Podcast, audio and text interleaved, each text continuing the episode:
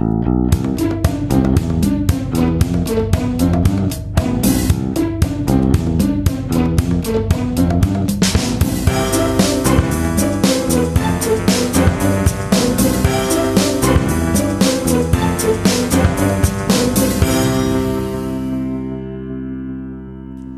Ist der 18. Januar 2018. Hier ist der Sendegarten.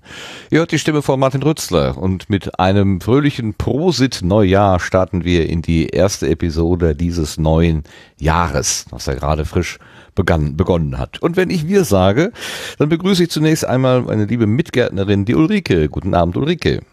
Hallo, schön euch das erste Mal im Jahr wieder zu hören. Ja, fühlt sich fast so an wie im letzten Jahr, aber nicht ganz, oder? Ja. Das war eine Oder-Frage. Da kann man doch nicht mit Ja drauf antworten. Mach mich nicht fertig hier. Okay, ich. Aber das war mein Vorsatz fürs neue Jahr. Mich fertig Martin machen. fertig machen, ja. Okay, kannst einen Haken dran machen. Hast, Cool. ist schon passiert. To-Do-Liste fertig.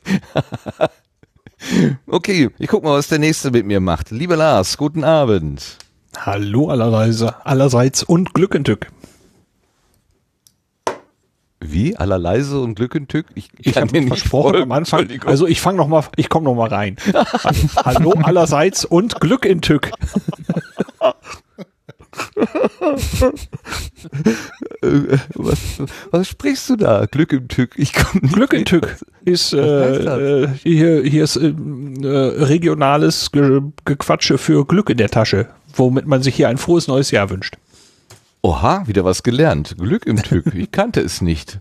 Schön. Aber ich sehe, im Chat wird schon, ah nee, wird auch mit Fragezeichen beschrieben. Äh, sehr schön. Ähm, über regionale Spezialitäten würde ich auch gerne reden mit dem Sebastian. Schönen guten Abend, Sebastian. Guten Abend zusammen. Wie, wie, wie, wie sagt man denn bei euch so im neuen Jahr? Frohes Neues. Okay, das ist jetzt so die. Ja, nicht wirklich regional beschränkt, glaube ich. N- Nö, könnte man sogar auch in Österreich und in der Schweiz so sagen, glaube ich. Oder auf der ganzen Welt. Äh, Wo auch immer. Also schön, schön, dass du da bist. Ja. Und äh, du hast ja auch dafür gesorgt, dass der äh, liebe Gast auf unserer Gartenbank Platz nehmen konnte. Wir begrüßen nämlich den Björn, den Hobby QS. Guten Abend, Björn. Ja, hallo, guten Abend. Oh nein, ich muss auch noch mal reinkommen. Ahoi. Ich sag ja mal Ahoi. Okay, das ist doch so heute die Folge der zweiten Chancen. Sehr gut. Genau. Äh, wir können doch alles nochmal auf Anfang setzen. Obwohl, warum eigentlich? Och, nö. Ähm, Nee, nee. nö. Ähm, Ich habe bist mein du Ahoi ja untergebracht. Ich habe gesehen, heute hast du getwittert, du hast Kufen unter deinem äh, unter deinem Gefährt. Bist du echt mit Kufen draußen rumgefahren? Ja, nur für das Foto natürlich. nee, bei es hat hier wirklich heftig geschneit in Hamburg. Und ähm, ja, ich habe tatsächlich Kufen für den äh, Rollstuhl und das war das erste Mal, dass ich sie benutzen konnte, so richtig bei Schnee. Und ich dachte, ich muss das mal kurz ausprobieren, weil so richtig draußen war ich heute nicht, weil das einfach zu blödes Wetter war. Ah ja, klar, hast natürlich. äh, Es fällt mir gerade so ein, man könnte ja mit so einem Segel aufspannen oder so grundsätzlich mal so eine Art Kite. Äh, Ach, du meinst den Kite, den ich hier noch liegen habe? Also ich habe zwei. Hast du echt einen Kite? Ja, ja, klar. und mit, der- mit der Idee, dich ziehen zu lassen vom Wind? Ja, ich habe das auch schon gemacht. Dabei habe ich mir auch schon mal einen Oh, Das Fuß. erzähl mal gleich auf der Gartenbank. Oh, ja, ja, ja. Das ist ja spannend. Oh, ja. Jetzt mal einen Moment. Äh, Kite, Kite, notieren hier. So. Da kommen wir gleich hin. Denn wir reden ja mit dem Björn über, auf der Gartenbank über ihn, über seine Projekte und er erzählt uns aus seinem Sendegarten, was er denn da eigentlich im Podcastland so macht. Aber wir fangen die Sendung natürlich an mit einer ordentlichen äh, Rückschau auf die neue Ernte. Und da kommen wir jetzt hin.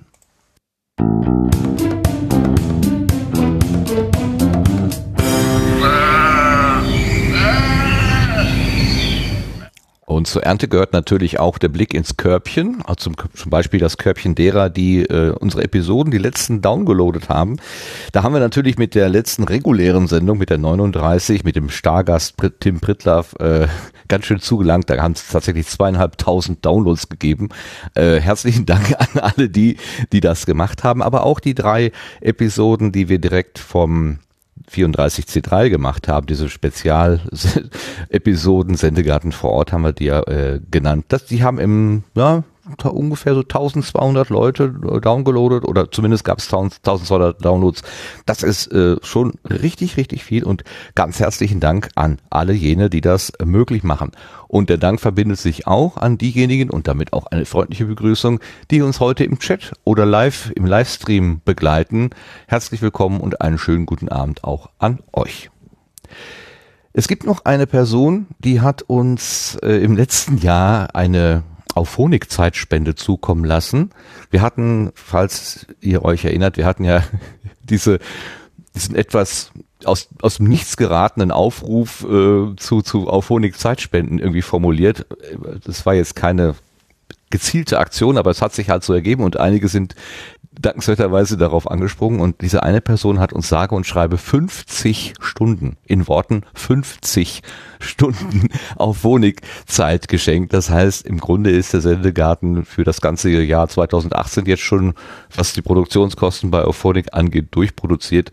Ähm, und dann Jetzt sind wir natürlich in der Pflicht, das müssen wir weitermachen. Wir können nicht mal mehr sagen, wir hören auf, dann haben wir diese 50 Stunden noch nicht verbraucht. Ganz, ganz, ganz herzlichen Dank. Ich habe äh, meinen Augen nicht getraut. Ich habe dreimal hingeguckt und nochmal die Augen durchgerieben und dann nochmal hingeguckt. Ähm, es sind aber tatsächlich so viele Stunden gewesen. Dankeschön. Ansonsten habe ich jetzt die, an, an Rü- Rückmeldung hier liegen im Moment nicht viel. Ich frage aber gerne einmal rum in die Runde. Hat bei euch irgendjemand äh, ein Feedback abgegeben? Lars? Sebastian oder Ulrike? Nein, nicht, dass ich jetzt. Nix angekommen. Okay. Dann können wir auch schon das Körbchen wieder zumachen und kommen dann direkt auf die Gartenbank.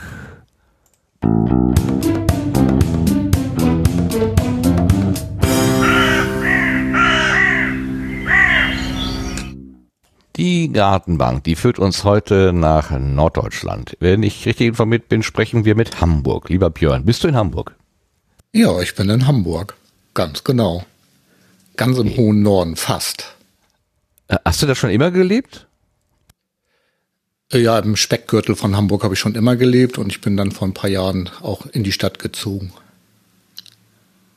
Ach so, Also ich bin kein echter- das Umland sozusagen, da wo die reichen Leute wohnen. Genau, genau. Und dann, Dann bin ich leider reichen Leute- verarmt und musste in die Stadt Ja, ziehen. genau. Wie ist das denn passiert? Der Liebe wegen. Okay. Ich grüße Sie hiermit, sie hört zu. Meine ominöse Frau. Jetzt läuft mir schon wieder warm den Rücken runter. Schön. Ja, das war toll, ne? Äh, ja, das, äh, ich weiß, was du ansprichst, äh, aber wir lassen uns über den 34C3 äh, äh, hinterher sprechen, wenn wir so ein Ja, bisschen klar. aus deinem Garten erfahren haben.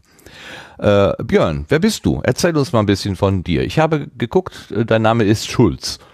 Das bist Oh aber ja. nicht verwandt oder verschwägert mit dem Martin Schulz. Äh, nee.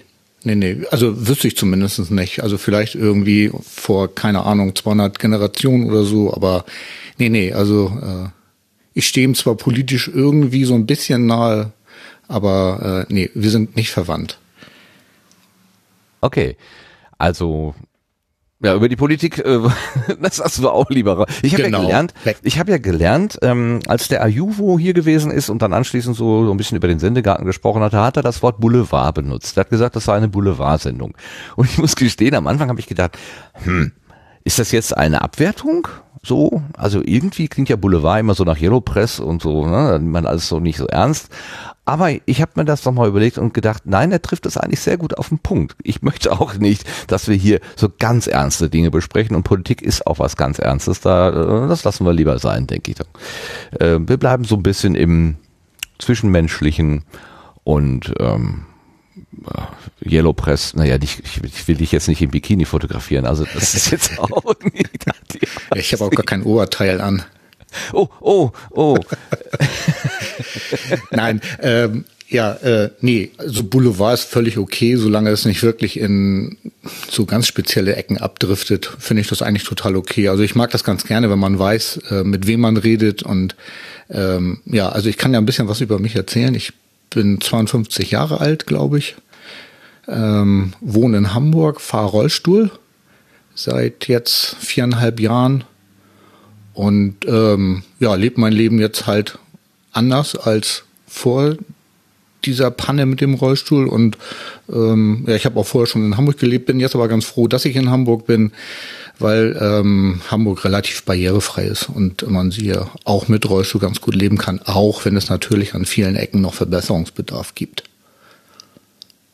Wenn man dich trifft, und das habe ich ja jetzt auch schon zweimal, dreimal dürfen, also im, im richtigen Leben, nicht nur äh, elektronisch hier per Audio, äh, dann fällt alles Mögliche an dir auf, aber dein Rollstuhl eigentlich so gut wie gar nicht. Also das, äh, es ist irgendwie nicht das, was als erstes ins Auge fällt, finde ich jedenfalls. Da kommt eine, eine, eine Type vorbei äh, und die, die strahlt was aus und dass das, dass du Räder unterm Popo hast oder so, das, das spielt für mich in der Wahrnehmung eigentlich keine Rolle. Aber du sprichst es gerade an und ich habe heute auch noch mal in die erste Episode deines Podcasts reingehört, äh, der ja auch mit dem Namen Hobby-Querschnitt dieses Thema aufgreift. Deswegen lass uns mal ganz kurz darüber sprechen, äh, was es bedeutet oder warum du da in, äh, auf Rädern unterwegs bist und was da vor viereinhalb Jahren äh, dein Leben geändert hat. Dass wir das einmal so abdecken und dann ist es auch gut, denke ich. Ja, gerne. Ähm, ich hatte vor viereinhalb Jahren das Pech, dass ich irgendwie einen relativ schweren Bandscheibenvorfall hatte. Und äh, ich bin damit zu meinem Orthopäden gegangen, der hat dann Physiotherapie empfohlen und das hat dann irgendwie, glaube ich, sechs Wochen gedauert. Dann war das wieder einigermaßen gut. Ich wollte dann auch wieder zur Arbeit, konnte aber noch nicht ausdauernd sitzen. Und bin dann nochmal zum Arzt gegangen, weil ich unbedingt wieder arbeiten gehen wollte.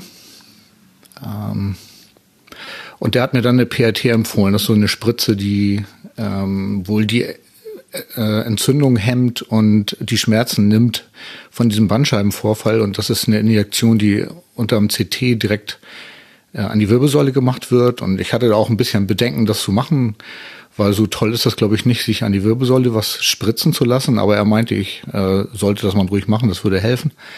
Und das habe ich dann auch getan und ähm, äh, lange Geschichte kurz erzählt ist, ja, es hat nicht funktioniert. Die haben vermutlich einen Keim mit reingespritzt und äh, es hat dann da eine Infektion gegeben und die war dann so heftig, dass ich eine Hirnhautentzündung bekommen habe und eben halt einen inkompletten Querschnitt. So.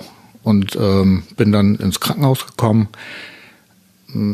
war dann mehr bewusstlos als bei Bewusstsein, aber irgendwann war die war diese Infektion aus dem Rücken rausoperiert und ich lag dann in, im Unfallkrankenhaus in Boberg und dort bin ich dann irgendwie in den Rollstuhl gekommen und ich empfinde das Ding auch tatsächlich nicht als Behinderung, sondern äh, für mich ist das das Gerät, was mich wieder aus dem Bett geholt hat und mich wieder hat am Leben teilnehmen lassen. Also insofern alles gut.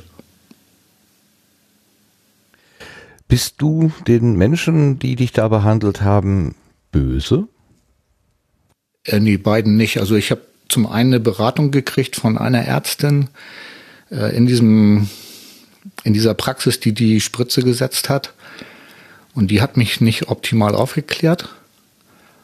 Ähm, der bin ich nicht böse. Und auch der Ärztin selber, die ich überhaupt nie zu Gesicht bekommen habe, außer in dem Gespräch, was ich geführt habe mit ihr, nachdem ich aus dem Krankenhaus wieder raus war. Äh, auch der Dame bin ich nicht böse. Äh, warum sollte ich? Die haben ja nicht wirklich einen Fehler gemacht, möchte ich mal sagen. Also so im, im Sinne von, dass sie irgendwas bösartig falsch gemacht haben. Die haben alle in ihrem Sinne irgendwie so gearbeitet, wie sie hätten arbeiten sollen. Und da kann ich denen nicht böse sein. Ja, ich frage, weil ich es eben durchaus auch jetzt nicht aus direkter äh, persönlicher Erfahrung, aber ich kann mir auch vorstellen, dass man an so einem, an so einer Sache einfach dann sehr lange zu kauen hat und es einen vielleicht ein Leben lang begleitet, immer auch die Frage, ja, hätten die, hätten die nicht, hätten die nicht, hätten die nicht oder so. Dieses hätte, hätte und das kann einem ja Lebensfreude rauben. Ich erlebe dich aber anders. Also du hast irgendeine andere Art der Verarbeitung. Ja, ich hatte, wie gesagt, das große Glück, da in Boberg zu landen und die Menschen, die mich da dann betreut haben, sind aus meiner Sicht wirklich großartig in dem, wie sie mit Leuten mit Behinderung umgehen und wie sie einem auch irgendwie das klar machen, dass das jetzt so ist. Und ähm, in meinem Fall hat der Spruch, den sie mir ziemlich schnell an den Kopf gehauen haben, vom Jammern wird's nicht besser, der hat bei mir gut funktioniert. Ne? Also ich kann mir vorstellen, dass bei anderen nicht so gut funktioniert, aber bei mir war das einfach der Spruch, äh, der mich dann wieder weitergebracht hat.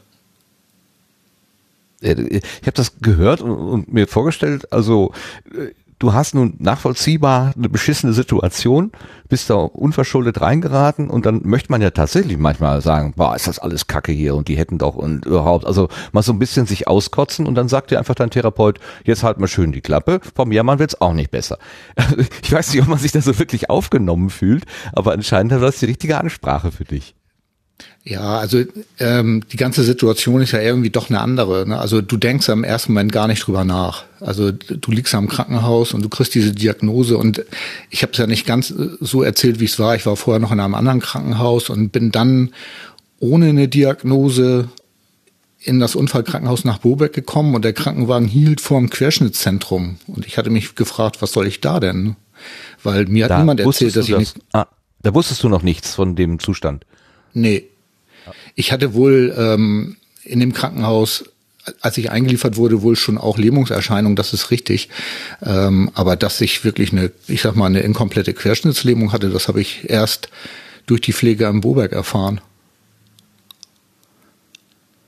So, und dann denkst du eben halt in, in dem Moment, und mir ging es auch tatsächlich schlecht. Also die Hirnhautentzündung, äh, die war auch ähm, relativ ähm, beeinträchtigend für mich. Also äh, da habe ich auch stark mit zu kämpfen gehabt und da denkst du ähm, über alles Mögliche nach und ähm, aber du, du kommst nicht darüber, also du kommst nicht darauf, irgendjemand dafür die Schuld zu geben. Also so, das ähm, hatte ich nicht. Und als ich dann einigermaßen realisiert hatte, was so läuft, war mir auch klar, so dass ich, das war einfach Pech. So, und Shit Happens irgendwie so, dass ich bin aus der IT-Branche und da gibt's Shit Happens ja öfter mal. Ähm, ja, insofern äh, wollten wir uns auch, also die Liebste und ich wollten auch nicht, dass wir uns unser Leben davon kaputt machen lassen. Deswegen war auch relativ schnell klar, ähm, wir versuchen anders, alles, um wieder ein in Anführungsstrichen normales Leben zu haben. Ja, die Anführungsstriche normal, ist sowieso schwierig. Was ist schon normal? Aber kannst du denn heute in der IT-Branche wieder arbeiten? Hast du das denn, äh, arbeitest du wieder oder ähm, bist du jetzt verrentet oder wie, wie, wie ist dein Zustand, dein Status da? Ja, das ist tatsächlich das größte Problem, was ich habe. Also ich kann leider nicht mehr arbeiten, weil ich diese Hirnhautentzündung hatte und die hat mich äh, wohl so arg getroffen, dass meine Konzentrationsfähigkeit leider irgendwie darunter äh, leidet. Und ähm, ich habe versucht, wieder ins Arbeitsleben zurückzukommen, also sogar intensiv versucht, so mit Begleitung und Wiedereingliederung und auch schon Arbeitsproben gemacht. Zum einen in einem Kindergarten, wo ich eine tolle Erfahrung mit kleinen Kindern gemacht habe oder mit Kindergartenkindern. Und zum anderen tatsächlich auch in einem IT-Betrieb. Ähm, aber es hat leider nicht funktioniert. Und insofern bleibt mir jetzt nichts anderes übrig, als zu podcasten. Vor ein paar Tagen hast du einmal bei Twitter rumgeschrieben, man möge dir bitte jetzt mal die Daumen drücken. Es ging jetzt um was. Und hinterher hast du äh, das etwas aufgelöst und ich hatte das Gefühl, es ging um so etwas wie eine Schuldzuweisung, Gerichtsverhandlung, Versicherungsgeschichte. Ähm, keine Details, das interessiert hier nicht, aber war das, ist das etwas, was noch offen ist, dass die Frage, die Klärung sozusagen, begleitet dich das noch nach drei, nee, nach viereinhalb Jahren, dreieinhalb Jahren? Nee, äh, warte mal, 2013 war es, also viereinhalb ja, Jahre ist jetzt her. Ja. Ähm, ja, tatsächlich. Also das begleitet mich noch. Und äh, da möchte ich gerne auch irgendwann einen Deckel drauf haben, weil das ist sowas, was tatsächlich so ein bisschen nervt. Also ich musste natürlich irgendwie, ich sage jetzt mal in Anführungsstrichen, eine Schadensersatzforderung stellen. Dazu muss man dann ähm, vor Gericht mit, mit einer Versicherung, die dieser Arzt oder in meinem Fall war es eine Ärztin hat. Und ich habe das große Glück, dass meine Krankenkasse das ähnlich sieht wie ich. Und die Krankenkasse hat dann äh, auch gegen die Versicherung geklagt. Das heißt, ich muss es im Moment gar nicht machen, sondern die Versicherung klagt gerade, äh, weil die ja auch erhebliche Kosten haben durch diese Panne. Und ja, da wird jetzt quasi äh, eine Schuldfrage geklärt und ähm, dann eben halt dieser Schadensersatz, der da laufen muss. Und das war tatsächlich diese Verhandlung, die ich da getwittert hatte, war die Verhandlung der Krankenkasse äh, gegen die Versicherung. Und ich war da als Zeuge und das war für mich ziemlich wichtig, weil wenn die Krankenkasse gewinnt, dann muss ich vermutlich gar nicht mehr klagen. sondern dann kann ich einfach meine Ansprüche der Versicherung gegenüber äh, geltend machen und dann werde ich vielleicht irgendwie Multimillionär. Nein. Also da wird sicherlich irgendwie. sagen, was ist, was hast du denn für eine Krankenkasse oder wie bist du versichert? Das würde mich jetzt aber ehrlich gesagt sehr wundern. Nein, aber Ein, es wäre Auskommen, tatsächlich. ein vernünftiges Auskommen würde ja schon, äh, wäre doch, glaube ich, das, das, was man sich so überhaupt wünscht. Also ganz ehrlich, also mir kommt es tatsächlich gar nicht darauf an, wie viel Geld ich bekomme. Ich habe ein Auskommen, ich habe eine, zum Glück muss ich sagen, als meine Kinder geboren wurden, weil ich habe nämlich auch noch zwei Kinder. Und äh, als sie geboren wurden, hatten wir uns überlegt, ähm, dass ich eine Berufsunfähigkeitsversicherung abschließen sollte, weil meine Frau zu Hause blieb und ich bin arbeiten gegangen und ja, das kam mir jetzt ja sehr zu Pass sozusagen, weil jetzt diese Berufsunfähigkeitsversicherung die Versorgungslücke aus der Rente zu meinem ehemaligen Nettogehalt äh, nicht ganz ausfüllt, aber doch zu einem guten Teil, so dass ich äh, jetzt einigermaßen gut leben kann. Insofern ich da gar nicht so wirklich darauf angewiesen bin auf einen großen Geldsegen, der möglicherweise aus irgendeiner Schadensersatzforderung daraus kommt. Aber den Deckel drauf machen, das würde ich schon ganz gerne machen. Damit an der Stelle wenigstens Ruhe reinkommt. Das kann ich gut nachvollziehen, ja. Hat denn dieses, diese Panne deinen Blick auf die Welt geändert? Bist du heute, ja, ich meine, körperlich natürlich ein anderer, aber bist du auch seelisch irgendwie ein anderer? Äh, guckst du anders auf die Welt, als du es vorher gemacht hast? Ja, unbedingt. Also ich lebe viel intensiver als vorher. Ähm, ich habe, als ich noch gearbeitet habe, also eine Art 7x24-Job gehabt, den ich auch total gerne gemacht habe. Äh, aber so die, das Privatleben ist so ein bisschen dabei hinten runtergefallen und das ähm, machen wir jetzt nicht mehr so. Also wir versuchen wirklich so viel vom Leben mitzunehmen, wie nur irgendwie geht. So und dadurch, dass ich jetzt verrentet bin, können wir auch viel mehr unterwegs sein, als es äh, früher gewesen ist, als ich noch gearbeitet habe. Und ich bin auch viel gelassener geworden. Ich lasse jetzt mal, ich sag mal als Beispiel, ich lasse mal eine S-Bahn fahren oder einen Bus fahren und ähm, es interessiert mich nicht mehr wirklich, ob ich jetzt möglicherweise 20 Minuten auf den nächsten Bus warten muss, weil ähm, das ist so egal. Ähm, ja, mein Leben ist einfach langsamer geworden, will ich mal sagen. Und äh, durch den Rollstuhl ja auch. Und dadurch äh, kommt auch eine gewisse Gelassenheit rein. Ja, aber es ist ja eben auch komplizierter geworden. Aber du bringst die nötige Ruhe mit, diesen, diesen ganzen Umstand, diese Umwege, äh, die man da vielleicht auch fahren muss, weil man eben die Treppe nicht nehmen kann, sondern die Rampe und die ist halt am anderen Ende des Gebäudes oder so. Das, das ist alles für dich erträglich. Ja, ich meine, vom Jammern wird's nicht besser. Also das ist wirklich der Spruch, der mich die ganze Zeit irgendwie begleitet. Und äh, natürlich, also ich, ähm, also ich habe auch mal meine dunklen Tage, wo ich mich wirklich, ähm, naja, wo ich kaum aus dem Bett rauskomme. Also das will ich auch nicht verhehlen. Ne? Äh, also klar gibt es auch mal so Tage, wo es mir nicht so gut geht, aber das sind wirklich wenige Tage. Und ähm, die meiste Zeit leben wir eigentlich fröhlich unser Leben. Und die Umwege, die man gehen muss, die ergeben oft auch neue Möglichkeiten. Also und ein anderer Spruch, den, den ich auch schon, also den ich in meinem Twitter-Profil hatte, ist irgendwie im Rollstuhl ist nicht alles scheiße. So, ähm, das ist auch ganz klar. Also wir leben ein komplett anderes Leben als vorher, das aber definitiv nicht schlechter ist, sondern einfach nur anders. Und äh, wir haben unsere Schwerpunkte halt umgelegt. So, und klar, ich kann nicht mehr mit der Liebsten am Strand spazieren gehen, was wir beide sehr bedauern. Ne, aber gut, ne, dann sie geht alleine, macht viele Bilder und dann zeigt sie mir die. Und ich lieg auf der Liege irgendwie unterm Sonnenschirm und äh, ja, guck aufs Wasser zum Beispiel. Ja, kann ich verstehen. Jetzt bist du aus dieser Situation heraus ein Podcaster geworden. Oder warst du das vorher schon und hast das nur mit anderem Thema gemacht? Nee, tatsächlich nicht. Also ich war intensiver Podcast-Hörer schon immer.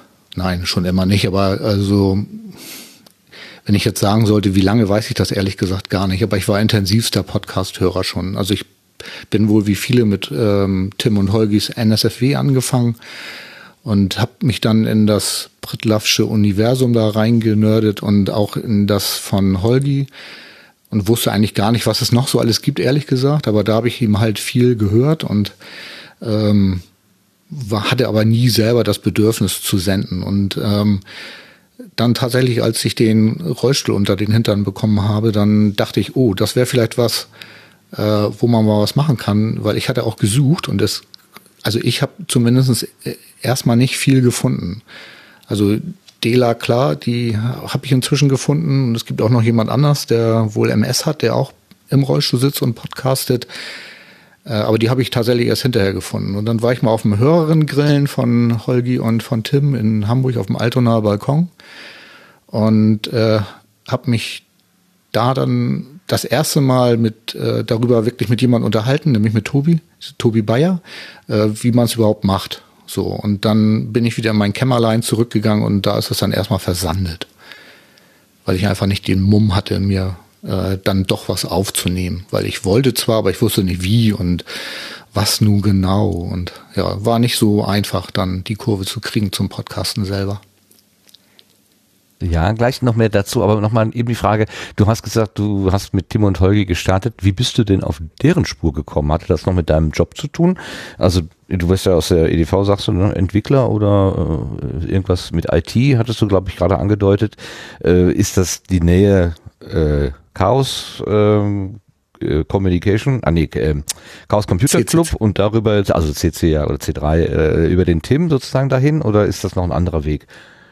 Ähm Nee, also tatsächlich bin ich schon ganz lange mit dem äh, CCC verbunden, aber daraus äh, ist tatsächlich auch nie Podcast hören entstanden, sondern nee, das war eigentlich ganz einfach.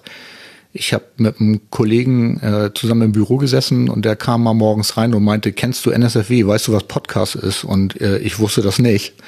Und ähm, ja, dann haben wir angefangen, da im Büro äh, kurz unsere Skills im Podcast hören zu erweitern äh, ja, habe dann irgendwie immer unterm Stuhl gelegen vor Lachen.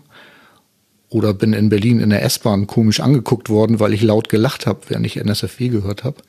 Äh, aber tatsächlich hatte ich äh, die Verbindung über Tim und dem CCC dann erst danach gewonnen und dadurch baute sich das dann auch erst äh, weiter aus, halt noch weitere Podcasts zu hören. Aber angefangen hat es tatsächlich mit NSFW. Äh, da möchte ich aber den ganz großen Dank dem Kollegen aussprechen, der auf der, diese, diese Idee, der dich auf diese Idee gebracht hat. So. Ähm, das erinnert mich an diesen International Podcast Day, 30. September, wo die da auch ausrufen, man möge einfach an dem Tag herumlaufen und Leuten davon erzählen, dass es Podcasts gibt. Vielleicht war das ein 30. September, wo er das gemacht hat. Toll. Möglicherweise. Leider kannst du dich nicht mehr bei ihm äh, bedanken, weil er ist vor zwei Jahren leider verstorben, was mich auch sehr, sehr traurig macht. Also daran knacke ich auch noch ziemlich rum. Was auch noch ein guter Freund war. So ein Mist. Gevatter tot, der, der kann doch, der soll doch, der kann doch mal ein Stückchen gehen. Geh weg, hau ab. Ja, es soll jetzt ja auch nicht so traurig werden. Nein, nein, nein, nein, nein, nein. Du bist ja kein. Also eigentlich bist ich kenne dich nicht als Kind von Traurigkeit. Ich kann mir gut vorstellen, dass du diese dunklen Momente hast, klar, aber eigentlich äh, äh, sehe ich in dir immer nur den lebenslustigen, ähm, unternehmerischen Typen, der gerade, ich sehe ihn da und im nächsten Moment ist er schon wieder woanders und macht irgendwas. Ja, stimmt. Ähm, ja, du bist also ein unternehmerischer äh, Vogel. Unbedingt, ja, ja. Also ich brauche immer meine Ruhepausen. Also wenn ich jetzt viel unterwegs war, muss ich auch mal Pause haben. Aber so grundsätzlich äh, bin ich lieber unterwegs, als dass ich zu Hause sitze.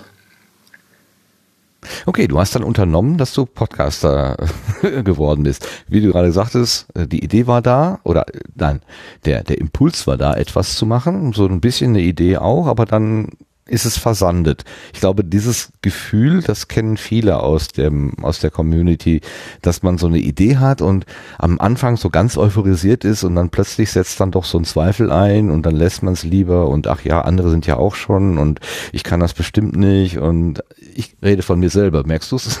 So war das bei mir nämlich. Ich habe echt ewig gebraucht und äh, habe mich am Ende wirklich in den Hintern treten müssen, ähm, um es überhaupt mal zu machen. Und bin froh, ich hatte Gott sei Dank habe. jemanden.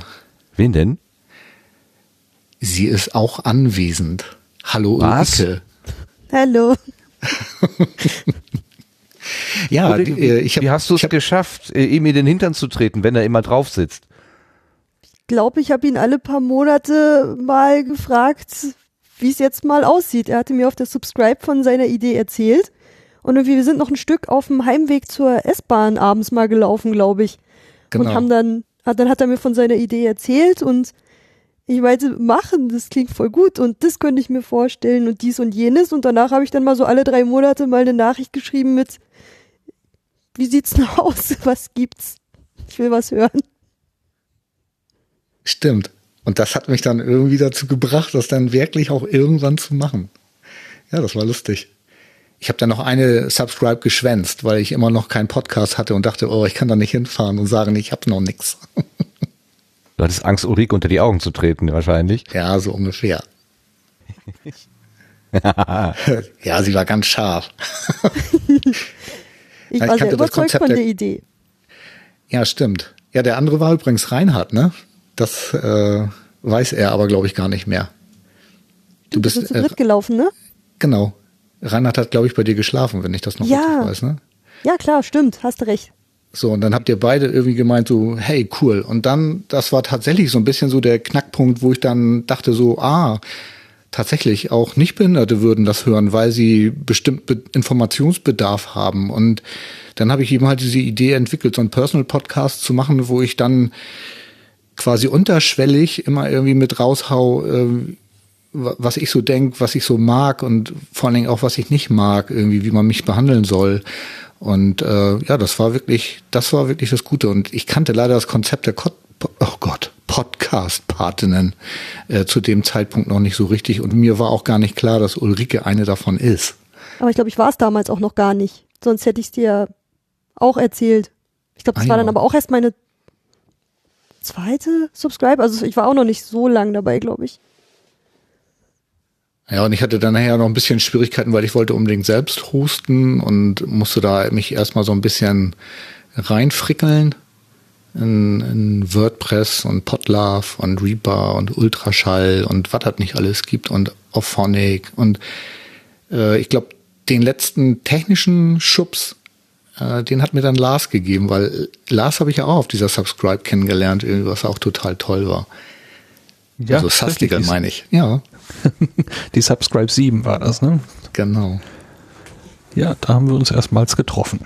Das stimmt. Und ich hatte jetzt auf dem Kongress das T-Shirt nicht mit. Ich habe mich so geärgert, echt. Ja, da Ja, kann so ich mich ja nochmal das. bedanken hier bei meinen zwei Mitgärtnern, äh, Ja. Gärtner und Gärtnerinnen. Das ist ich hier wie nach Hause kommen. Sehr schön. Ähm, jetzt, wo ihr das erzählt, äh, fällt mir das auch alles wieder ein. Wir hatten ja schon öfter mal darüber gesprochen, aber tatsächlich habe ich jetzt beim Beginn des Gesprächs, habe ich das nicht vor Augen gehabt. Also, es ist echt lustig, das Ganze. Ja, du hast gerade schon äh, angedeutet, dass äh, du als ja, quasi du als der Behinderte willst jetzt den Nichtbehinderten irgendwie erklären, wie das ist. Ich, ich scheue so ein bisschen vor diesen Begriffen, deswegen pointiere ich sie so. Denn äh, ob jemand behindert ist oder nicht, das ist ja oft gar nicht sichtbar. Also ich könnte ein Diabetiker sein und insofern dann eben auch behindert, wenn man so will. Und du würdest es mir nicht ansehen. Du hast halt jetzt eine Behinderung, die man dir unmittelbar ansieht, weil du in der Regel dann eben auf Rädern unterwegs bist und nicht auf Füßen. Ähm, diese, diese Unterscheidung Behinderte, Nichtbehinderte, äh, ist die für dich irgendwie wichtig? Kannst du die beschreiben? Mm, Also für mich macht das eigentlich keinen Unterschied. Und auch meine Kumpels, ähm, die sagen alle, ich bin ja noch genau derselbe Vollidiot wie vorher. Ne? Also insofern hat sich da jetzt auch nicht wirklich was geändert. Also tatsächlich ähm, habe ich immer das Gefühl, behindert zu sein, wenn ich vor einer Treppe stehe. Aber ansonsten ähm, ist es für mich kein Unterschied. Ich kann ja auch, ein, also ich kann ja noch ein ganz bisschen laufen. Das ist noch ein Unterschied zu jemandem, der äh, wirklich komplett auf den Rollstuhl angewiesen ist. Äh, so dass ich jetzt hier in der Wohnung versuche ich möglichst viel auch ähm, selbst hin und her zu gehen. Aber wenn ich jetzt rausgehe, dann brauche ich unbedingt den Rollstuhl, weil einfach meine Gehfähigkeit nicht ausreicht, um draußen zu laufen. Und dann ziehe ich halt den Rollstuhl an, wie jemand anders eine Jacke anzieht. Und das ist für mich nichts Besonderes mehr.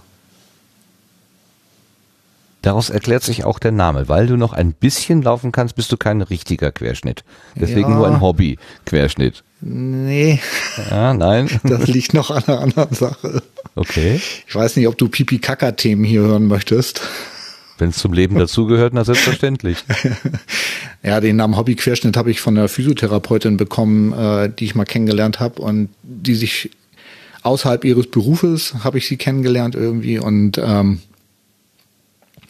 die fragte dann irgendwie so nach meinem Schicksal, ich habe das dann erzählt und dann habe ich zu ihr gesagt, ja, ich kann noch ganz, ganz bisschen laufen so und äh, was relativ wichtig ist, ich kann auch noch spontan auf die Toilette gehen. Also meine Blase ist zwar nicht voll funktionsfähig, aber immerhin so, dass ich nicht kathetern muss. So, und das hatte ich ihr erzählt und dann guckt sie mich an und meinte, ach, dann bist du ja nur ein Hobbyquerschnitt.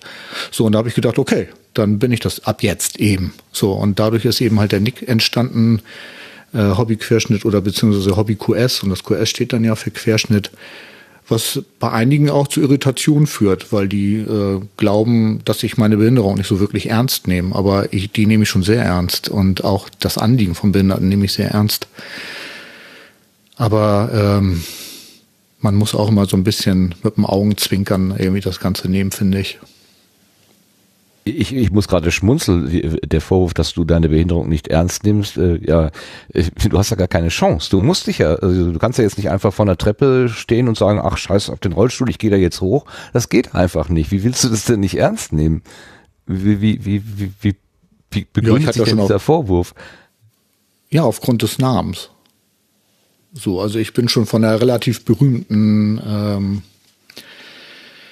hörgeschädigten Twitterin irgendwie beschimpft worden, weil äh, also sie, wir hatten so ein bisschen Beef und dann fingen sie irgendwann an, ja, du ach, kannst ja sowieso gar nichts sagen, weil du mit deinem Nickname, da kann man das ja eh alles nicht ernst nehmen. Nur jo, ihr Problem, würde ich sagen. Okay, ja, würde ich auch so sehen. Okay. Das ist also im Prinzip der der Hof, in dem du deinen Garten eingerichtet hast. So, aber was genau. hast du denn da jetzt reingestellt? Wie gehst du die Sache an? Also du hast den Plan über das Leben im Rollstuhl, die negativen, aber vielleicht auch die positiven Seiten zu berichten und vor allen Dingen Augen zu öffnen für Menschen, die das jetzt nicht diese Perspektive haben.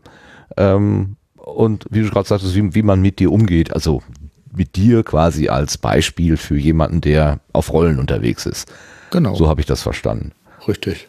Wie, wie gehst ja, du also, an? Wie findest du deine Themen? Wie gestaltest du deine Episoden? Was machst du da genau? Ja, ich habe äh, ganz am Anfang mal, hatte ich ja erzählt, ich habe mit, mit Tobi Bayer gesprochen und er meinte, also wenn du einen Podcast machen willst, mach mal einen Plan für zehn Episoden, was seine Themen sein sollen. Und dann, äh, wenn du die zehn Episoden durchgeplant hast, also jetzt nicht en Detail, sondern nur so, was willst du erzählen, dann äh, kannst du loslegen. Das habe ich auch gemacht und habe dann äh, bei den ersten zwei Episoden gedacht, naja, ich erzähle jetzt erstmal, worum es mir überhaupt geht irgendwie, also wer ich bin und meine Geschichte im Prinzip. Und dann hatte ich so ein Konzept, wo ich immer ein bisschen was über mich erzählen wollte, also über meinen Alltag. Und dann äh, wollte ich ein bisschen was erzählen über Hilfsmittel, die es so gibt und so weiter, so Rubriken. Und ähm, habe dann überlegt, dass ich nicht gerne alleine podcasten wollte und habe mir dann eine Freundin äh, dazu geholt, die mit mir zusammen gepodcastet hat, leider, äh, die Inga. Äh, Inga hat eine schwerbehinderte Tochter und ich dachte, das wäre irgendwie ganz cool, wenn also eine Frau sowieso erstmal gut irgendwie im Podcast mit reinzunehmen und dann noch eine Nichtbehinderte, die aber eine behinderte, einen behinderten Familienangehörigen hat. So, das fand ich erstmal eine ganz gute Idee. Und dann haben wir äh, weil Inga irgendwie sie dieses ähm, starre Konzept irgendwie nicht äh, übernommen haben wollte, glaube ich, haben wir dann einfach so einen Laber-Podcast gemacht, wo wir ähm, halt so aus unserem, aus unserem Alltag erzählt haben. So, und dann musste leider, äh, musste Inga leider aufhören, ähm, weil sie wieder eine Arbeit gefunden hat. Also für mich leider, für Inga natürlich total toll, ähm, weil sie dann einfach die Zeit nicht mehr gehabt hat. So und jetzt podcast ich wieder alleine und versuche gerade wieder so ein bisschen in diese Struktur zurückzukommen, dass ich ein bisschen aus meinem Alltagsleben erzähle. Ähm, ja und eben halt, wie gehe ich mit der Krankenkasse um? Ähm, ja, also alles Mögliche, was, was, ich habe hier so eine ganze Liste voll von Sachen irgendwie, die, die ich noch erzählen kann, irgendwie so. Und da gibt, ergibt sich auch immer wieder was Neues. Nahverkehr, Urlaubsreisen, ähm, Flüge, also wie, wie fliege ich im Rollstuhl irgendwie und äh, alles sowas. Und ich hoffe damit zum einen eben halt ein bisschen Öffentlichkeit dafür zu schaffen, äh, bei nichtbehinderten Menschen, dass sie sehen, aha, okay, die sind ja auch aktiv, die sitzen nicht nur zu Hause und drücken da ihr Fensterbankkissen platt, sondern ähm, die gehen auch raus und ähm, nehmen am Leben teil, um einfach auch so ein bisschen so es gibt halt viel diese Probleme. Das sind einfach so Kleinigkeiten, wo Leute einfach nicht drüber nachdenken. Und das möchte ich irgendwie dadurch erreichen, dass die Leute eben sehen, die Behinderten gehen auch raus. Und ich muss mir dazu auch Gedanken machen. Ich habe es gerade wieder gehört, bei uns in einem Stadtteil hat ein Café umgebaut und das Café war vorher barrierefrei und es ist jetzt nicht mehr nach dem Umbau. Also sowas Nein. verstehe ich zum Beispiel nicht. Ja, Das so, hätte ich und- begreifen. Ja, das begreife ich schon, weil die Leute da nicht drüber nachdenken. Und für die ist eben halt so, eine, so ein schönes Design mit so ein bisschen hochgesetzten ähm, ja, Sitzbereich irgendwie mit einer kleinen Treppe. Das sieht schick aus, ja. So ist aber natürlich funktional kaputt. So und ähm, dafür versuche ich zum einen irgendwie ähm, eine Öffentlichkeit zu schaffen, dass die Leute drüber nachdenken oder auch sehen, welche Bedürfnisse Behinderte haben. Und dabei geht es mir nicht unbedingt nur um Rollstuhlfahrer und Fahrerinnen, sondern grundsätzlich um die Idee, dass man sich auch um die Belange von Behinderten Gedanken macht. Ähm, ich kann natürlich aber nur für Rollstuhlfahrerinnen und Rollstuhlfahrer reden. Ne? Und selbst das kann ich nicht wirklich, weil ich habe einen Aktivrollstuhl. Ne? Ich kann also kaum über Menschen reden, die in, in so einem schweren Elektrorollstuhl sitzen. Ne?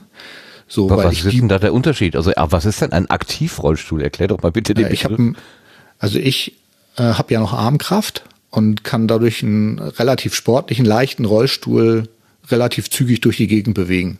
So, wenn man jetzt keine Armkraft mehr hat, weil wenn du eine, eine Behinderung hast, die dir äh, dann auch noch die Kraft in den Arm nimmt, dann hast du einen E-Rollstuhl. Und da gibt es eben halt unterschiedliche. Und zum Teil gibt es da wirklich diese ganz schweren Geschütze irgendwie. Ich weiß nicht, kennst du Raul Krauthausen? Der fährt zum Teil mit so einem riesen Geschütz rum.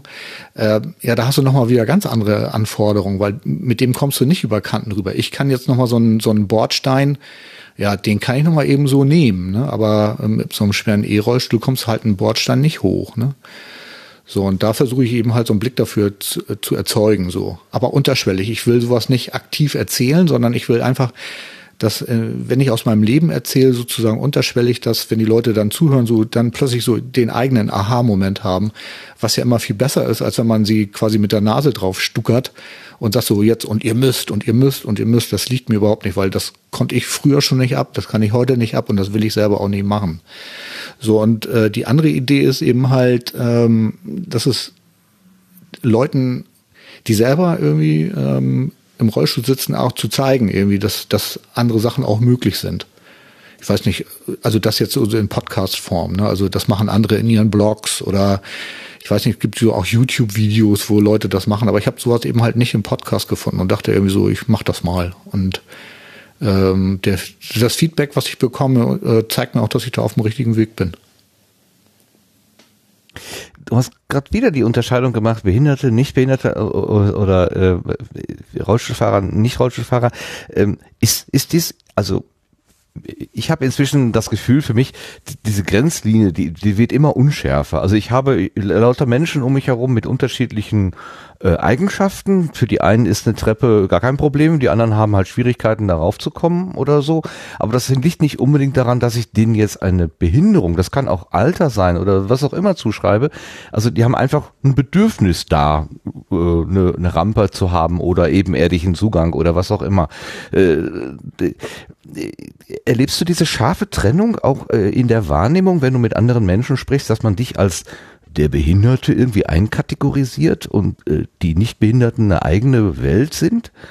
Also diese scharfe Kante, die du da beschreibst, die äh, da stolper ich so ein bisschen drüber. Kannst du mir die noch ein bisschen erklären? Ja, also ähm, tatsächlich treffe ich immer mal wieder auf diese scharfe Kante. Ich selber möchte sie eigentlich auch nicht haben, ähm, weil ich sehe es auch so, dass ich nicht der Behinderte bin, sondern äh, die Umwelt behindert mich. Ja, ich bin wie jeder andere Mensch auch, nur eben halt, na, ich sage ja immer so gerne, ich bin schon einen Schritt weiter als ihr, ihr müsst noch laufen, ich kann schon fahren. Ähm, und ich habe dann aber bestimmte Anforderungen, wie zum Beispiel Treppen sind blöd. Ne? Also Treppen runter geht auch noch für mich, aber für andere eben halt im schweren E-Rollstuhl eben dann ist Grenze, da geht gar nichts. Ne? Und da musst du dann an der Stelle tatsächlich eine scharfe Kante ziehen, weil ähm, auch äh, blinde Menschen beispielsweise, denen nützt das überhaupt nichts, wenn du denen erzählst, dass die Verspätung der S-Bahn auf der Anzeigetafel angezeigt wird. Ja, das hilft denen nicht. So oder ähm, wenn, wenn jemand ähm, hörgeschädigt ist, dann nützt die Durchsage nix. Ja, da musst du das trotzdem auch auf der Anzeigetafel haben. Also du hast schon Bedürfnisse, die ähm, sag ich mal, in der Gesellschaft immer noch nicht so vollständig angekommen sind. Und wenn du dann mit den Entscheidern redest, dann sehen die dieses, dieses Problem gar nicht, weil die sich in, in jemanden, der äh, behindert wird, nicht reinversetzen kann, weil sie das selber nicht haben. Ich hatte das gerade, ich bin mit zwei Studentinnen irgendwie durch Hamburg gefahren. Ähm, die waren schockiert darüber, dass wir auf der Tour, ich glaube, wie lange sind wir unterwegs gewesen? Zweieinhalb Stunden. Ich bin viel mit den U-Bahn und S-Bahn gefahren, hatten wir drei defekte Aufzüge und die konnten überhaupt nicht verstehen, dass zum einen geplante Wartungsarbeiten an Aufzügen mehrere Tage dauern oder dass es überhaupt Stationen gibt, wo man dann gar nicht rauskommt, irgendwie so. Und da ist natürlich dann eine scharfe Grenze da, weil die beiden konnten raus, ich nicht. Ne? So und das vielleicht, aber so grundsätzlich unterscheide ich oder ich fühle mich nicht als der Behinderte, sondern ich bin Björn ne? und ich bin auch nicht anders als vorher, weil mein ganzes Gefühlsleben und meine Gedankenwelt ist immer noch dieselbe wie früher. Ne? Ja, das denke ich ja auch. Und, und, und das Problem mit dem defekten Aufzug, das hast du ja auch, wenn du meinetwegen so einen Bollerwagen hinter dir herziehst oder einen Kinderwagen da, dabei hast oder irgend, irgendwas anderes, was auf Rollen unterwegs ist, wo die Treppe eben für dich auch keine Alternative ist. Also es beschränkt sich ja jetzt nicht auf die armen Menschen, die auf den Rollstuhl angewiesen sind oder die in den Rollstuhl gefesselt sind, wie es ja auch gerne oh, formuliert wird. Ja, genau. ja. Binde sie los. also, es ist doch einfach, äh, ich kann, ich komme auch in die Situation, dass ich irgendwie Material transportiere und froh bin, wenn da keine Stufen sind, äh, wo ich dann irgendwie äh, da stehe und scheitere. Und dann, gut, dann kann ich vielleicht noch abladen und das irgendwie per Hand drauftragen, ist einfach nur komplizierter. Ich bin dann nicht in einer kompletten Sackgasse, aber letztendlich habe ich, habe ich zu gewissen Zeiten auch Bedürfnisse, äh, die mit den äh, mit den Angeboten, die es da so gibt, eben nicht erfüllbar sind. Also die, deswegen äh, tue ich mich ein bisschen schwer mit dieser mit dieser Trennung, dass das jetzt nur der der Behindertenaufzug ist oder das Behinderten-WC oder das Behinderten, was weiß ich irgendwie Taxi oder so. Ähm, ja, aber das macht mal, das macht mal Leuten klar, dass auch ähm, jemand, der mit einem Kinderwagen unterwegs ist, dasselbe Problem hat. Ne?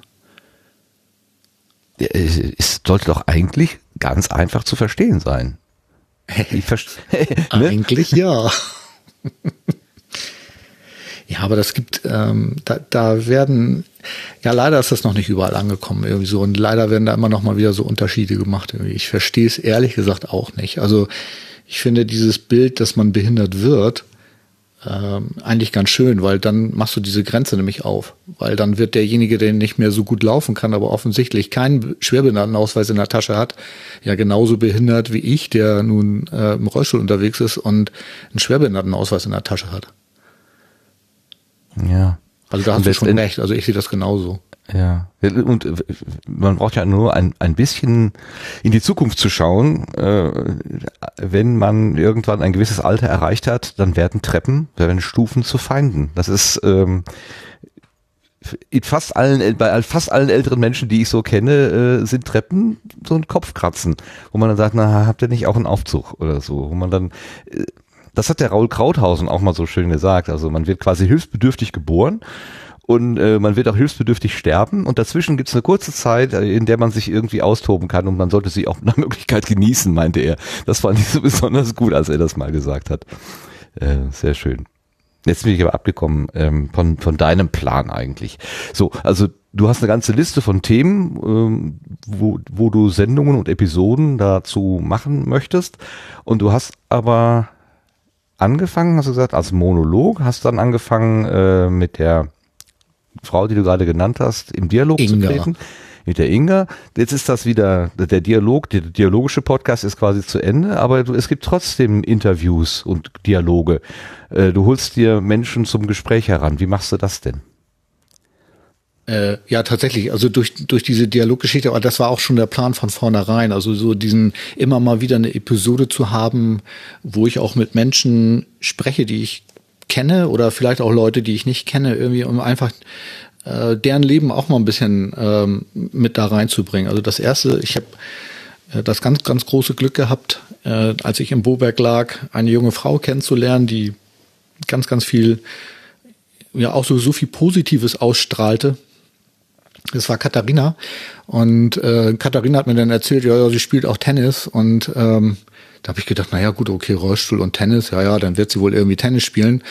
Und äh, sie hat mir aber nicht erzählt, dass sie in der Weltrangliste und bei Olympia Tennis spielt. Und ähm, ja, ich hatte dann das große Glück, dass ich äh, sie mal als Interviewpartnerin haben konnte und wir dann uns so ein bisschen A über ihren Sport auseinandergesetzt haben ja, und B auch über ihre Sichtweise auf das Leben als Mensch, der schon von Geburt an sozusagen im Rollstuhl sitzt. Und das fand ich ganz toll. Und ich suche mir die Leute tatsächlich ähm, so ein bisschen darüber aus, ähm, A, was sich so anbietet, ne? Und äh, B, ob die Leute natürlich auch ein bisschen was zu sagen haben, ne? Also ähm, die letzte äh, Interview oder Gesprächsfolge, die ich hatte, war mit äh, David Lebusa, der ist so ein äh, Rollstuhlskater, der geht in so Skateparks und fliegt auch nach USA und nimmt da an Weltmeisterschaften teil und er war auch schon mal Weltmeister und äh, und der wohnt jetzt zu, äh, ist jetzt nach Hamburg gezogen und dadurch äh, hat sich dann die Möglichkeit ergeben, mal bei ihm zu Hause ein Interview zu machen, was total toll war. Und ich plane jetzt auch noch andere Sachen und auch nicht unbedingt, also es geht mir gar nicht darum, irgendwelche Berühmtheiten und Sportler zu haben, sondern äh, ich möchte mich auch gerne mit Leuten unterhalten, die zum Beispiel was über Assistenz sagen können, die ähm, ich habe jetzt eine Anfrage laufen bei, bei jemanden, die ist Mutter, äh, sitzt im Rollstuhl, ist kleinwüchsig und wie das alles so gelaufen ist, das finde ich einfach spannend. Und ich selber kann da gar nichts zu sagen, ähm, weil ich das Problem ja gar nicht habe. Und ähm, ja, und so suche ich mir halt die, die Interviewpartnerinnen und Partner, die ich dann da irgendwie ausquetschen kann so ein, so ein, so ein David Lebusa, so ein, der, der mit seinem Rollstuhl im Skatepark unterwegs ist, äh, das ist ja nun eine ziemlich abgefahrene Nummer, finde ich. Also als ich das zum ersten Mal gehört habe, dass man diese äh, diese Skateparks eben nicht Skateparks eben nicht nur mit dem Skateboard oder Longboard oder wie auch immer die Dinger da heißen, also diese Rollbretter äh, benutzen kann, sondern dann einfach auch mal mit dem Rollstuhl da die Rampen runterfährt und Halfpipes meistert und keine Ahnung, habe ich auch gedacht, das ist ja nun abgefahren. Ähm, andererseits, es ist halt ein Ding auf Rollen und genau dafür sind diese Parks ja gemacht. Also so weit weg ist die Idee ja eigentlich gar nicht. Ähm, äh, ist das für dich dann sozusagen so dieses Hast du mit ihm gesprochen, weil er jetzt ein verrückter Hund ist, der sowas macht? Oder weil du wissen wolltest, ja, du als Rollstuhlfahrer, wie ist dein Leben? Also wo, wo, wo, wo ist der Fokus? Äh, hättest du ihn auch gefragt, wenn er jetzt das nicht im Rollstuhl gemacht hätte? Wahrscheinlich nicht. Dann wäre er nicht in, dein, nee, in deinen Fokus geraten. Ne? Tatsächlich ne? nicht. Nee, nee. Also ähm, im Moment habe ich nicht geplant, ähm, nicht Menschen mit Behinderung irgendwie äh, zu interviewen. Also zumindest im Moment noch nicht. Also äh, David selber hatte mich nochmal auf, aus Leute, auf Leute aus der Politik irgendwie gepointert, aber da zögere ich im Moment noch so ein bisschen, irgendwie sowas auch nochmal aufzugreifen. Ähm, nee, mir geht es einfach darum, also zum einen diese bisschen spezielleren Sportarten auch mal zu zeigen und so, so, so zu sagen so, hey, guck mal, also man muss nicht zu Hause sitzen und den ganzen Tag irgendwie Hartz IV TV gucken, äh, sondern man kann rausgehen und äh, Rollstuhlfahrer tun das auch und die tun auch Dinge irgendwie. Ich glaube, Ulrike, du warst das auch, die das gegoogelt hat, wie überhaupt Rollstuhltennis geht, ne? Ja, genau. Ich konnte mir das nach dem Interview nicht nicht vorstellen. Ich meine, ihr habt da irgendwie drei Stunden drüber geredet, aber ich dachte dann, mein Gott, wie machen die das denn jetzt überhaupt in diesem Rollstuhl? Muss mich erstmal hinsetzen und hab mir, äh, wie ist sie, Katharina? Ähm, äh, auf YouTube angeguckt, glaube ich. Und musste mir das erstmal angucken, wie das jetzt überhaupt aussieht, weil mir fehlen die Bilder dazu oder ich hatte noch nie davon gehört. Mhm. War dankbar, dass du das vorgestellt hast. Ja, genau. Und das ist der Grund, warum ich genau das mache. So, und das ist beim, beim Wheelchair-Skaten auch ein bisschen so. Äh, das ist tatsächlich vielleicht sogar noch ein bisschen bekannter als das Tennisspielen. Und es gibt so viele Sachen. Also ähm, Leute im Rollstuhl klettern und ähm, also es gibt nichts, was es nicht gibt. So ein bisschen darauf gekommen bin ich auch durch einen, ähm, durch einen Kumpel, den ich hier in Hamburg kennengelernt habe. Der hat mir nämlich das Longboardfahren beigebracht. Äh, Im Sitzen oder wie jetzt? Ja, im Rollstuhl. Also man kann ähm, du stellst den also Rollstuhl auf ein Longboard drauf oder, oder? Ja, ich fahre darauf, ja. Gibt's auch Videos. Äh, Aber das ist doch dann so 15, 20 Zentimeter breit. Mehr ist es doch dann nicht. Ist doch eine total Ja, ich habe schon ein Longboard und es geht auch nur Downhill, weil man kann ja nicht pushen und man fährt auf das Brett drauf und ich habe mir dann so kleine Kanten an das Board ran äh, gebaut, so dass ich nicht, also dass ich auch lenken kann. Und dann ähm, sind wir Longboard gefahren hier in Hamburg. Mache ich jetzt inzwischen tatsächlich auch nicht mehr so viel, aber äh, eigentlich seit zwei Jahren auch habe ich das auch gar nicht mehr gemacht. Aber am Anfang ist es so, ähm, man hat als Mensch der jetzt so aus seinem Leben rausgerissen wird und in ein ganz anderes Leben katapultiert wird, hatte ich irgendwie so eine Liste im Kopf, äh, was ich alles vorher konnte und was ich jetzt auch wieder können will. So, und ähm, da stand ja zwar Longboardfahren nicht so drauf, aber Treppensteigen. Und ähm, Antonio, über den ich jetzt gerade gesprochen hatte, der äh, hatte ein Video im, im YouTube, wie er Treppen steigt. Und ich habe ihn dann zufällig irgendwann in der S-Bahn getroffen. Da hat er mir erzählt, so, also bevor du jetzt äh, lernst, wie man Treppen steigt, zeige ich dir erstmal, wie man Longboard fährt. So ist das eigentlich gekommen. Und diese Skills, die man dabei erlernt, quasi dieses Gleichgewicht halten und ähm, also dass, dass der Rollstuhl sozusagen tut, was man selber will und nicht umgekehrt. Irgendwie, das ist sowas, was ich als ganz wichtig erachte, so dass man damit wirklich umgehen lernt.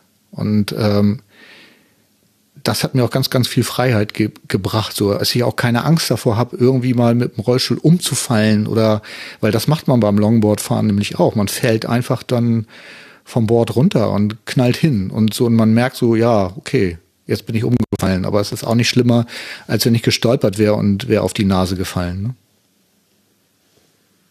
Ja, also die, die Grenzen, die da sind, einfach mal so ein bisschen nach, nach außen verschieben und gucken, was dann doch noch geht irgendwie. Das ist ja auch so ein bisschen wie Hacker, Hacker sein. Also genau. sich eigentlich nicht mit der Bedienungsanleitung zufrieden geben. Äh, das Gerät ist so und so zu benutzen und dann zu sagen, nö, das kann ich auch noch anders nutzen und mal gucken, was, was, was, was möglich ist. Da ist deine Vergangenheit als Hacker wahrscheinlich oder als, als äh, EDV-Mensch wahrscheinlich doch schon sehr hilfreich. Stimmt. Ja, also sowas wie Grenzen gibt es einfach nicht. Also die Grenze hast du ja nur im Kopf. Wenn du irgendwas erreichen willst, dann musst du halt nur den Weg dafür suchen irgendwie so. Und das ist tatsächlich das, was ich auch mit dem Rollstuhl versuche. Und wenn du es Grenzen bewegen nennst, okay, ja, ja, ich meine, wir haben angefangen damit, dass du dir äh, Kufen unter den, unter den äh, äh, Rollstuhl gemacht hast. Das habe ich auch zum ersten Mal bei dir gesehen. Also ich hab, äh, die, die Idee ist natürlich naheliegend. Du, also nicht die großen Räder wurden durch Kufen ersetzt, sondern die kleinen, äh, die haben wahrscheinlich speziellen Namen. Also wenn man so einen klassischen Rollstuhl sich anguckt, ja, dann gibt es ja diese großen, wo du dann eben auch deine Armkraft drauf einwirken lassen kannst und vorne diese, das sind ja mehr so so 360 Grad Rollen, ne, die in alle Richtungen genau. drehen können. Ne? Richtig. Und die werden dann einfach durch eine, eine, eine kleinst, so so wie so eine Handspanne lange äh, Ski, ja. Ich hatte als früher Kind mal so eine Skier. Ich wollte sagen, Gleitschuhe gab es früher, ja, äh, als ich genau. Kind war. Äh, sowas, ne? Sind die, einfach, sind die auch 360 drehbar, äh, genauso wie die, wie die Räder? Ja, ja, die, die, die, klemmst du an die Lenkräder ran und dann drehen die mit den Lenkrädern mit. Also Ach so, so wie so ein, wie so ein äh, Flugzeug, was auf Eis landen kann. Da sind doch die Kufen auch einfach unter die Räder geklemmt. Genau. Ach so, das gleiche Prinzip. Ich kann leider nur nicht fliegen mit dem Rollstuhl, das fehlt mir noch. ja, das kommt noch, das kommt noch. Aber da kommen wir ja zum Kitesurfen oder Kitefahren. Äh, das äh, müssen wir unbedingt noch irgendwie ansprechen. Hast du das schon gemacht, ausprobiert? Ja, klar. Ich habe mir dabei auch schon ein äh, Fußbrett zerborsten, weil ich ein bisschen schnell gefahren bin und dann war leider, ich war in Berlin auf dem Tempelhofer Feld irgendwie und ähm, ich glaube sogar zur Podcaster-Konferenz, also zur Subscribe und habe dann irgendwie mein Fußbrett kaputt gefahren, weil ich gegen irgendeine so Absperrung gedonnert bin. Weil das Lenken, äh, das, also ich bin nicht so der Segler leider und äh, war da etwas, äh, ja, etwas schnell und etwas unkoordiniert unterwegs. Aber klar, das geht. Also es gibt ja spezielle, es ist kein Kite-Drachen, sondern das ist ein Drachen für auch für Longboarder. Und die sind, die haben nicht so eine lange Schnur, die, ähm, die sind relativ dicht vorm Körper irgendwie und äh, damit kann man dann eigentlich ganz gut fahren, ja. Ist die denn äh, am, am Rollstuhl befestigt oder ist die Verbindung nur durch deine Arme, wo du den hältst? Nee, ich halte mit, den, mit, einem, mit einem Arm fest und mit dem anderen versuche ich dann zu lenken. Ach ja, muss ich auch noch. Stimmt. Ja, gut, man ja, der, der, der Surfer, was macht der? oder der Longboarder, äh, wie lenkt der? Durch Gewichtsverlagerung. Äh, Ne? Ja, ähm, die, die Longboarder haben natürlich das, das, äh, den Vorteil, dass sie ihr Brett durch Gewichtsverlagerung des Körpers irgendwie lenken können. Das ist beim Rollstuhl ein bisschen schwieriger. Geht das gar nicht oder nur Ja, eingeschränkt? gar nicht nicht, aber es ist deutlich schwieriger. Also es, okay. äh, ich muss tatsächlich mit der Hand eingreifen, sonst wird das ja, nichts. ja, ja. Aber musst du dich denn dann dann äh, irgendwie mit dem mit dem Rollstuhl verbinden, also quasi anschnallen, dass du da nicht rausgerissen wirst? Äh, ja, das wäre, also wenn viel Wind ist, ist das besser, aber ich habe das bis jetzt immer ohne Anschnallen gemacht.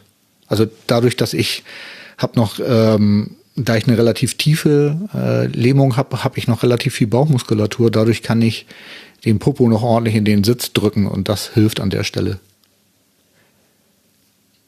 Okay. Eine andere Sportart, die du betreibst, ist das Handbiken. Das ist ein vor den Rollstuhl montiertes zusätzliches Rad, was du über eine Fahrradkette äh, antre antreiben kannst und was normalerweise beim Fahrrad die Pedale sind, das sind für dich Handgriffe. Das habe ich gesehen, als wir jetzt in Leipzig waren. Da bist du damit herumgefahren. Ähm, äh, wie, wie ist das in dein Leben gekommen und was machst du damit? Also ähm, das ist was, was glaube ich jeder erstmal sofort haben möchte, weil damit erweiterst du einfach deinen Aktionsradius. Und ich hatte das große Glück, dass ich einen Kumpel hab, mit dem ich zusammen in Boberg gelegen habe und der hatte ein ganz altes Handbike über, weil er inzwischen schon zwei neuere hatte. Und das alte hat er mir dann mal vermacht und dann konnte ich damit mal loslegen und habe festgestellt, das ist eigentlich so das, was ich eigentlich gut finde. So, also das Longboard fahren und auch das Kitesurfen und ich habe auch Basketball gespielt. So, das sind alles so Sachen, die probiert man aus und stellt fest, ja, gut, kriege ich hin, irgendwie kann man machen, aber so richtig, so meins ist das nicht. Äh, nun bin ich ja auch schon ein bisschen was älter, ne? Und habe dann eben halt das Fahrradfahren für mich wieder entdeckt mit dem Rollstuhl und das eben halt das Handbiken. Und dann hatte ich irgendwann das große Glück, dass äh, ich ein E-unterstütztes Handbike relativ günstig kaufen konnte, weil die werden leider nicht von der Krankenkasse bezahlt. Ähm, und sind sehr, sehr teuer. Und ich hatte aber das große Glück, eben halt günstig ein fast nagelneues äh, Gebrauch zu erwerben über mein Sanitätshaus. Und habe dann angefangen damit zu fahren. Und dann ist meine Schwester auf die Idee gekommen, ähm, ja, auf eine ganz wilde Idee gekommen, äh, dass ich nämlich mit dem Fahrrad bei einer, beim Radrace-Rennen von München nach Venedig mitfahren könnte, weil ich hätte ja ein Handbike. So, und ähm, ja, und dadurch bin ich dann im letzten Jahr eine relativ große Tour gefahren. Aber ich habe diese München-Venedig-Radtour, habe ich, dieses Radrace-Rennen in vier Tagen habe ich leider nicht mitmachen können.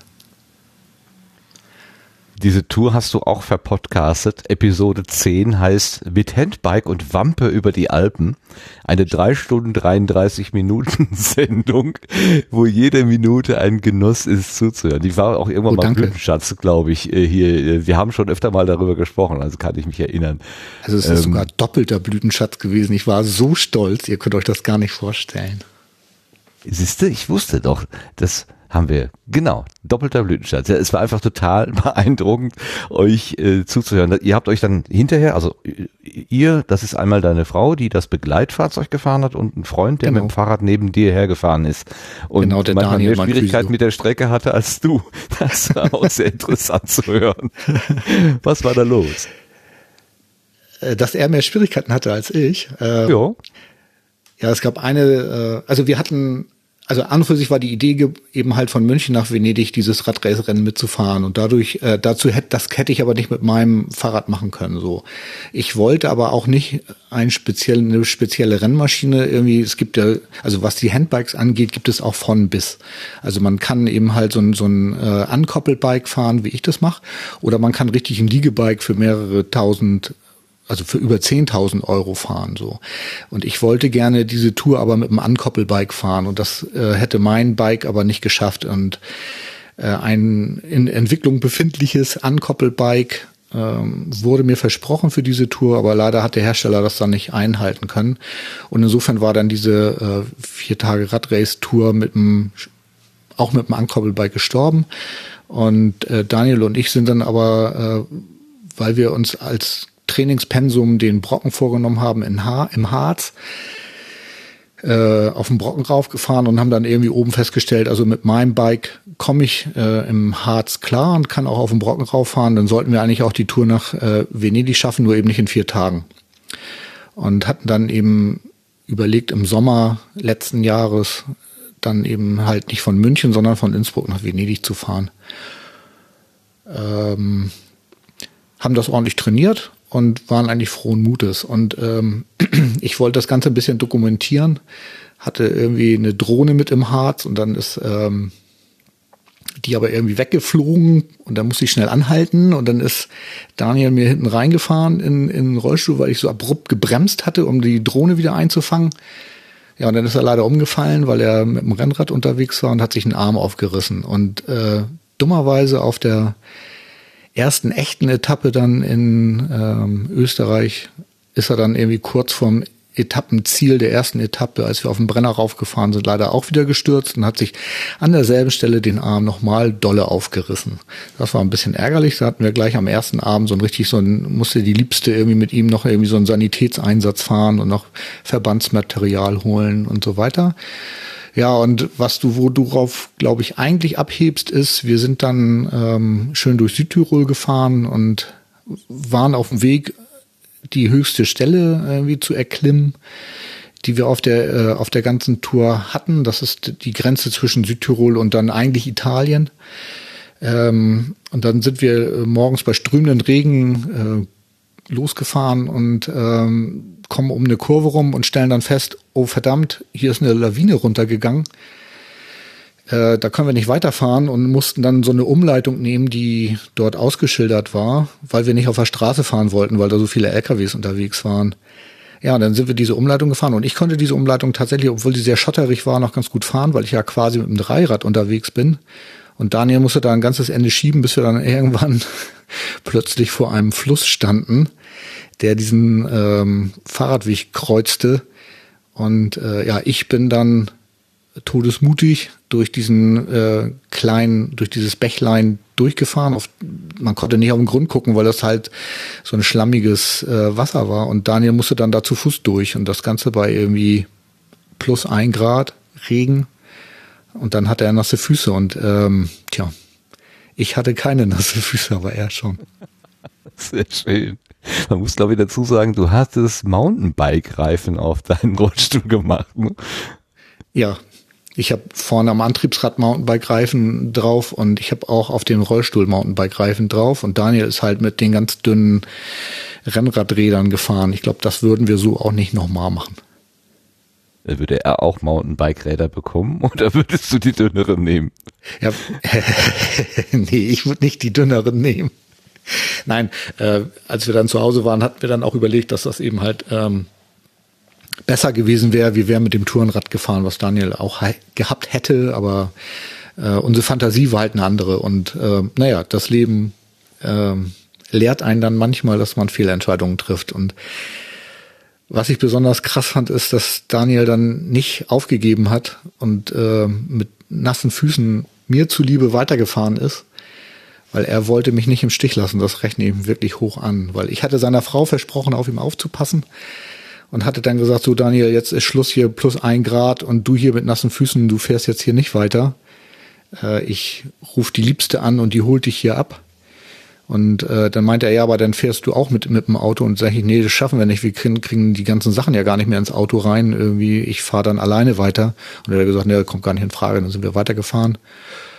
Ja, und einen Augenblick später fing es dann an zu schneien. Im September. Ja, das kann einem da schon mal passieren in den Höhen, ja. Genau, aber die Einzelheiten kann man ja in der Episode 10 nachhören. Ja, ja, wir wollen das nicht, wir wollen nur anteasern. Wir wollen nur Geschmack machen. Ähm, genau. Es ist einfach ein sehr schönes äh, Gespräch. Es ist ja nicht live quasi in der Situation, sondern ihr macht eine Retrospektive. Und ähm, das ist so dieses, weißt du noch, und hast du, das war doch so und so, nein, das war ganz anders. Und also das hat auch so eine Gesprächsdynamik. Ähm, und deine Frau gibt dann ja auch noch irgendwie Input, obwohl sie sich relativ zurückhält, aber ähm, sie hat dann noch diese Beobachterperspektive, das ist auch mal ganz hübsch. Ähm, das, das das, was sie getan hat, von ihr dann nochmal so aus der Beobachterperspektive äh, äh, bewertet oder oder gespiegelt wird sozusagen. Das hat ja dann auch nochmal eine besondere äh, Dynamik, das Ganze.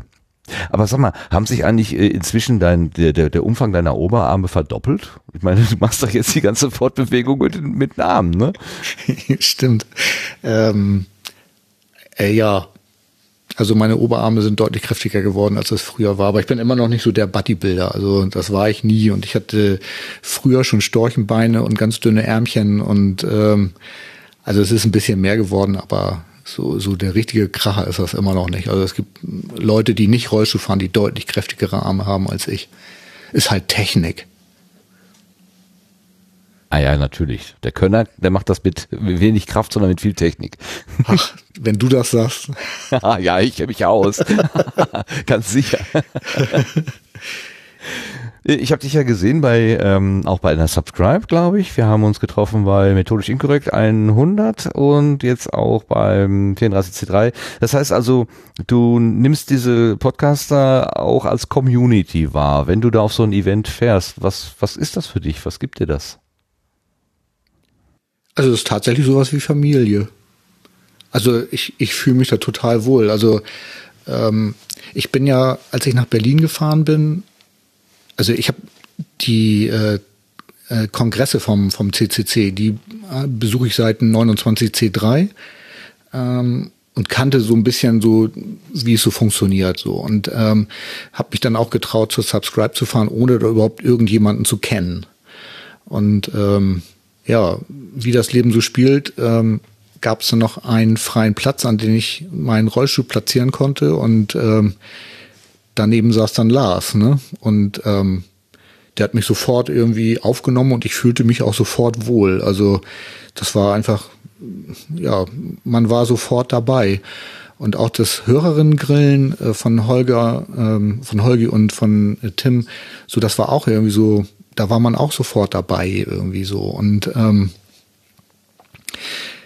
ja, also ich habe das Gefühl, das ist irgendwie eine, eine nette Familie. Und zwar mit, mit Familienmitgliedern, die man sich selber aussucht. Da sind keine bei, die man jetzt äh, nehmen muss. So. Und deswegen fahre ich auch gerne dahin. Und ähm, MinCorrect 100, ja, das war äh, auch eine total coole Aktion, weil der Raum ja eigentlich gar nicht barrierefrei war. Und äh, Christian, ich weiß nicht, ob er noch zuhört, äh, der mit dem Kohlen-Podcast, er hat wirklich just in time den Aufzug da in Betrieb genommen, so dass ich dann auch dran teilnehmen konnte, was total großartig war. Und so, das sind alles so Punkte, wo ich denke, das sind alles Menschen, die so in meine Richtung auch denken. Und da bin ich halt einfach gern. Ja, das kann ich durchaus auch verstehen. Holst du dir da auch ganz viel technische Tipps ab? Welche, oder mal andersrum gefragt, welche Technik zum Aufnehmen benutzt du denn eigentlich? Also wie gehst du es an, wenn du einen Podcast aufzeichnen möchtest, also eine Episode aufzeichnen möchtest? Ja, ich habe hier die, ähm, ja, die Ralf Stockmann Goldlösung Ultraschall irgendwie mit Reaper am Laufen. Das war für mich von vornherein irgendwie klar, dass ich das nehmen wollte, weil ich war gar nicht auf die Idee gekommen, irgendwas anderes zu nehmen, weil immer, wenn ich im Sendegate was gelesen hatte, dann ging es immer nur äh, ja, Reaper und Ultraschall. Insofern war das irgendwie klar und auch nach der Subscribe dann äh, ja, sah ich gar keine Alternative, war später verwundert, dass es auch noch, dass Leute auch noch anders aufnehmen. Äh, dann habe ich einen Zoom H6 und ein AKG C1000 als Mikrofon und habe dann hier so noch im Köfferchen die äh, auch die Ralf Stockmann Gedächtnis Headsets, also nicht die Tim Pritlove Gedächtnis Headsets, sondern die einfacheren und ähm, komme damit eigentlich gut klar. Und Technikfragen hätte ich ganz viele, weil leider ist mir das Lesen nicht mehr so richtig gegeben. Das heißt, ich mache hier viel mit Trial and Error und ähm, wollte eigentlich immer mal eine Subscribe, also die letzte Subscribe in München und auch jetzt den Kongress dazu nutzen, um, dass mir jemand mal irgendwie so zur Seite steht und ähm, nochmal ein paar Technik Fu-Sachen irgendwie erklärt, gerade im Podlove. Irgendwie gibt es so viele Schalterchen, die ich noch gar nicht begriffen habe. Ähm, dass mir das mal jemand erklärt, weil ich mir das einfach nicht mehr erlesen kann, ähm, klappt einmal einfach zeitlich immer nicht. Weil da gibt es immer so viele andere tolle Sachen, dass man da gar nicht so kommt. Aber es funktioniert ja auch so. Was ist das Problem beim Lesen? Das Verstehen der, der Worte, äh, also die Interpretation, oder hast du einfach diese, den Fokus nicht mehr, dass du das Kleine da so erkennen kannst? Naja, mein Problem ist, dass mir ganz schnell ganz schlecht wird. Also das hängt irgendwie mit dieser ähm, äh, Hirnhautentzündung zusammen. Und die hat irgendwie ein Zentrum erwischt, leider, die am, am Gehirn irgendwie was steuert, dass ich mich nicht mehr so richtig konzentrieren kann. Und dass, sobald ich anfange, mich auf irgendwas zu konzentrieren, dann äh, wird mir innerhalb kürzester Zeit irgendwie richtig kotzübel. Ja, ist auch doof.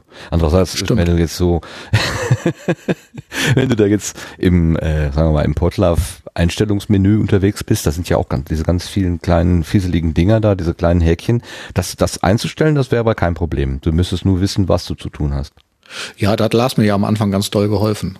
Also ähm, mit Lars zusammen habe ich dann die, die quasi die erste Config gemacht. Also das war tatsächlich so, dass das wunderbar funktioniert hat. Und auch wie ich es dann beim Auphonic machen muss. Also was muss ich da einstellen und so. Man wird ja auch dann von Mal zu Mal irgendwie besser. Also die, die Leute geben einem ja auch Feedback und dann muss man halt mal gucken und ähm, ja, irgendwie findet man sich dann schon zurecht. Es dauert eben halt länger. Also ich kann das dann nicht sozusagen von vornherein äh, mir erarbeiten und dann ist sozusagen die erste Produktion auch schon gleich Gold. Also so geht das bei mir leider nicht. Also ich probiere auch viel aus. Also was, was wäre jetzt für dich äh, ein guter Weg, äh, der, der beschult zu werden, um mal dieses wunderschöne Wort zu gebrauchen, äh, eine Videoanleitung oder doch lieber, dass jemand neben dir sitzt und das dann auch diskutiert, dass du es diskutieren kannst, was du da gerade klickst? Was Nee, wäre ich das muss Fragen Beste? stellen. Also ich Ja. habe mir die ganzen Videos von Ralf natürlich auch alle irgendwie angeguckt, aber da ist dann nachher irgendwann dasselbe Problem, da muss ich mich auch drauf konzentrieren.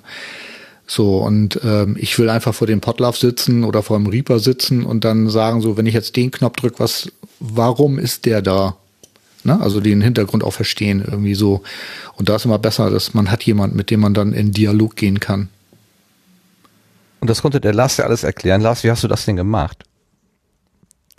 Äh, also viel war da gar nicht mehr gar nicht mehr zu tun. Ein Teil hatten wir auch noch per Twitter, per DMs äh, gemacht, aber ein großer Teil war ja auch schon fertig. Ähm, das waren nur noch so Feinheiten, wo wir uns Ja, mal durchgeklickt haben. Also das war ja nicht so, dass wir jetzt bei Null angefangen haben.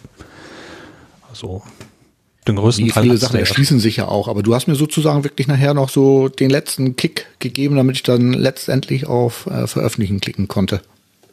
Ja, aber die Details habe ich gar nicht mehr so im Kopf. Das sind ja schon fast zwei Jahre. Stimmt. Naja, anderthalb. Ja, okay.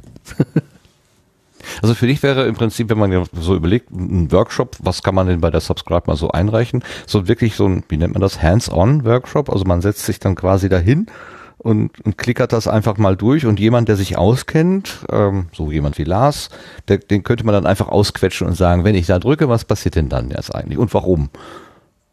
Das wäre für dich eine geeignete Situation.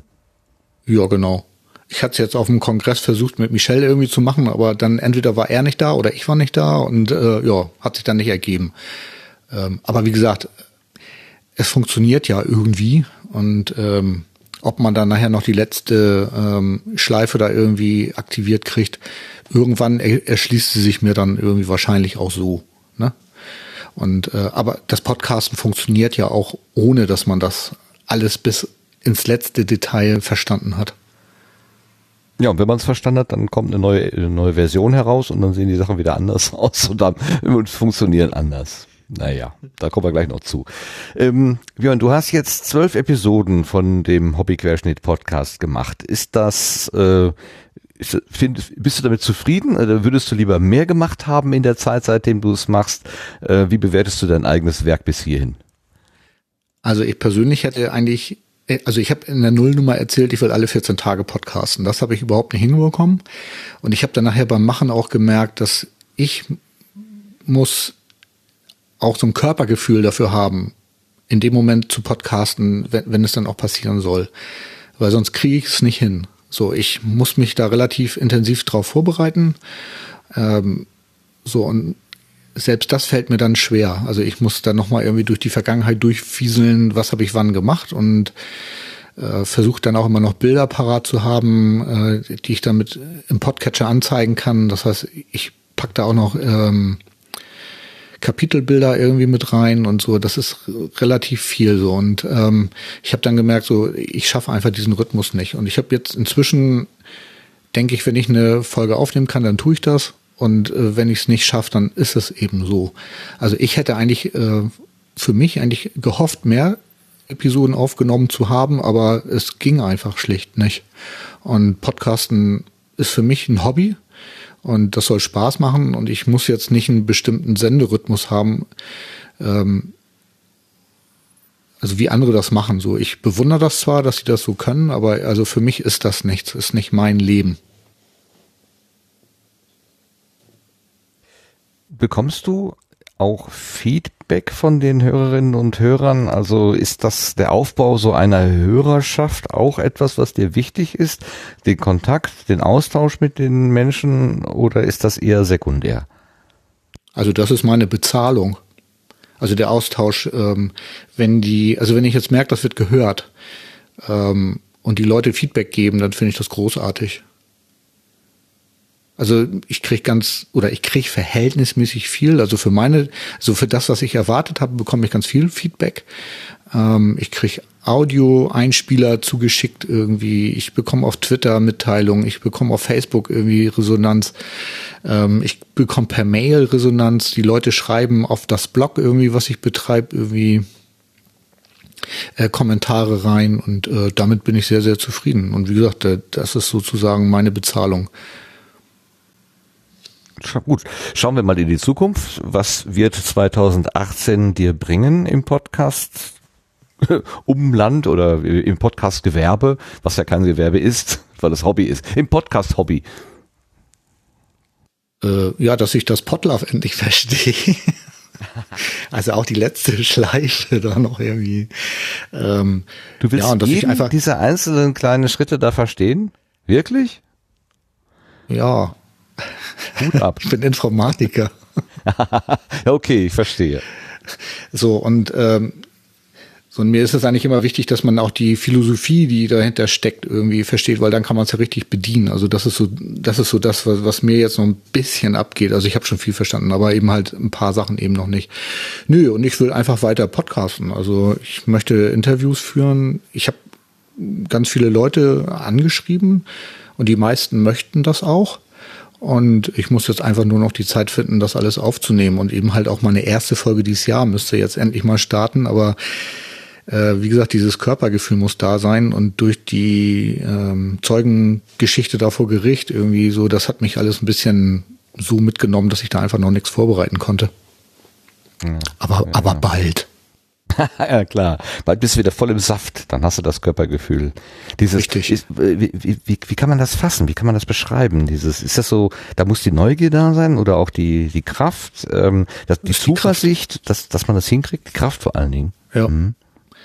Also ich habe so ein ungutes Gefühl, wenn ich, also wenn ich mich an den Rechner setze und sage so, ich müsste jetzt eigentlich anfangen, das vorzubereiten und dann merke ich schon so, brauche ich nicht. Also es ist ein ungutes Körpergefühl einfach. Ich weiß nicht, ob das auch mit der ähm, Hirnhautentzündung zusammenhängt. Ich kann es nicht sagen. Also es ist auf jeden Fall so, ich, ich habe so Momente, da, da sage ich, ah, geht nicht. Ich kann dann auch nicht am Rechner sitzen und auch nicht in Mikrofon sprechen. So, auf heute habe ich mich gefreut, da war das überhaupt kein Problem. Ne? Aber wenn ich das jetzt selber machen soll, also wenn ich irgendwo zu Gast bin, ist das meistens kein Problem. Aber wenn ich halt selber sozusagen äh, verantwortlich bin für die Produktion, dann ist irgendwie ein größerer Druck da und das muss einfach dann fluppen. Kenne ich. Kenne ich sehr gut. Ich kenne auch den Moment, wo man sagt, wenn jetzt nicht der Termin schon seit Wochen feststehen würde, heute Abend würde ich nicht in ein Mikrofon sprechen, aber dann ist es eben ganz gut, dass man quasi diesen Tritt in den Hintern, also für mich ist es dann gut, dass ich den Tritt in den Hintern bekomme, ähm, wo immer der auch dann herkommen mag aus dem Kalender. Ähm, wenn du die, wenn du Interviews führst, machst du es aber direkt, ähm, äh, also dass ihr beide in einem Raum sitzt oder machst du auch so Remote-Geschichten, dass du per Studio Link äh, Leute befragst? Was ist dein, deine Technik an der Stelle? Also ich benutze auch Studio Link.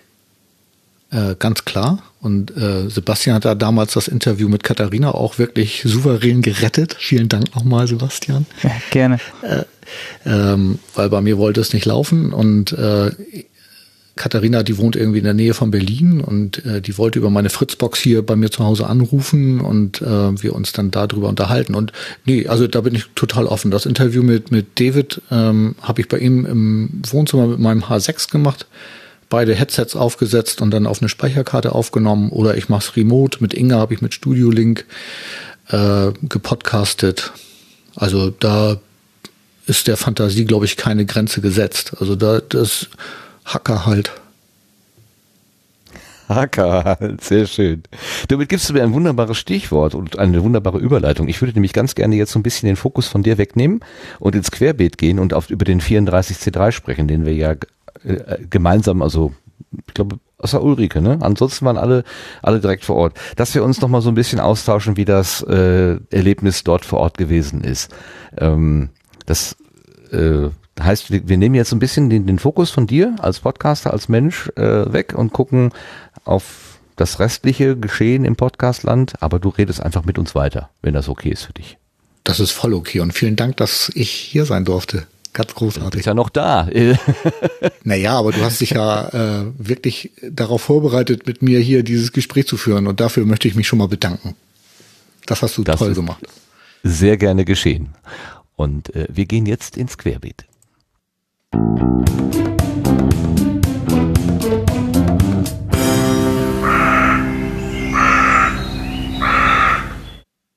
Und nehmen einfach auf, was der Björn gerade gesagt hat. Hacker halt.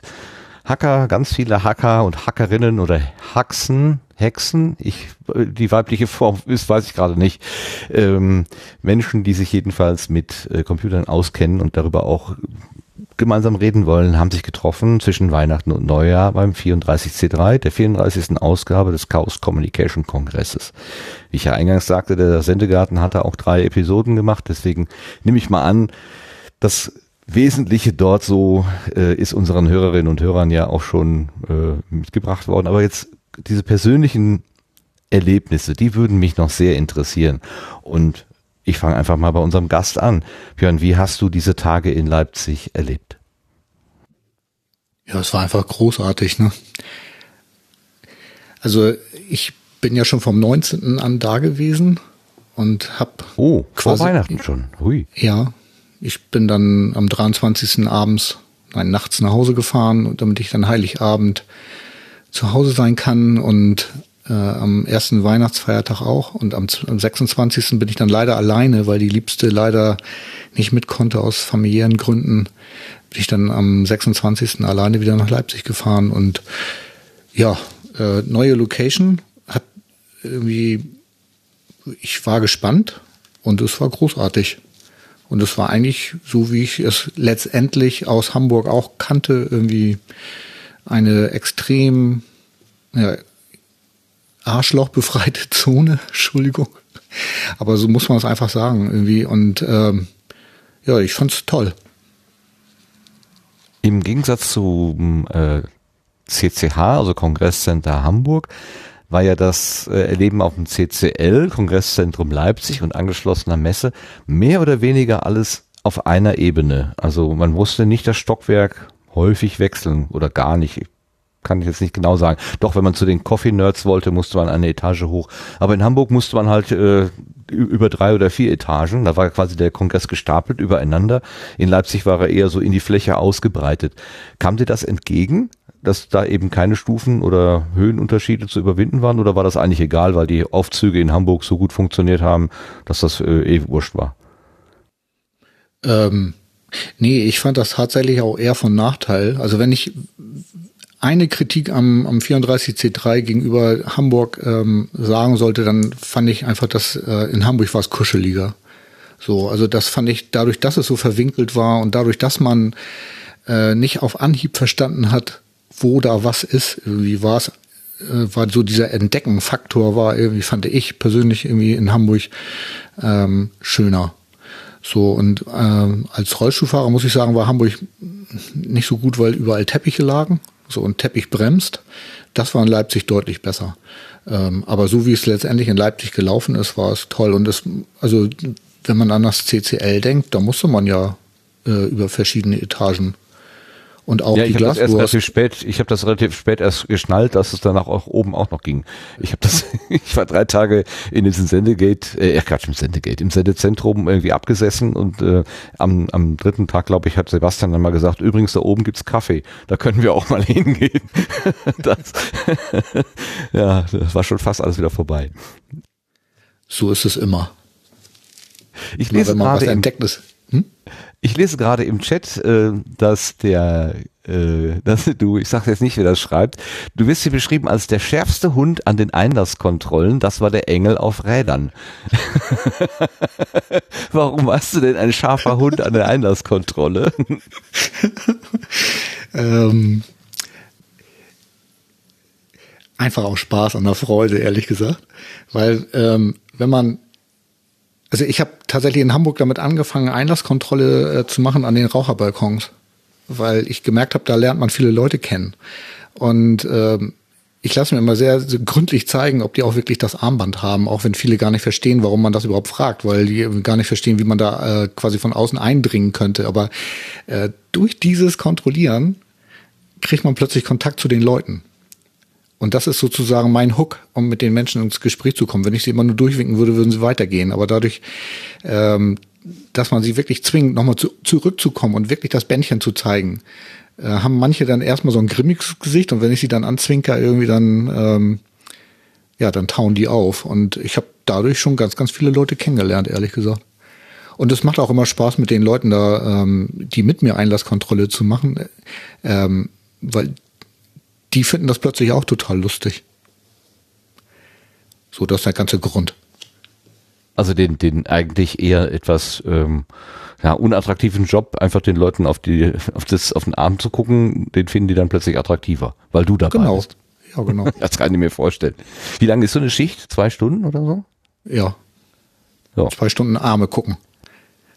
Ja, ist Ist lustig. sicherlich. ja, wenn du nach zwei Stunden immer noch zwinkern kannst, dann hast du ja irgendwas richtig gemacht, ganz sicher. Ja, äh, weißt du, so, das ist was, was ich auch leisten kann. Ne? Weil das ist was, wo ich mich nicht drauf konzentrieren muss. Ich so reden und so geht, komischerweise. Ähm, aber ich könnte zum Beispiel nicht im NOC arbeiten, um oder irgendwo, wo es wirklich drauf ankommt, dass man Sachen liest und irgendwie Tickets bearbeitet im Heaven oder so. Das geht leider nicht. Ne? Und ich habe im Vorfeld irgendwie bei den Mecklenburgern in der Küche gearbeitet, was total spaßig war. Und äh, habe dann irgendwie Geschichten gemacht. Ähm, während des Kongresses eben halt mache ich immer Türschichten, weil das einfach für mich funktioniert.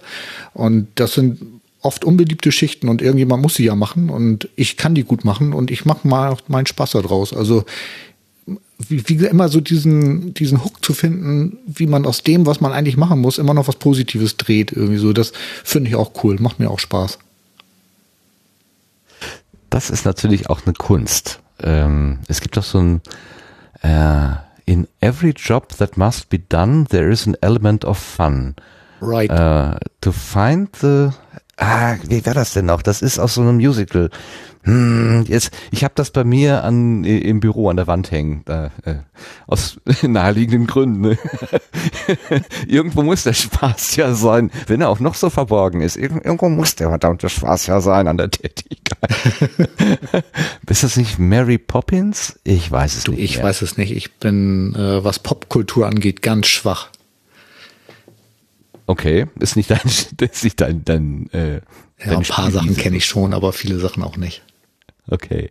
Ähm, was hast du denn am Kongress so mitgenommen? Ich meine, du sagst, du bist zum, vom 29.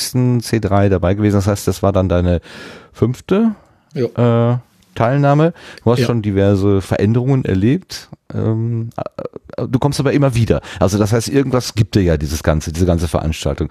Was hast du da mitgenommen?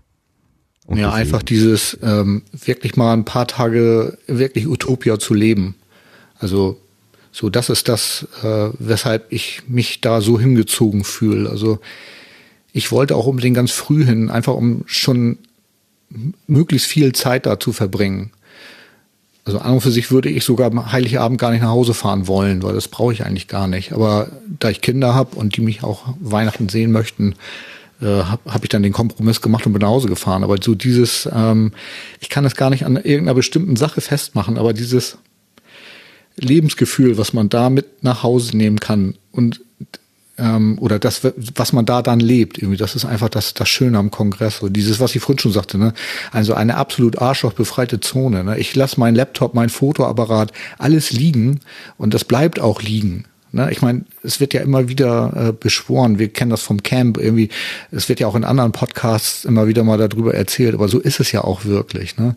Und du kommst mit Menschen ins Gespräch, die was zu sagen haben und ähm, man lernt Leute kennen, die einfach Sachen machen, die irgendwie fantastisch sind und ja, also deswegen gehe ich da einfach hin. Es macht, es ist dieses Lebensgefühl halt. Ich habe in, ich kann es gar nicht mehr sagen, in irgendeinem anderen Podcast habe ich gehört, dass es diesmal auch Beobachtungen gegeben hätte, wo Leute tatsächlich nicht diese Arschlochfreiheit gelebt haben, sondern sich durchaus ein bisschen als Arschloch äh, dargestellt haben. Also da hat es äh, Schmierereien gegeben auf Aushängen, da soll es irgendwelche Manipulationen mit USB-Sticks gegeben haben, die plötzlich deinen Rechner neu booten oder so. Ähm, äh, das ist schon so an der Grenze, wo ich denke, ne, das gehört jetzt eigentlich nicht mehr zum guten Ton in Anführungszeichen. Also das, was ich eben auch so kenne. Ähm, dass die Vermutung dort war, dass dieses, dass diese Größe der, Men, der, der Menschenmenge, also ist, ich habe von 15.000 Leuten gehört, teilweise habe ich aber auch schon noch höhere Zahlen gehört, die dort äh, anwesend gewesen sind, dass da eben nicht alle arschlochfrei sind, sondern doch das eine oder andere dabei sein könnte inzwischen. Hast du irgendwie was Negatives auch erlebt?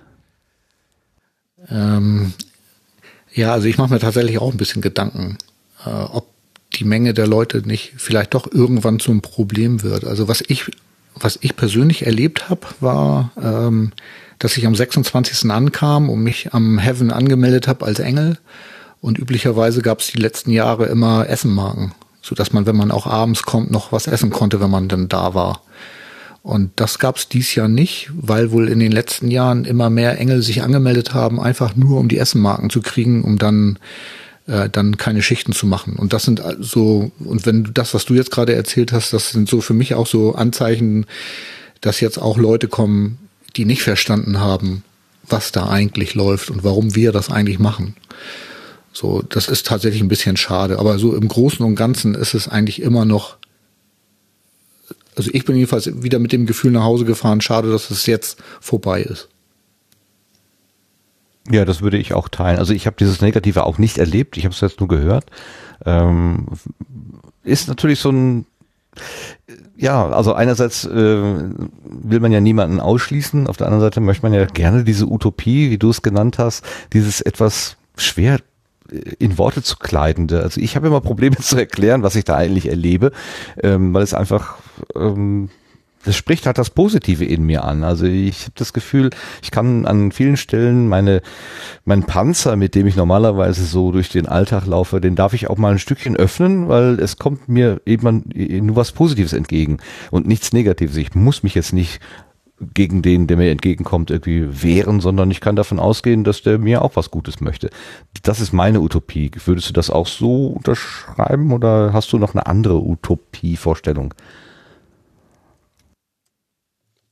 Nee, ich glaube, das teile ich. Also, also diese Offenheit dieser Leute, irgendwie, die da um einen rum sind und dieses nicht böse sein irgendwie, das ist es irgendwie, ne? Mhm. Es ist aber auch ein Techniktreffen. Es ist auch ein Treffen von, äh, von, von, von Touren. Ja, das Motto war ja Tuvat. Man sollte irgendwas machen. Löten, basteln, schrauben, irgendwas. Äh, machst du auch sowas? Äh, wurstelst du? Hast du da gelötet oder irgendwas erschaffen? Womit hast du deine Tage da verbracht, außer zwei Stunden pro Tag oder wie auch immer deine Schichten dort zu machen? Also ich habe so gut wie keine Vorträge gehört. Also ich bin auf, auf der Eröffnungsveranstaltung gewesen und auf der Abschlussveranstaltung und ich habe MinCorrect äh, live gesehen. Sonst habe ich, glaube ich, überhaupt keine Vorträge gemacht. Ähm, nee, also ich bastel auf dem Kongress eigentlich nicht. Also die Zeit habe ich da einfach nicht. Ich will seit Jahren Lockpicking machen. Irgendwie komme ich einfach nicht dazu. Ähm, ich unterhalte mich mit Menschen. Ich singe ich habe mit Roddy zusammen im C3 Choir äh, gesungen, was ein total tolles Erlebnis war. Ähm, also mir geht's mehr darum, mich mit Menschen zu unterhalten und ähm, ja. dieses ganze Technikgewusel, was da auch noch stattfindet, ja, das ist nicht, ist für mich nicht uninteressant, aber das ist nicht das, weshalb ich da hinfahre. Ne? Ich weiß nicht, hast du den jungen Mann gesehen, der da mit diesem ähm, selbstgebauten Segway-Rollstuhl rumgefahren ist? Äh, ja, der war ja auch mal im Sendezentrum, ne? Ja, Genau. ja, den habe ich gesehen, genau, ja. So, und den treffe ich, seit ich auf dem Camp war, auf fast jeder äh, C3-Veranstaltung und ähm, wir quatschen immer viel und jetzt kam er da mit diesem Segway-Rollstuhl an und ich fand das einfach großartig. Ich habe mich mit ihm auseinandergesetzt und heute kam ein Paket, wo er mir äh, so ein Segway äh, geschickt hat, wo ich jetzt ein Segway-Rolli draus bauen kann. Also basteln tue ich schon noch, dauert halt alles viel, viel länger. Ne, ich habe dann den Menschen getroffen, der in Stuttgart dieses ähm, Luftmessnetzwerk aufgezogen hat, um die Feinstaubanalyse in Stuttgart zu machen. So, und ähm, ja, ich habe mir jetzt auch die Teile bestellt, um hier ein, äh, auch so einen Messpfosten aufzustellen, ja. Äh, aber das mache ich nicht auf dem Kongress, sondern das mache ich dann zu Hause. Ah, ein, ein, ein, ein Schnüffler sozusagen, ein äh, Schadstoffschnüffler. Da, da hast du ein Thema mit Lars gemeinsam. Da können wir gleich nochmal drauf äh, eingehen. Aber nochmal eben diesen Segway-Rollstuhl für alle Hörerinnen und Hörer, die sich das jetzt überhaupt nicht vorstellen können. Kannst du den kurz beschreiben? Ja, also äh, es gibt einen E-Rollstuhl, der auf Basis eines Segways fun funktioniert. Segway ist ja so ein zweirädriges äh, Gefährt, auf das man sich stellen kann. Und hier in Hamburg fahren da so ganz viele Touristen mit rum, die da mal ziemlich dämlich aussehen mit ihren Helmen und die haben ja vorne irgendwie so, so, so eine Art Lenkrad und äh, das Ding balanciert sich selbst aus und deswegen muss man da nicht viel machen und kann damit durch die Gegend fahren. So, und es gibt auf Basis dieses Geräts auch Rollstühle, auf die man ähm, mit denen man dann durch die Gegend fahren kann und die sind ziemlich teuer, kostet irgendwie 15.000 Euro oder so ähnlich. Und ähm, ist quasi so ein Rollstuhl, ein Elektrorollstuhl, eben halt ähm, auf zwei Rädern selbst balancierend. Ähm, so, und dieser junge Mann hatte jetzt irgendwie ähm, so einen einfacheren China-Segway äh, genommen, den er für kleines Geld bei irgendeinem China-Dealer irgendwie gekauft hat und hat da einen Ikea-Stuhl mit Holzbrettern drauf gebastelt und ist damit auf dem Kongress durch die Gegend gefahren. Und hat damit ziemlich Eindruck gemacht, glaube ich. So, und äh, darüber hatte ich mich mit ihm unterhalten und ähm, weil ich das irgendwie lustig fand, meinte er, ja, okay, ich schick dir so ein. Und jetzt hat er mir die, das Basismodell geschickt und jetzt muss ich nur noch zu Ikea und mir einen Stuhl da holen und den da drauf basteln. Das vertwitterst du aber hoffentlich, ja? Das möchte ich bitte mitverfolgen, wie das sich entwickelt. Also ich bin auf dem Kongress damit gefahren. Das war äh, ein etwas ungutes Gefühl, möchte ich mal sagen. Er meinte immer, ich soll länger damit fahren, aber ich wollte dann doch wieder in meinen Rollstuhl. Aber ich glaube, wenn ich das Ding dann selber hab, dann äh, werde ich hier äh, ein bisschen rumprobieren und um dann hoffentlich nächstes Jahr mit vielen anderen zusammen die äh, Segway-Gang da machen. Die Polonaise, genau. Welche Vorteile hätte das? Ist das noch mal schmaler? Brauchst du weniger Raum mit diesem Gerät? Äh, nö, da, ein Vorteil hat das gar nicht, weil außer dass man halt elektrisch fährt, aber dann fällt einem, fehlt einem die Arbeit mit den Armen. Das heißt, man wird noch dicker. Also eigentlich möchte ich nicht Elektrorollstuhl fahren, aber ich fand so die Idee, die er da hatte, einfach so ein, so ein Holzgerüst auf so einen gammeligen China Waveboard, nee, Hoverboard-artigen Gefährt draufzuschrauben, fand ich irgendwie so cool. Das möchte ich auch. Einfach nur, weil man es kann. Super. Lars, ich habe dich gerade schon angesprochen, weil du ja auch ein äh, Luftschadstoffmessmensch bist. Du hast ja da auch irgendwie gebastelt. Hast du beim 34C3 da auch diesen Menschen getroffen, von dem Björn gerade gesprochen hat? Nee, tatsächlich nicht. Äh, Die Teile für dieses, äh, für dieses Gerät, für dieses Airrohr, so heißt der Account bei Twitter, ähm, die lagen hier schon ein paar Monate rum und äh, ich musste da einfach mal zu Potte mitkommen und äh, ich habe das Ding tatsächlich jetzt äh, kürzlich äh, an die Luft gekriegt und es hat auch den Sturm heute gut überstanden. Aber das ist tatsächlich so, äh, aus recht preiswerten Komponenten baut man so ein Ding zusammen. Ähm, das misst in der Grundausstattung zwei verschiedene Feinstaubarten, die Luftfeuchte und die Temperatur. Und äh, äh, die Firmware kann auch einen weiteren Sensor able äh, auslesen, der dann noch den Luftdruck mitmachen kann. Den habe ich dann nochmal nachgerüstet. Auf Twitter flog bei mir vorbei so eine äh, Deutschlandkarte aus der Silvesternacht, wo man den die Verteilung, die Entstehung, die Verteilung des Feinstaubs durch das Silvesterfeuerwerk äh, abgebildet hatte. Ich glaube, das gehört alles zum selben Dunstkreis, ja? Genau, richtig. Das ist äh, das Projekt ist zu finden unter luftdaten.info äh, im Internet und äh, dort kann man also sehen, was man an Material braucht und das Ding, wenn man diese diese Bauteile hat, äh, ist das, ich würde mal sagen, ja, in einer halben Stunde zusammengesteckt und äh, dann schmeißt man noch eine Firmware drauf. Das ist aber einfach gemacht und wunderbar dokumentiert. Also hat sehr viel Spaß gemacht, daran rumzubasteln. Warum interessiert dich das, Lars? Ist das eher die, der Inhalt, also quasi, was kann ich messen, oder ist das mehr die technische Herausforderung, wie kriege ich es ans Laufen? Äh, ja, also so wie das dokumentiert ist, war die Herausforderung jetzt keine besonders große. Ähm, in meinem, meinem Fall war es so, dass ich eigentlich seit den 90ern eine Wetterstation haben wollte. Einfach um, um das zu machen, um das zu bauen. Ähm, damals war das aber mit dieser Computerisierung, äh, mit diesen Kleincomputern eben noch nicht ganz so weit, wie das heute ist. Und man hätte unheimlich viel mit sagen wir es so, die, die Einstiegshürde war mir eigentlich zu groß. Und äh, ich habe schon seit Ewigkeiten ein Anemometer äh, hier liegen, also eine von diesen Drehdingern, womit man die Windgeschwindigkeit messen kann und so. Das folgt jetzt äh, in den nächsten Monaten. Äh, den will ich da eben noch mit anbauen. Ähm, da habe ich tatsächlich jetzt noch neues Material gekauft und dann äh, klemme ich diese Sachen alle zusammen und dann nähere ich mich meiner, meiner Wunschwetterstation immer weiter an. Das äh, war so ein bisschen mit der Motivator. Ähm, die Daten werden doch auch zentral irgendwie gesammelt. Also für diese Landkarte, für diese Deutschlandkarte, wo da diese Feinstaubwerte der Silvesternacht äh, dargestellt wurden, da, da hat er der Autor verschiedene Quellen zusammengetragen. Lieferst du dann auch Daten von deinem Standort in diese Zentrale? Ja, genau. Ich hatte das äh, so äh, kurz vor dem Kongress, glaube ich, hatte ich das äh, fertig gebaut, dass ich sie an die Hauswand angebracht habe. Dann habe ich es äh, zwei Wochen lang laufen lassen, bis kurz nach dem Kongress und habe dann das äh, bei luftdaten.info eben angemeldet und äh, bekam dann von einem Bekannten auch noch den Tipp hier, kannst du mal schauen bei Open Sense Map. Das ist also eine Karte, wo noch mehr Sensoren drauf sind. Luftdateninfo ist im Moment jetzt äh, hauptsächlich Feinstaub, aber die haben auch noch mehr vor. Ähm, man kann aber eben auch noch eine eigene Programmierschnittstelle mit ansprechen und äh, das Ding liefert also jetzt im Moment die Daten an luftdaten.info und eine, an eine Datenbank auf meinem eigenen Webspace. Machst du das auch, Björn?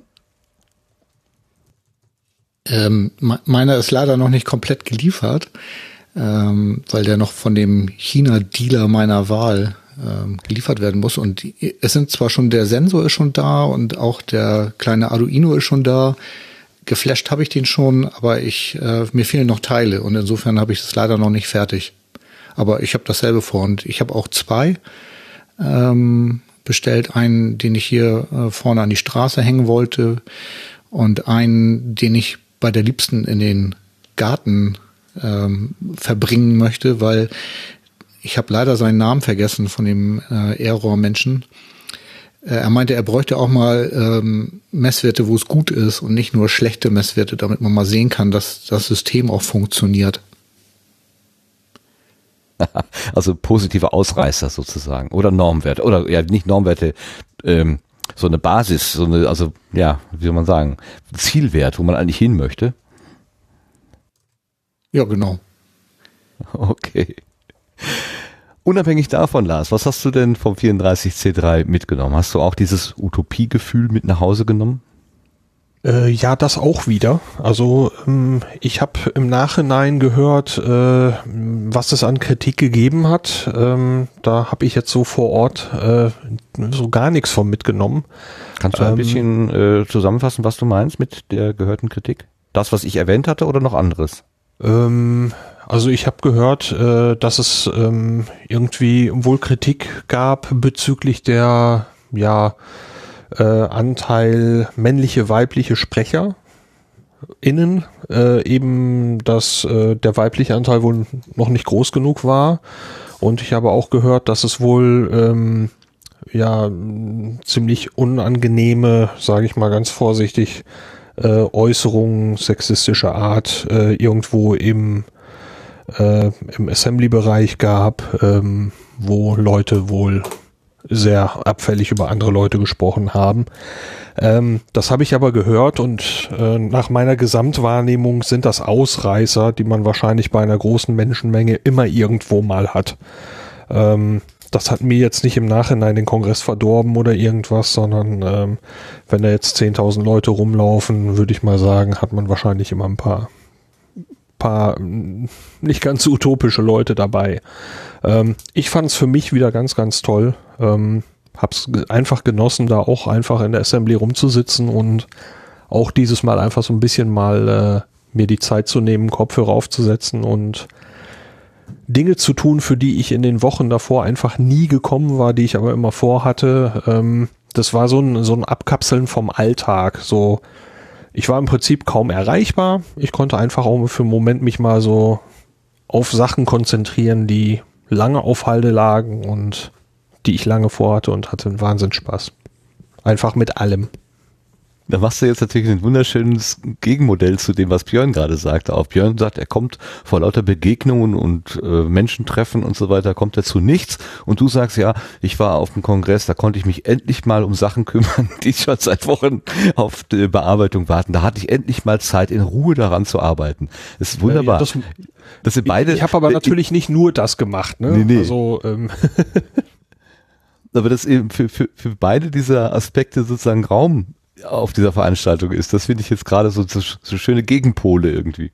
Ja, ein Bekannter von mir, der benutzt immer die Formulierung, alles kann, nichts muss. Ne, das ist das, was ich beim Kongress eben sehe. Ich kann alles Mögliche tun, aber ich muss es nicht. Mich zwingt keiner, irgendwie irgendwas zu tun. Und äh, so kann ich da hingehen und auch nach der gerade stündlichen Laune sagen, so, ich höre jetzt mit dem, was ich gerade gemacht habe, jetzt einfach auf. Ich habe keinen Stundenplan oder so, sondern mache jetzt einfach ich gehe jetzt einfach noch mal rum zur Assembly, weil jedes Mal, wenn man da noch mal, äh, in die in die große Halle, in die Assembly Halle und wenn man dort äh, immer wenn man dort reinläuft, sieht man etwas Neues oder auch an anderen Stellen des Kongresses. Und dann lässt man den Kopf noch mal wieder durchpusten und irgendwann macht man wieder das nächste und das ist so eine Sache, die ich im Alltag eigentlich viel zu selten erlebe und wunderbar.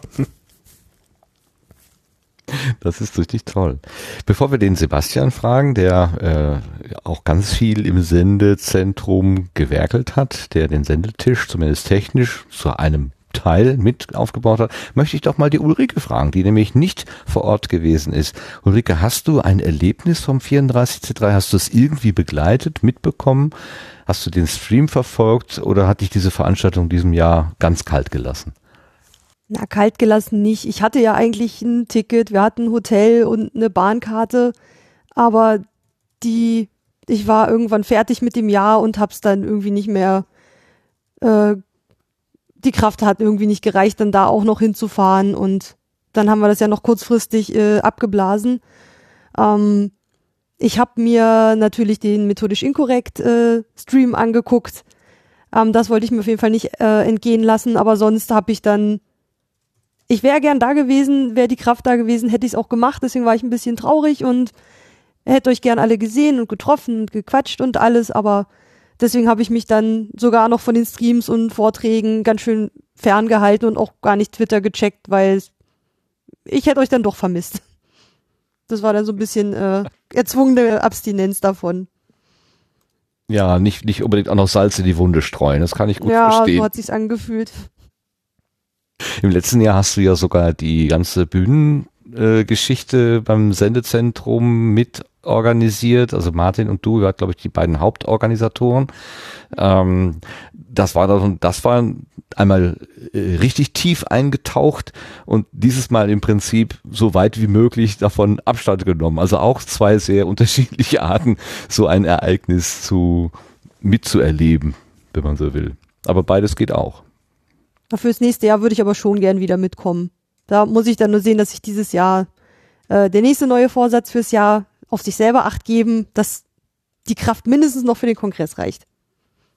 Okay, das heißt äh, spätestens Ende November, besser noch Ende Oktober langsam runterfahren, ein bisschen äh, in den Standby-Modus gehen, damit dann am Ende des Jahres die Tage durchgestanden werden können. So könnte man es vielleicht Plan. ansetzen. Sehr gut. Kommen wir zum Sebastian. Sebastian, was war der 34C3 für dich? Ähm, ja, ich hatte, genau, ich habe ein bisschen Arbeit gehabt, aber es war jetzt auch noch im äh, erträglichen Bereich, also noch genug Zeit, um auch äh, den ganzen Kongress wahrzunehmen.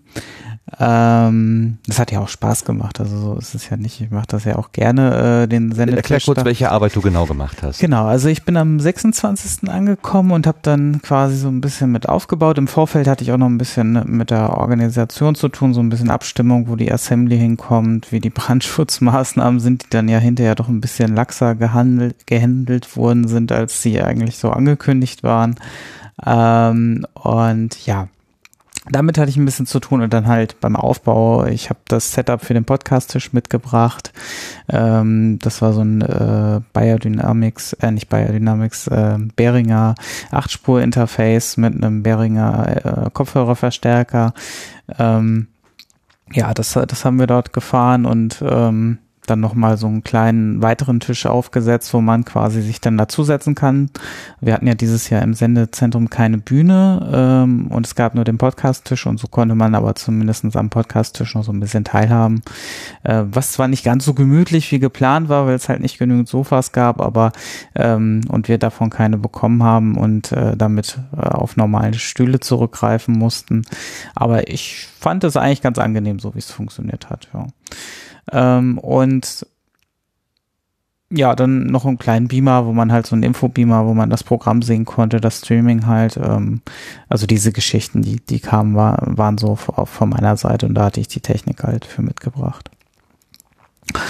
Ja, ähm, genau. Zwischendurch hatte ich dann auch im, äh, im Sendegarten die, die Sendung natürlich so ein bisschen mitbetreut. Ähm, wir hatten da ja auch so ein paar spontane Sachen, die da zusammengekommen sind. Äh, auch so ein paar Remote-Schalten, die gar nicht so geplant waren und Ja, die Salzburg-Schaltung, die war wirklich der Hit. Man muss sagen, Eine glaub- Sekunde vor live äh, hat, hat das nicht funktioniert. Da habe ich dich so bewundert, wie du die Ruhe bewahrt hast. Sagenhaft. Ja, sagenhaft. also äh, man muss sagen, die, die Leitung hatte schon funktioniert, nur er hatte halt immer eine Rückkopplung von Martins Audio-Interface, weil ähm, da, da halt keine N-1-Schalte in analoger Form ähm, drauf war und dann mussten wir das, den Signalweg nochmal komplett durchgehen, weil das war halt, das Setup war halt nicht dafür konstruiert, dass es halt für so eine Remote-Geschichte da war und das war halt sehr spontan und dann hatten wir wirklich Das, das muss ich noch mal, das muss ich gerade noch mal äh, äh, erzählen. Also ich hatte da so ein, äh, wie heißt das, Zoom R24 8-Kanal äh, äh, da irgendwie. Da steckten halt ganz viele Kabel drin und, und da auch die Audioausgänge, das wurde über Verstärker äh, verteilt und so weiter. Also so ein ganzes Bündel von, von Kabeln irgendwie. Und ähm, am Meter von mir entfernt war äh, Sebastian und versuchte jetzt über die Routing-Matrix das irgendwie hinzukriegen, bis wir dann gemerkt haben, es ist gar, gar kein logisches Problem, es ist mehr so ein technisches Problem. Also die Verknüpfung zwischen einem Verstärker und einem Ausgang war irgendwie durcheinander.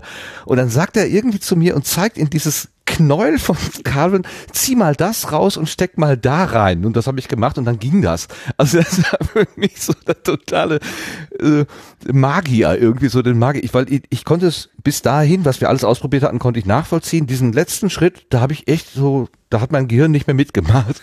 Und, das war aber genau der richtige. Also das war so, und es war wirklich fünf Sekunden, bevor die da in Salzburg auf die Live-Sendung gegangen sind, im Radio. Also das war unglaublich. War schon sehr cool, ja, das stimmt. Ja, naja, ich, ich kannte ja dein Interface schon. Wir hatten ja beim ersten Podstock und beim letzten Podstock das äh, ge gehabt und äh, insofern kannte ich dein Setup ja schon ein bisschen und wusste so ein bisschen, wo die Fallstricke sind. Äh, und ja, wobei solche analogen N-1-Schaltungen sind auch für mich äh, immer wieder ein bisschen Nachdenkarbeit, weil ich die auch nicht so häufig mache und ja, das ist immer ein bisschen schwierig zu beseitigen, wenn das kein richtiges Audio-Interface ist, sondern alles digital ist. Aber es geht schon irgendwie. Ähm, und ja, hat dann auch wunderbar geklappt. Das hat mich dann auch sehr gefreut. Ähm, ja, genau. Das Eine lange Nachtschicht hast du dir eingefangen, ne? Irgendeine Sendung sollte von zwei bis drei Uhr morgens laufen oder so? Ja, das war auch sehr schön, die, die Story. Also erst äh, war das so, ja, wir, wir wollen eine Sendung machen und dann ja, dann war halt irgendwie klar, am Podcast-Tisch haben wir eigentlich im regulären Plan nichts mehr frei gehabt. Also es gab zwar ein paar spontane Slots, aber die waren schon vergriffen. Und irgendwie hat sich dann auch erst gegen Ende, als ich die dann zu dir gebracht habe und gesagt habe, okay, habt ihr auch noch mal eine Möglichkeit äh, aufzunehmen, hat sich dann erst herausgestellt, die wollen eigentlich erst so, so gegen ein Uhr, glaube ich, aufnehmen. Da habe ich gesagt, okay, ja, ein Uhr können wir machen. Und dann ähm, ja, und dann, als sie dann um ein Uhr kam, meinten sie, ja, sie würden bis drei aufnehmen. Ich so, okay, damit habe ich jetzt auch nicht gerechnet. Aber gut, ich hatte, ich hatte dann eh noch ein bisschen was zu tun. Ich wollte schon ein paar Sendungen schneiden und äh, entsprechend äh, hochladen und äh, habe das dann in der Zeit gemacht und natürlich auch zwischendurch mich äh, immer wieder frei bewegen können. Also ich war da jetzt nicht gefesselt äh, an dem Setup, um die zu betreuen. Also insofern war das jetzt nicht ganz so schlimm. Hat auch Spaß gemacht, ja. Björn bei dem, bei dem langen Abend der Star Wars Erzähler, ne? Du warst da, du warst da an das Pult gefesselt. ich hatte eine Stundenschicht. ja, für drei Stunden dann, oder? Wie war das? Nee, es war eine Stundenschicht. Echt? Spaß. Äh, ja, nee, äh, ja, nee, es waren drei Stunden. Hat aber Spaß gemacht. Also das war eine, genau. Ja, ja, ich, ich hatte mich, ich dachte so, ich müsste ja auch noch mal eine Schicht da fahren und dachte so, oh, wann könnte ich dann? Und dann waren plötzlich alle Sachen weg und dann dachte ich, ach, komm, nimmst die letzte Schicht da, eine Stunde, das ist kein Problem. Äh, ja, womit ich nicht gerechnet habe, dass es in Wahrheit drei waren. Ähm, ja, und dann auch noch ein, ein sehr dynamischer Podcast, bei dem man nicht einfach so weglaufen konnte, sondern immer mal ein bisschen regeln musste und ich mir auch ein paar böse Blicke von Ralf eingefangen hatte, weil ich irgendwann zu langsam war, um irgendwas nachzuregeln. Und ähm, wir müssen nächstes Jahr eine Lampe da haben, Sebastian. Wir brauchen da eine Lampe. Ja, die Beleuchtung, ich weiß gar nicht, ob die nur an aus, also binär war oder ob man da auch dimmen hätte können, keine Ahnung. Äh, also am ersten Tag war es ja relativ hell, äh, also ein bisschen zu hell eigentlich so für Kongressverhältnisse, glaube ich. Und dann wurde es halt ein bisschen runtergeregelt, aber das war dann tatsächlich für so äh, am Podcasttisch ein bisschen ähm, äh, zu dunkel, wenn man an den Reglern sitzt. Das stimmt, ja. Da müssen wir uns was einfallen lassen, das stimmt. Ähm, tatsächlich eine Lampe oder sowas. Aber wir wissen ja auch noch nicht, wo wir nächstes Jahr sein werden oder wie es nächstes Jahr abläuft. Also insofern, aber das, das äh, stimmt, ja. Nee, aber sonst war super. Hast du, Sebastian, denn irgendwas anderes noch gesehen als das Sendezentrum? Ja, also Vorträge habe ich selber keine gesehen. Ich wollte eigentlich, aber dann habe ich auch immer wieder diese langen Schlangen gesehen. Aber also was heißt wollte? Ich wollte sowieso nicht so viele sehen, aber so ein, zwei, um mal so ein Gefühl für diese Räume zu bekommen. Das hätte ich, glaube ich, schon mal ganz gerne gemacht. Aber die waren ja so, wenn keine Vorträge waren, glaube ich, waren die meisten Säle, glaube ich, zu. Und äh, ansonsten waren halt fast immer lange Schlangen davor und da hatte ich dann auch irgendwie so keine Lust und die Zeit da in der Schlange zu verbringen und dann bin ich lieber so durch die Assemblies gelatscht oder ähm, ja, war halt im Sendezentrum und habe nette Gespräche geführt. Hast du irgendeine Inspiration mitgenommen für nach Hause? Oh, eine Inspiration für zu Hause, ähm, nach Hause. Hm. Äh, ich habe viele Eindrücke mitgenommen, aber jetzt so eine Inspiration. Hm, naja, so klar, ich hatte jetzt viel Feedback zu Studio Link und wir haben auch so ein paar Sachen, da nehme ich natürlich immer ein bisschen was mit, aber so jetzt hm, eine richtige Inspiration eigentlich nicht. Viele Eindrücke, schöne Eindrücke, Erfahrungen, ja doch, das, das eher, aber so eine richtige Inspiration eher weniger. Mhm. Wo warst du untergebracht? Äh, ich war in einem Hotel, was so, glaube ich, knapp einen Kilometer äh, entfernt war. Das kann ich nächstes Jahr aber aufgrund der Preislage auch nicht mehr benutzen. Also die haben Hast du schon nachgefragt? Ja, ich hatte direkt, ich hatte schon, also vorm Kongress habe ich das äh, schon mal geguckt, was die für Preise aufrufen. Da hatten die schon irgendwie, glaube ich, über 100 Euro die Nacht, also 150 oder 200 Euro die Nacht, also irgendwie so einen extrem hohen Preis. Und dann habe ich aber noch ein anderes Hotel schon mal für nächstes Jahr reserviert, dass ich auch irgendwie bis zum 26. stornieren kann. Also falls ich mich noch anders entscheiden möchte. Und ähm, ja, das äh, ist aber auch ungefähr ein Laufweite. Also es scheint sich tatsächlich zu ähm, schwieriger zu gestalten, gerade so die bezahlbaren Hotelsituationen zu, zu bekommen anscheinend. Ja, Leipzig scheint aufgewacht zu sein. Also zumindest die Hoteliers oder die Hotel Hotelierinnen in Leipzig scheinen aufgewacht zu sein und äh, Angebot und Nachfrage regeln ja den Preis, wie wir wissen. Äh, da werden jetzt neuerdings ganz andere Summen aufgerufen als noch in, im letzten Jahr. Ja, wobei das wahrscheinlich in Hamburg ähnlich war, nur da äh, war wahrscheinlich die, die äh, Dichte an Hotels einfach wahrscheinlich besser, als das jetzt in Leipzig der Fall ist. Aber das kann ich jetzt nicht so gut beurteilen. Wobei das Hotel, was irgendwie direkt äh, neben dem CCH war, hatte wohl auch irgendwann richtige Messepreise aufgerufen. Die waren, glaube ich, auch nicht so günstig. Ähm, ich hatte noch Glück, äh, weil ich relativ früh gebucht hatte, ähm, hatte ich einen relativ günstigen Preis, aber ähm, ich fürchte, dass das im nächsten Jahr oder in diesem Jahr 2018 ja. in der Durchführung dann auch deutlich äh, schwieriger wird. Da kann man auch mal über Alternativen nachdenken. Zum Beispiel der Björn hat ja eine Alternative ausprobiert zum Hotel. Björn, wo hast du denn übernachtet? Erklär uns das doch bitte mal. Ich habe auf dem Parkplatz vor Halle 4 übernachtet, in meinem kleinen Wohnwagen. Also ich bin mit dem Wohnwagen angereist und ähm, fand das richtig gut. Es war nicht aber, ganz kostenfrei, aber. Okay, was hat es gekostet? Also größenordnungsmäßig. 50 Euro, 100 Euro? Nee, nee, 100. Nee, nee, es hat oh. 100 Euro gekostet tatsächlich irgendwie. Was? Und, äh, Pro Nacht? Nein, fürs Stehen. Für die ganze Zeit. Ah, okay. Ich habe am 19. meinen Wohnwagen da abgestellt und bin am 31. morgens weggefahren habe für die ganze Zeit 100 Euro bezahlt. Okay, das ist ein, das ist ein vernünftiger Preis, würde ich sagen. Ja, finde ich Kann man nichts gegen sagen. Und ja. da ist ja auch Strom, Abwasser und Dusche mit drin gewesen, wenn ich das richtig verstanden habe. So eine. Das ist richtig. Nur das WLAN war scheiße. Was? Auf dem Kongress? es gab kein Netz. oh mein Gott. Ja, ich war auch, äh, es, ja, ich habe den Vorschlag schon gemacht. Also wir brauchen ähm, mehr Dixie-Klos. Ach nee, Datenklos. Datenklos, ja. Hm, okay. Aber da, aber da sprichst du was an, was, was mir ganz wichtig wäre, wenn ich überlegte, sollte ich überlegen, diese Variante mit dem Wohnwagen zu nutzen. Wie sind die sanitären Verhältnisse da? Wenn du da wirklich nur ein Dixie-Klo hast, dann ist das jetzt wirklich eher so, so ein Abstoßer, muss ich sagen. Äh, wie, wie, wie sauber war das? Wie, wie ordentlich? Was hattest du für Möglichkeiten, dich da sauber zu machen, zu duschen oder so? Also es waren da auf dem ähm, Campinggelände äh, war wohl ein Duschcontainer aufgebaut und auch ein, ein Toilettencontainer aufgebaut. Das waren keine Dixie-Klos, das war eben ein Witz wegen der Datenklos. Ähm, äh, den konnte ich nur leider aufgrund der fehlenden Barrierefreiheit nicht benutzen. Da ist was schiefgegangen bei der Bestellung. Äh, deswegen habe ich die Möglichkeit gehabt, ähm, im CCL zu duschen. Und das war für mich völlig okay. Das okay, war zwar das nicht 100% für, deine, Barriere. Für eine Ausnahme sozusagen. Ja. War, war nicht für die Allgemeinheit die Dusche im CCL. Nee, genau. Hm.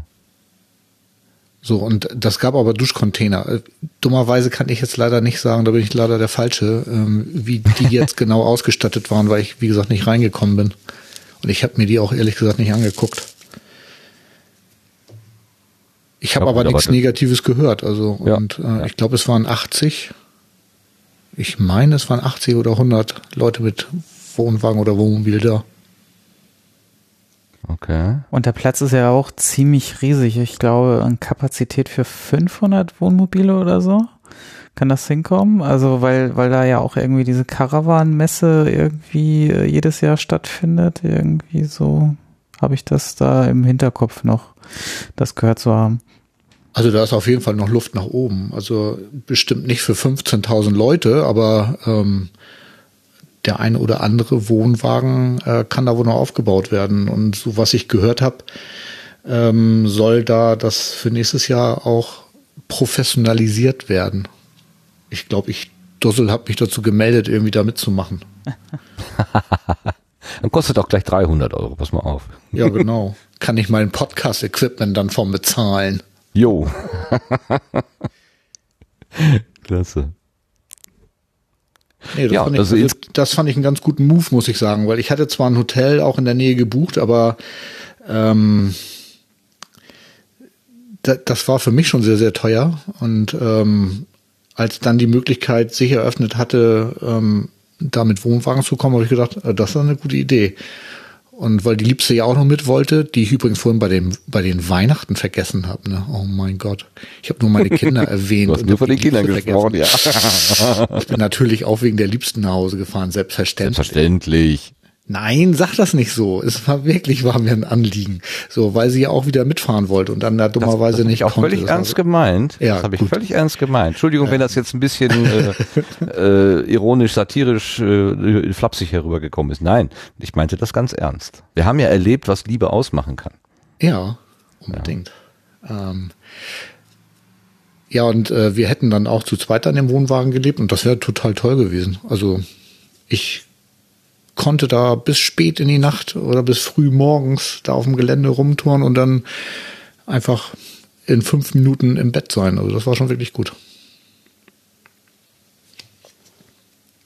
Jo. Jetzt, wo wir es gerade erwähnt haben und ganz eingangs hatten wir ja Reinhard äh, äh, auch schon erwähnt als dein ja, Podcast-Pate, wenn man so will.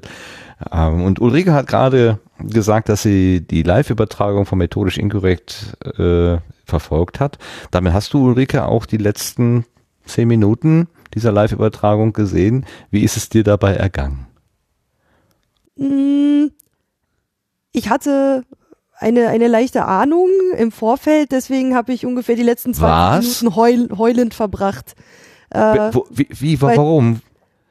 weil mir nahegelegt wurde, ich soll mir den Stream angucken. Und also ich meinte, ich bin nicht da. Ich habe mich halt abgemeldet, weil äh, normalerweise hätte ich mich mit Reinhard und Nikolas mal getroffen. Und dann wurde gesagt, aber du musst den Stream live gucken. So, wieso? Machst du deiner ominösen Antrag oder was? So, pff, äh, weiß keiner. Nein, das war, das hast du aus der, aus der Hüfte geschossen. Naja, es war Echt? so das Absurdeste, was mir eingefallen ist. Und äh, Der ist ja gut. Und deswegen war ich dann aber die ganze Zeit schon, ich wusste, oh Gott, ist, muss jetzt so furchtbar drauf sein. Oh mein Gott, er muss so aufgeregt sein. Und irgendwann merkte man es an und dann konnte ich nicht mehr. Es war so schön. Ja, es war, also für alle Hörerinnen und Hörer, es war ein Heiratsantrag. Also äh, methodisch inkorrekt ist ja ein Physik-Podcast und normalerweise wird da auch viel experimentiert und Reinhard äh, moderierte das letzte und für ihn schwierigste Experiment seines Lebens an und dann hat er auf der offenen Bühne seiner ominösen Frau, die wir ja seit einem Jahr unter diesem Namen quasi kennen, hat er sie erst erstens enttarnt. Das hat mich etwas irritiert, als er zum ersten Mal Fotos von ihr zeigte. Das, da war so ein Moment, wo ich dachte, hä, äh, halt, halt, halt, halt, halt, das geht doch nicht. Du kannst doch jetzt nicht hier äh, die Frau enttarnen. Äh, will die das? Da weiß die das? Ist das okay? Also ich hatte total ähm, äh, so eine innere Aufruhr und dann merkte ich aber irgendwann auch, wo es hinging und dann war es irgendwie auch um mich geschehen. Also selten hat mich ein, ein, ein Erlebnis, ein Zugucken emotional so aus den Angeln gehoben, wie das, was ich da erlebt habe. Es, ich, äh, so, ich kriegte mich eine ganze Zeit lang nicht wieder ein. Das war schon sehr beeindruckend. Wirklich. Ja. Und du hast es auch über äh, die Übertragung genauso erlebt, Ulrike. Ich meine, ich habe es ja auch nur im Stream gesehen. Wir haben dann im Sendezentrum den Stream gesehen. Ja, ich habe es dann halt vom Sofa aus gesehen und konnte mitzittern. Kommt, ist trotzdem, glaube ich, genauso schön rübergekommen. Björn, du warst direkt vor Ort, ne? Du hast erlebt, wie da die 4000 Leute reagiert haben. Wie war das? Äh, emotional, möchte ich mal sagen, weil äh, wenn man da so mitfiebert, äh, ich saß ja in der ersten Reihe, das ist ja so, was ich vorhin meinte, so manchmal hat man im Rollstuhl auch Vorteile. Ähm, die Rollstuhlplätze waren ganz vorne. Äh, ja, ich hatte schon eine Träne im Auge und ähm, ich glaube, ich war nicht der Einzige. Also es war schon emotional bei allen, glaube ich. Gibt, gab einen, einen, einen Handy-Mitschnitt, also so ein Schwenk ins Publikum, dass wirklich da so stehende Ovationen, äh, also 4000 Leute sind aufgestanden und haben applaudiert. Äh, War das in dem, nur in diesem Handy so oder war das tatsächlich? Kannst du das bestätigen? Es waren 3999, aber kann ich bestätigen. Entschuldigung. ich verstehe schon, ich verstehe schon. Ja, das muss ein ziemlicher äh, Moment gewesen sein. Reinhard spricht Ja, also jetzt in den neuen, in den in der neuen Ausgabe von Methodisch Inkorrekt äh, gestern oder heute? Wann habe ich die denn? Heute Morgen, glaube ich, ist sie rausgekommen. Hat mein ich musste erst mal fünf Minuten reinhören, hat meinen ganzen Tagesablauf durcheinander gebracht. Ähm, da hat er das nochmal relativ nüchtern beschrieben. Also ich verstehe gar nicht, wie man diese, so einen Moment so überhaupt ertragen Physiker. Physiker. ja, Physiker. Ja, rationaler Physiker. Nein, ich freue mich total. War sehr, sehr schön. Und ähm, eigentlich müsste ja jetzt dann auch das nächste, nächste Schritt auf offener Bühne passieren. Aber ich vermute, dass sie das dann doch eher im kleineren Rahmen machen werden. Ansonsten wäre das ja witzig beim 35C3. So eine kleine Hochzeitsfeier. mehr Reis, mehr geworfenen Reis wird man wahrscheinlich nirgendwo bekommen. Okay, meine Fantasie, meine schlechte Fantasie geht mit mir durch. Die Bitte? Traurede macht der Papst. Ja, ist ja jeder Krass. Papst. Nach der, na, nach der Definition dieser Ja, Discordianer ist ja jeder Papst. Von daher Genau. äh, kannst du die drei Traurede auch machen. Ja, natürlich. Würde ich auch. Ja, das glaube ich dir sofort. jo, ich, ich denke, der, der, der Rückblick zum 34.3, der sollte ja relativ kurz sein. Ähm, wir haben ja, wie gesagt, diese drei einstündigen Sendungen gemacht zu dem Thema und auch den, das Ganze so ein bisschen äh, versucht zu transportieren. Äh, Hat noch einer von euch so ein, so ein besonderes Highlight, was jetzt vielleicht hier in der Rückschau äh, genannt werden sollte? Irgendwas ganz besonders Ich habe noch eine Ergänzung, die passt aber nicht zu der Frage, die du jetzt gerade eben gestellt hast. Also den, Kaffee- und Suppenautomaten. Nee, nee, nee. Ich würde noch das, mal war, das, Das war so ein die Highlight, aber nicht war, aber das war sehr beeindruckend an dem Vorabend da. Ja, wir- wir haben uns durch so ein, ja, mangels Heißgetränke und Essen irgendwo durch so ein, so ein, so ein lösliches Zeugmaschine durchgetrunken. Und da war eigentlich kaum was Leckeres drin. Boah. Ich würde den Film noch erwähnen wollen. All Creatures Welcome All Creatures Welcome, ja, von, von Sandra. Sandra, Trostel, ja. Genau. Und Sandra braucht noch ein paar Unterstützer, um den Film gemeinfrei zu bekommen. Also sie möchte den ja unter CC-Lizenz irgendwie veröffentlichen. Und da fehlt noch, ja, leider noch eine ganze Menge Geld. Und da kann man, glaube ich, auf, auf ihrer Webseite sandratrostel.de, glaube ich, ist das, kann man ähm, gucken, wo man spenden kann. Ich würde, ich habe schon gespendet, ich habe schon bei der ersten Runde gespendet, aber es ist leider nicht genug Geld zusammengekommen, um den kompletten Film ähm, frei zu finanzieren. Und das würde ich schon cool finden, weil das habe ich nämlich auch gesehen. Der Film ist echt gut geworden. Ja, sie hatte so einen Rohschnitt vorgeführt, ne, oder? Ich habe das nur Ja. gehört. Hm. Und der Ja, war schon beeindruckend. Ja, auf jeden Fall. Ja, So, und das, das wäre sozusagen noch mein, mein letzter Aufruf sozusagen. Alles klar. Äh, Lars, hattest du gerade auch noch äh, eine, äh, noch, ein, noch eine Ergänzung? Habe ich das Eine Ergänzung habe ich noch, ja, Äh, haut das Thema jetzt von dem Positiven nochmal eben wieder äh, ein bisschen zurück. Aber ich hatte ja gerade von dieser, von dieser ja, sexistischen Äußerung gesprochen.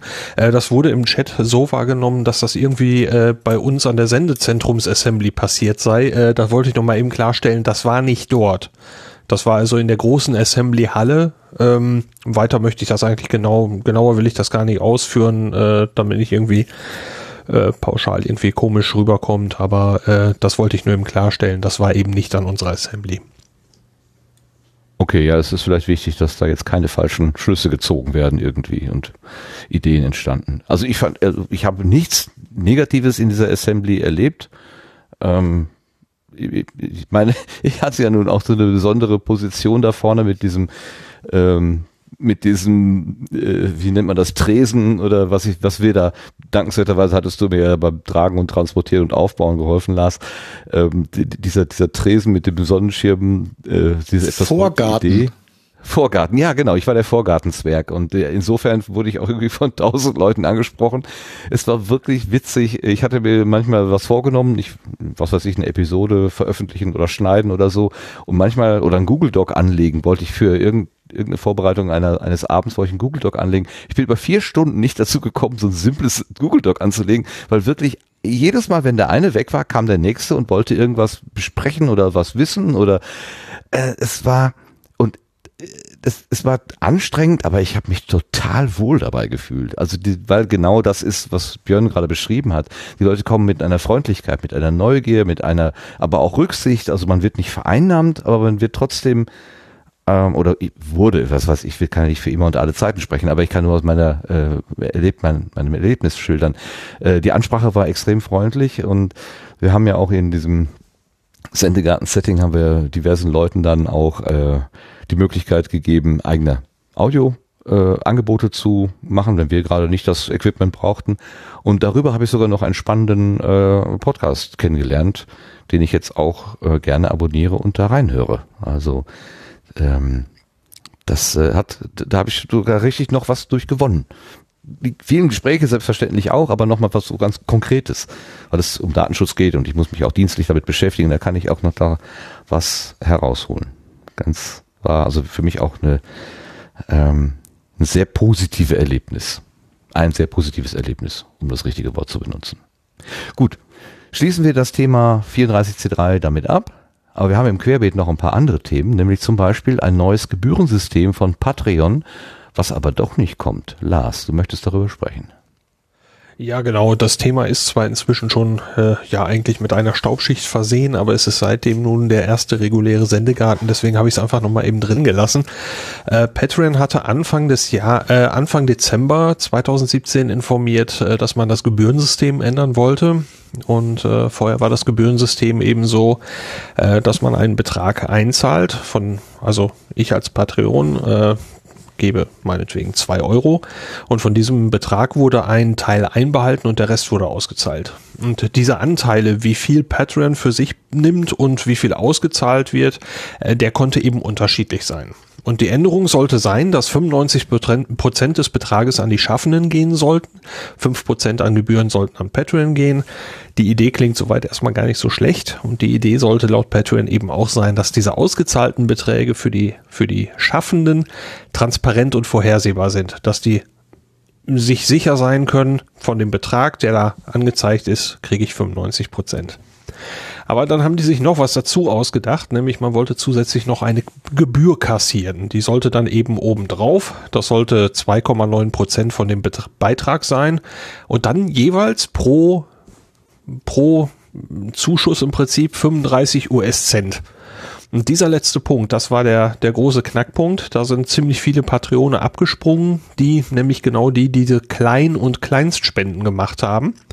Und da passt das Verhältnis zu diesen 35 Cent einfach nicht. Wenn man also sagt, äh, also US-Cent. Äh, wenn man sagt, ich mache Kleinspenden, wie damals so bei Flatter, ich äh, gebe einfach jedes Mal einen Euro und bei jedem diesem, dieser Euros fallen 35 Prozent Gebühren an. Das äh, haben also viele Menschen nicht eingesehen und äh, sind abgesprungen. Da hat es also ganz, ganz viel Stress und ganz viele Beschwerden gegeben. Und dann hat Patreon tatsächlich äh, irgendwann die Notbremse gezogen und äh, ist zurückgerudert. Am 13. Dezember gab es dann einen neuen Blogpost. We messed up, we are sorry and we are not rolling out the fees change. Also wir haben es verbockt und wir führen diese Änderung nicht ein. Und ähm, die äh, sind wohl immer noch so ein bisschen am Nachdenken. Äh, in dem Blogpost kann man das eben nachlesen, dass die also überlegen wollen, wie sie das mit diesen Kleinstspenden handhaben wollen. Also ähm, da muss man dann mal so ein bisschen die Augen offen halten, aber das eben so als kleinen Überblick, aber eben ausdrücklich, das ist nicht umgesetzt worden. Okay, das heißt auf der Zielgeraden kehrt gemacht. Besser spät als nie, kann man ja nur sagen. ja, schauen wir mal, wie sich dieses Modell weiterentwickelt. Äh, der Markt ist ja noch immer voll in der Dynamik und äh, das wird sicher nicht, das, das dazu diesem zu diesem Thema generell äh, wird sicher nicht das letzte Mal gesprochen worden sein. Wie war das? Irgendwie machte doch Tim sogar auf dem 34C3 einen Witz mit äh, Buchhaltung. Ich weiß nicht mehr, wie es war, aber irgendwie ähm, sagte er, was macht man an Weihnachten? Ist doch ganz klar, Buchhaltung oder irgendwie sowas in der Art. Also das war sehr witzig, weil das jetzt sein das nächste große Thema zu sein scheint für ihn. Buchhaltung. sehr hübsch. Ja, danke schön für diese Übersicht. Ein anderes Thema, was auch inzwischen schon einen leichten Staub äh, angesetzt hat, ist das Pottwichteln 2017. Man erinnert sich, Pottwichteln bedeutet, dass ähm, Podcasterinnen und Podcaster jeweils ein anderes Angebot zugewichtelt bekommen und dann eine Folge machen, die in dem Kanal des anderen, in dem zugewichtelten Podcast erscheint. Ähm, im Vorfeld wurde das alles geheim gehalten, aber am 24.12., also an Heiligabend, gab es dann eben die Auflösung und dann wurden die Folgen auch veröffentlicht. Ähm, das jetzt im Einzelnen nachzuvollziehen ist manchmal ein bisschen schwierig, aber die Macherin, äh, die Macher von Pottwichteln, das wäre der Raphael Klein und der Sascha Erder, die machen es uns Hörerinnen und Hörern leicht, denn auf der Seite pottwichteln.com gibt es jetzt eine gute und leicht zu verstehende Übersicht, wer wen bewichtelt hat und man kann sogar, da ist ein Player eingebaut, man kann dann sogar die Episode direkt anhören. Also das ist vielleicht nochmal der einfachste Weg, wenn man dieses Pottwichteln 2017 nochmal für sich nachvollziehen möchte. Das wollte ich hier auch nur erwähnen. Gleichzeitig auch nochmal Danke sagen an den Herrn Erler, äh, Herrn Klein und natürlich das gesamte Podcast Imperium für diese Aktion. Ein anderer Podcaster, dessen Name auch schon häufig gefallen ist, ist Dirk Prims. Der hat sich noch einmal zum Thema Werbung in einem Blogartikel geäußert und äh, der Sebastian hat sich den, glaube ich, mal angeguckt. Genau, ich wollte ihn eigentlich hier jetzt auch nur kurz erwähnen. Also ähm, da hat Dirk einfach mal seine Gedanken nochmal jetzt, nachdem einige Podcasts ja mit Werbung ausgestattet werden, äh, mal so niedergeschrieben, wie es ihm dabei geht und was er sich so wünscht oder was man vielleicht für Alternativen, also nochmal so ein bisschen zusammenfassend in diesem Blogartikel das Ganze aufgearbeitet. Und auf Twitter gab es auch so eine kleine Diskussion. Also wer da jetzt einfach mal so nochmal Interesse hat, ähm, nachzulesen, ähm, was so die Argumentation ist, ich glaube in den Kommentaren geht es auch da so ein bisschen weiter in dem Blog. Ähm, ähm, und ja, vielleicht äh, entwickelt sich daraus ja mal so eine Idee, was es vielleicht noch für alternative Finanzierungsmodelle noch geben könnte, die uns vielleicht jetzt noch nicht so bekannt sind oder wie man Werbung vielleicht noch ein bisschen humaner einbinden kann, ohne dass sie jetzt so stört, äh, dass sie, ähm, dass sie zum Abschalten einbringt. Ja. Da musste ich die Woche schmunzeln in der neuen Wochendämmerung von die Kada und äh, Holgi. Da wurde am Ende auch darüber gesprochen.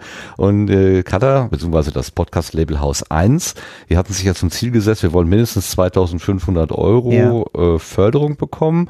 Äh, dann machen wir weiter. Ansonsten stellen wir das Programm ein. Und jetzt war die Förderung auf 2499 Euro gefallen. und es war die Frage, was machen wir jetzt damit? Und es entspinnt sich, also an, an, an dem Punkt sind die Kada und Holge sich nicht immer so ganz einer Meinung. Das ist total witzig, den beiden zuzuhören. Also ähm, wer äh, dem, dem Thema Werbung im Podcast oder Finanzierung auch sich mehr auf einer humoristischen Seite oder Art nähern möchte, dem kann ich diese letzten paar Minuten der Wochendämmerung, der aktuellen Wochendämmerung empfehlen. Das ist einerseits interessant, wie Kada da das darstellt, aber auf der anderen Seite auch immer lustig, wie Holgi dann versucht, trotzdem so ein bisschen auf Distanz zu gehen. Das ist sehr lustig. Die, die hatten ja in der ersten äh, Folge diesen Jahres das dann ja auch angekündigt und ähm, dann auch das, wie du sagtest, dass sie ein bisschen unterfinanziert seien und daraufhin sind sie jetzt mittlerweile aber bei Steady auch schon wieder über 3000 Euro Finanzierung angelangt. Also das hat schon ein bisschen was gebracht, äh, einfach Super. mal da äh, zu sagen, hey, ähm, es ist ist, ist ein bisschen zu wenig, ja. Und dann hinzu kommt natürlich jetzt natürlich die erste Folge, wo halt Werbung drin ist, weil die auf Steady, die, die Podcasts, ähm, die, da, da gibt's ja ein Login für jeden, der das äh, spendet und dann gibt's da einen Subscribe-Button, worüber man einen Feed abonnieren kann, den man dann ohne Werbung hören kann. Wobei ich schon äh, irgendwie auf Twitter letztens gesehen habe, da gibt's äh, seitens Steady wohl auch die üblichen Probleme, dass jetzt der Feed teilweise bei den Podcatchern in den eigenen Verzeichnissen landet als äh, Link, den man, den andere auch abonnieren können. Ähm, Ach, der geheime Geheimlink sozusagen, der bleibt da nicht geheim. Genau, und da ist ja auch die Frage, ah. was passiert, wenn jemand den Link als FIT-Kuration natürlich veröffentlicht. Ja. Also so geheim ist der dann ja doch nicht und Steady hat aber gerade ein paar Probleme, ähm, ja, oder merkt, dass das halt kein so, mm, also dass das ein bisschen technisch ein bisschen schwierig ist und nicht so einfach ist zu reglementieren. Aber ja, gut, ähm, das können wir uns vielleicht mal bei Zeit nochmal genauer anschauen. Kam mir jetzt nur in dem Zuge auch nochmal in den Sinn. Ja, da gibt es demnächst nur noch Wegwerflinks für den einmaligen Gebrauch. Ja, die Frage ist ja auch, was machst du dann natürlich? Also Steady kann jetzt ja schlecht hergehen und sagen, okay, wir limitieren das auf einen Klienten oder so. Ähm, Im Zweifel ist es halt nicht der, der dafür zahlt. naja, das beobachten wir auch mit Spannung, ne? wie das Ganze sich weiterentwickelt. Oder auch mit weniger Spannung. Wie stehst du zur Werbung im Podcast, Björn? Also ich höre sie mir an, aber ich würde selber nie welche machen.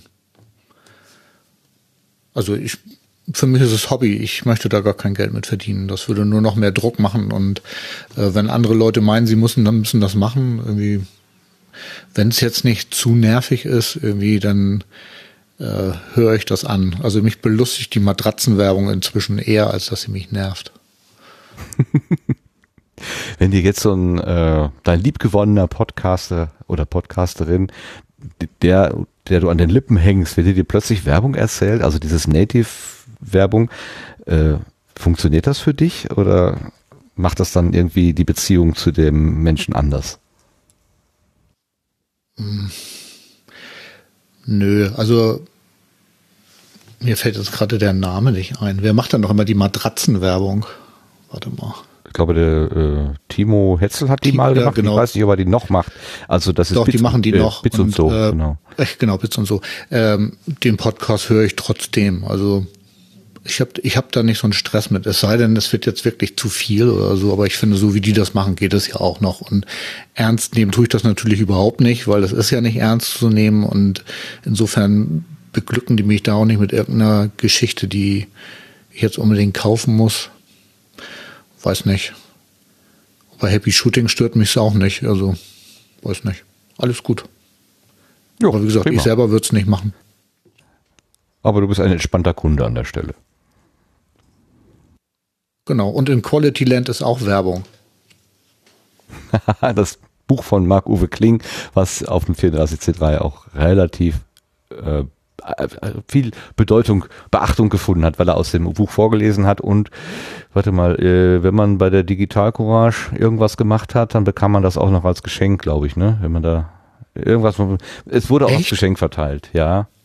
Oh, ich habe mir einen neuen Ausweis geholt und ich habe kein Buch geschenkt gekriegt, so ein Ärger. Oder, oder man musste äh, Spender werden? Äh, ja. Ich weiß. So Lars, war das. du weißt das, ne? Genau. Man, man wurde neues, wenn du neues Fördermitglied geworden bist. Ah, Fördermitglied, so, genau. Das war's. Irgendwo lag das nämlich auf dem Tisch und dann erzählte jemand davon. Richtig, so rum war's. Ja. Okay, da ist auch Werbung drin. Und zwar unterschiedlich. Ne? Es gibt eine helle und eine dunkle Version und in der einen ist die positive Werbung und in der anderen die negative oder irgendwie sowas ist da. das ja, übersteigt mein Verstand. Mhm. Wenn ich ja. das hat aus der dunklen habe, sind das zwei Unterschiede. ich Moment, Lars, fang mal an. Lars? Nee, nee, Björn, bitte. Björn. Ja, er hat aus dem Dunklen gelesen, deswegen habe ich meinem Sohn auch die dunkle Ausgabe geschenkt. Und ich selber höre den, äh, höre das Hörbuch, weil ich ja leider mit dem Lesen nicht mehr so richtig dabei bin. Ja. Habt ihr gesehen, es hat ihm jemand einen Knetfilm äh, geschenkt. Das hat er die Tage per Twitter äh, verschickt. Äh, äh, also irgendein Fan oder mehrere Fans haben sich zusammengetan und haben eine Szene aus, aus einem seiner Bücher ähm, Ach ja, genau, das war die Szene, wo das Känguru und er mit dem Flugzeug innerhalb Berlins von einem Flughafen zum anderen fliegen wollten. Durch die Security mussten.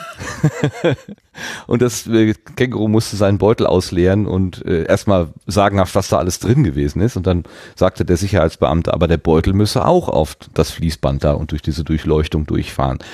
Und ähm, also kurz und gut, die beiden mussten dann eine, ein paar Nächte im Gefängnis verbringen. und das wurde alles mit so Knetfiguren in Stop Motion nachgemacht, also nachgebaut. Das war also für Fandom richtig klasse, muss ich sagen. Toll. Ja, das war, glaube ich, noch ein, ein, irgendwie ein Hochschulprojekt oder so, ne? Das, Ach so, äh, okay. Aha. Wenn ich das richtig verstanden habe. Ich habe nur gelesen, Fans haben mir einen Film geschenkt und dann hat er den Link da reingetan und neugierig, wie ich natürlich bin, muss ich auch mal da drauf klicken. Eines Tages bringt mich das noch in so eine missliche Situation, aber naja. naja. Ah, ja, er schreibt in der Beschreibung Abschlussarbeit für ihre Hochschule. Aber die können ja trotzdem Fans sein, muss ich ja nicht widersprechen. Ja, ja, ja. Ich, ich habe auch gedacht, mein Gott, wenn du das in deiner Freizeit machst, äh, da bist du ja ewig beschäftigt. Wenn du natürlich ein Abschlussprojekt für deine Hochschule machst, dann kannst du das auch tagsüber machen. Das geht vielleicht. Gut. Okidoki. Dann haben wir noch einen Hinweis. Haha, Technik, neueste Technik, die blutige Kante. Sebastian, von was berichtest du uns? Ja, das lang erhoffte und ersehnte Ultraschall 3.1 Release äh, ist doch vorm BER äh, fertig geworden. Es heißt aber BER, ne? Ist das nicht der, der nee, Name? Nee, Miedinger ist der Release-Name. So. Es war so der interne äh, äh, Codename. ja, ähm, ach wo, wobei, er schreibt es auch nochmal als Codename BER in seine Release Notes rein, aber es steht auch Miedinger drüber. Ein bisschen verwirrend, äh, was jetzt wohl der richtige Name ist. ja, also es sind ähm, fast über 30, äh, nee, 30 Features, glaube ich, genau geworden. Ähm, also, glaube ich, ein Feature mehr als zur 3.0er. Eigentlich wäre es schon fast eine 4.0er Release, aber zu der haben wir noch mehr vor oder das Ultraschall-Team insgesamt. Und ja, ähm, also ein bisschen schwierig jetzt hier alle aufzuzählen. Ich würde mal so ein paar rausgreifen, die wir jetzt auch gerade hier äh, benutzen. Also diese Sendung läuft gerade mit Ultraschall 3.1 und ähm, also was sehr schön für unseren Workflow zum Beispiel sind, sind die geplanten Kapitelmarken. Das heißt also, man kann jetzt einfach äh, sich aus der ähm, ähm, quasi einfach die Kapitelmarken vorschreiben, kopieren und dann als geplante einfügen und dann äh, während der Sendung werden die dann quasi äh, mit der mit dem Shortcut B, also mit der B-Taste einfach ähm, ja der Reihe nach eingefügt. Ja, das heißt also, dass ähm, gerade für so geplante, wo man weiß, welche Kapitel drankommen, ähm, muss man die dann quasi nicht, äh, kann man das alles schon vorbereiten und muss das nicht im Nachgang nochmal heraus äh, überlegen, welches Kapitel, welcher Marker, welches Kapitel ist, sondern hat das alles schon vorher erledigt und ähm, kann dann früher Feierabend machen.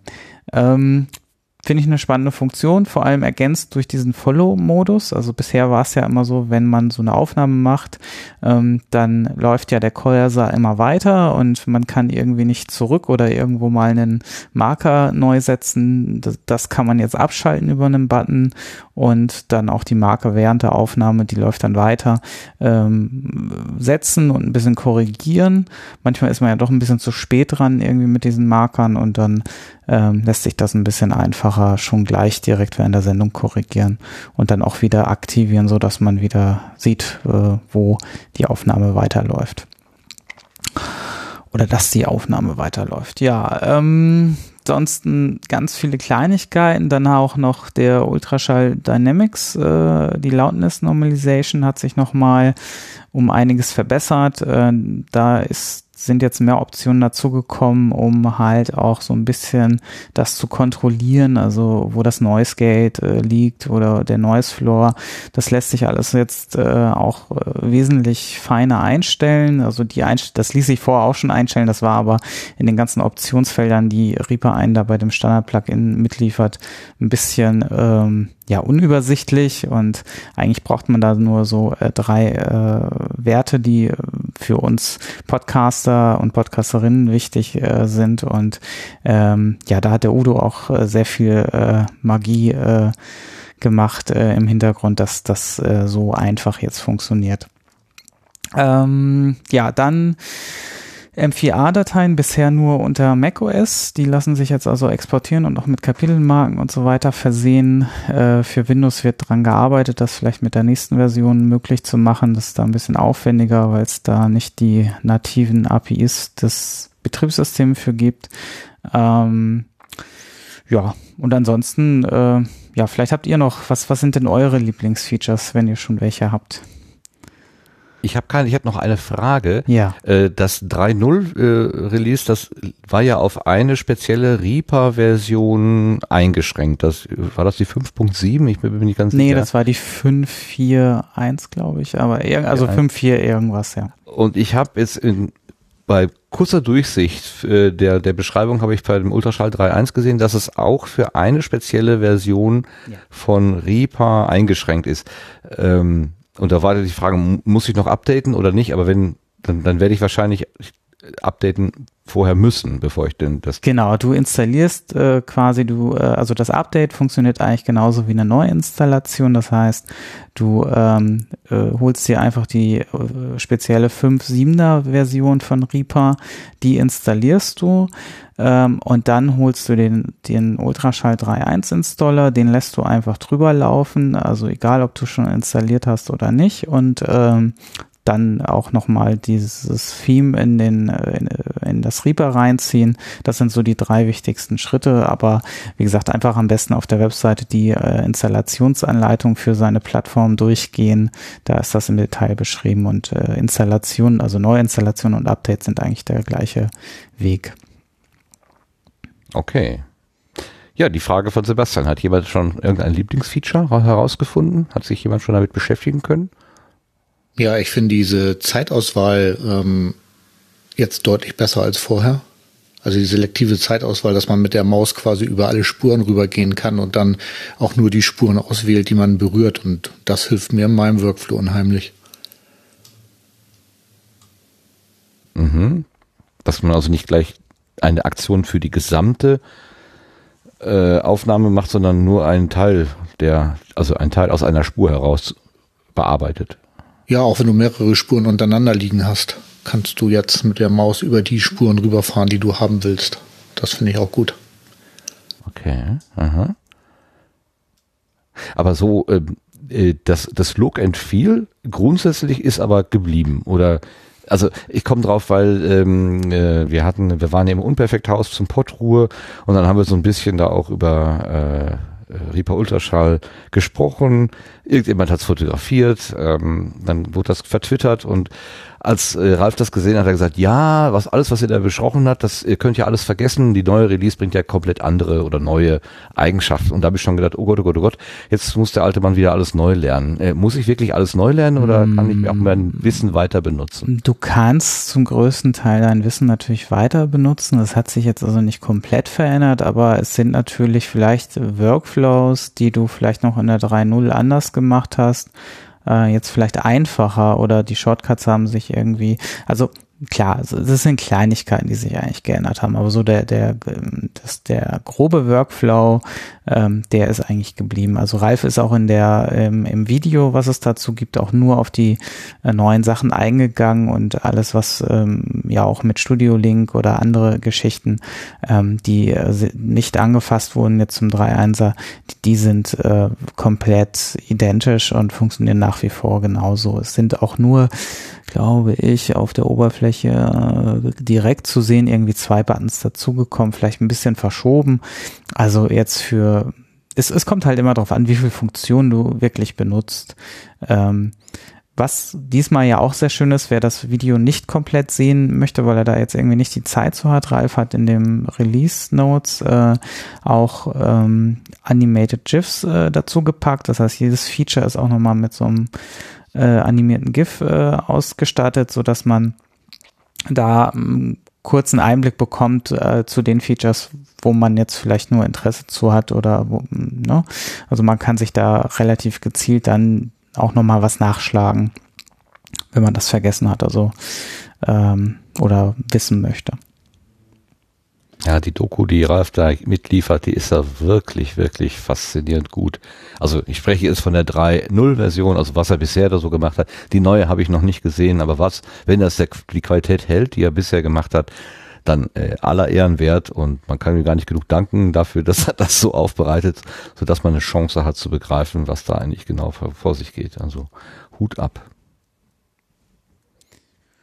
Ja, genau. Ähm, das war's dann eigentlich auch schon, wenn nicht noch jemand was zur 3.1er zu sagen hat. Ist ja auch wirklich sehr frisch, also ist diese Woche jetzt, glaube ich, äh, gestern oder so rausgekommen oder Dienstag, ich weiß es gerade nicht. Aber ja, das, ähm, da werden jetzt erst noch die ersten umsteigen. Ja, Ja, ich warte noch ein bisschen, bis die Kinderkrankheiten raus sind und dann steige ich dann. Gibt's ja keine mehr, ist ja alles durchgetestet, oder? Ja, sagen wir, ja, schauen wir mal. Also ich, mi- mir ist gerade ein Bug passiert. Äh, den kann ich mal in der Postshow vielleicht gleich Alles erzählen. klar. Ich höre den Also- Lars lachen, der hat auch schon eine Ahnung. Nö, habe ich nicht. Nee? Aber Nee. der, der Gedanke belustigt dich schon. Das, das Oder das klang der etwas Björn? verlegen. Ja, mal schauen. Ich weiß noch nicht, diesen Bug zuzuordnen. Also ich, gut, ich kann ihn jetzt auch hier schon spoilern. Also irgendwie ist mir die äh, Reaper GUI eingefroren, so dass ich nichts mehr klicken kann. Aber die Aufnahme läuft anscheinend wunderbar weiter. Diese, die wir jetzt gerade machen, Ja. sehr beruhigend. Sehr beruhigend. Also, okay. Ja, das ist wiederum das Schöne an, an Reaper. Ja, ich weiß es auch nicht. Es verhält sich sehr merkwürdig gerade. Ähm, ich hatte irgendwas mit den geplanten Kapitelmarken ein bisschen rumgespielt. Ähm, irgendwas hat sich da getriggert. Mal gucken, ob ich das äh, reproduzieren kann. Ich hoffe. Weil das ist schon so eine Situation, in die man eigentlich nicht kommen möchte. Ich bin mal gespannt, wie ich die Aufnahme beenden kann. Wir, dir müssen keine jetzt, Sorgen. wir müssen jetzt so lange weiterlaufen. Also warte mal, ich habe noch Bis die 99, Festplatte voll ist. 94 Gigabyte haben wir noch voll zu sprechen. Okay, bis dahin ist der BER dann doch eröffnet. Bei mir läuft's noch. Ja gut, ich hoffe, ihr habt alle Backups gemacht. Ähm, Ich, aber es sieht hier ganz gut aus. Ich habe eben schon mal geguckt. Also äh, geschrieben wird noch alles. Also ähm, ja, das scheint irgendein Anzeigeproblem zu sein. Da müssen wir noch mal gucken. Aber das, ich habe jetzt auch wirklich sehr viel rumgespielt mit den neuen Features also während der Aufnahme, was ich normalerweise auch nicht so tue. Ähm, von daher ähm, habe ich da anscheinend noch einen Edge Case gefunden. Aber vielleicht ist es auch ein Einzelfall und das Aber da gilt doch auch der alte Spruch, never touch a running system. Weil es einmal läuft, dann nicht dran rumspielen. Ja, dann hält ja, dann, dann muss man ja mit ganz alter Software arbeiten. Das ist ja auch irgendwann doof, ne? Also ich Ja, meine, wenn Nein, die Features scherzhaft. funktionieren, dass dann sind sie ja wirklich extrem cool. Also ja, diesmal werden wir nur die Hälfte der Kapitelmarken haben während der Sendung, aber gut.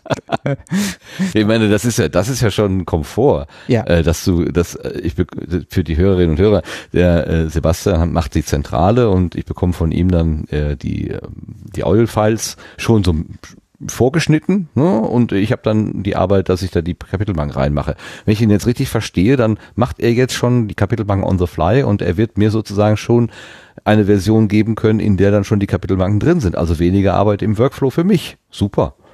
Genau. Klingt gut. Ja, und das war für mich jetzt auch relativ einfach. Ich muss halt nur während der Sendung, äh, also vor der Sendung äh, kopiere ich mir Copy und Paste, das kann ich mir auch in mein Template dann vorbereiten, weil wir haben ja fast immer die, also wenn wir uns auf die groben Kapitel konzentrieren und jetzt nicht in noch ähm, feingliedriger werden, ähm, dann sind es ja nur irgendwie acht Kapitelmarken, die wir da haben und die kann ich ja vorbereiten und dann während der Sendung einfach, ähm, weil wir ja auch nicht viel springen bei den Geschichten, äh, kann man das ganz gut machen. Also bei Podcasts, wo man jetzt nicht im Vorfeld weiß, äh, was da passieren wird oder wann welches Kapitel drankommt, äh, nach, in welcher Reihenfolge dann, wie bei der Freakshow zum Beispiel, ich glaube, da wäre, ja, da sind da ist schon, glaube ich, ein bisschen schwieriger mit diesen geplanten Kapitelmarken, weil die doch, glaube ich, sehr stark springen, wenn man sich das mal, ich weiß nicht genau, wie da der Workflow ist, aber es hört sich immer so ein bisschen gesprungen an, ob wir das Thema nehmen oder das andere Thema. Und ich glaube, da wird das ein bisschen schwieriger. Ähm, aber ja, äh, ja, für, für uns ist es tatsächlich eine Erleichterung, denke ich auch. Nehmen wir das ja gerne an. Ganz klar. Okay, dann soll das dann zu Ultraschall 3.1 gewesen sein. Äh, weitere Bug-Reports werden dann in der Zukunft folgen. Nein, nochmal ganz herzlichen Dank an das Ultraschall-Team. Du hast gerade ja schon verschiedene Namen genannt. Udo, da, du bist dabei, äh, Ralf Stockmann sowieso und es gibt noch ein paar mehr, ne? Ähm, äh, genau, wir können jetzt alle versuchen. Nee, nicht alle, nur die. Also Udo, ja, Mesputin natürlich, dann natürlich ähm, äh, Heiko, der auch viel macht natürlich. Ähm, ja, das sind so die, ja, Malik als Super Beta-Tester. ja. Danke für alles. Danke an alle und danke für alles. Genau. Gut, jetzt machen wir aber Schluss. Jetzt kommen wir nämlich zu den Terminen, was ansteht und anliegt. Wir nähern uns dem Blühkalender.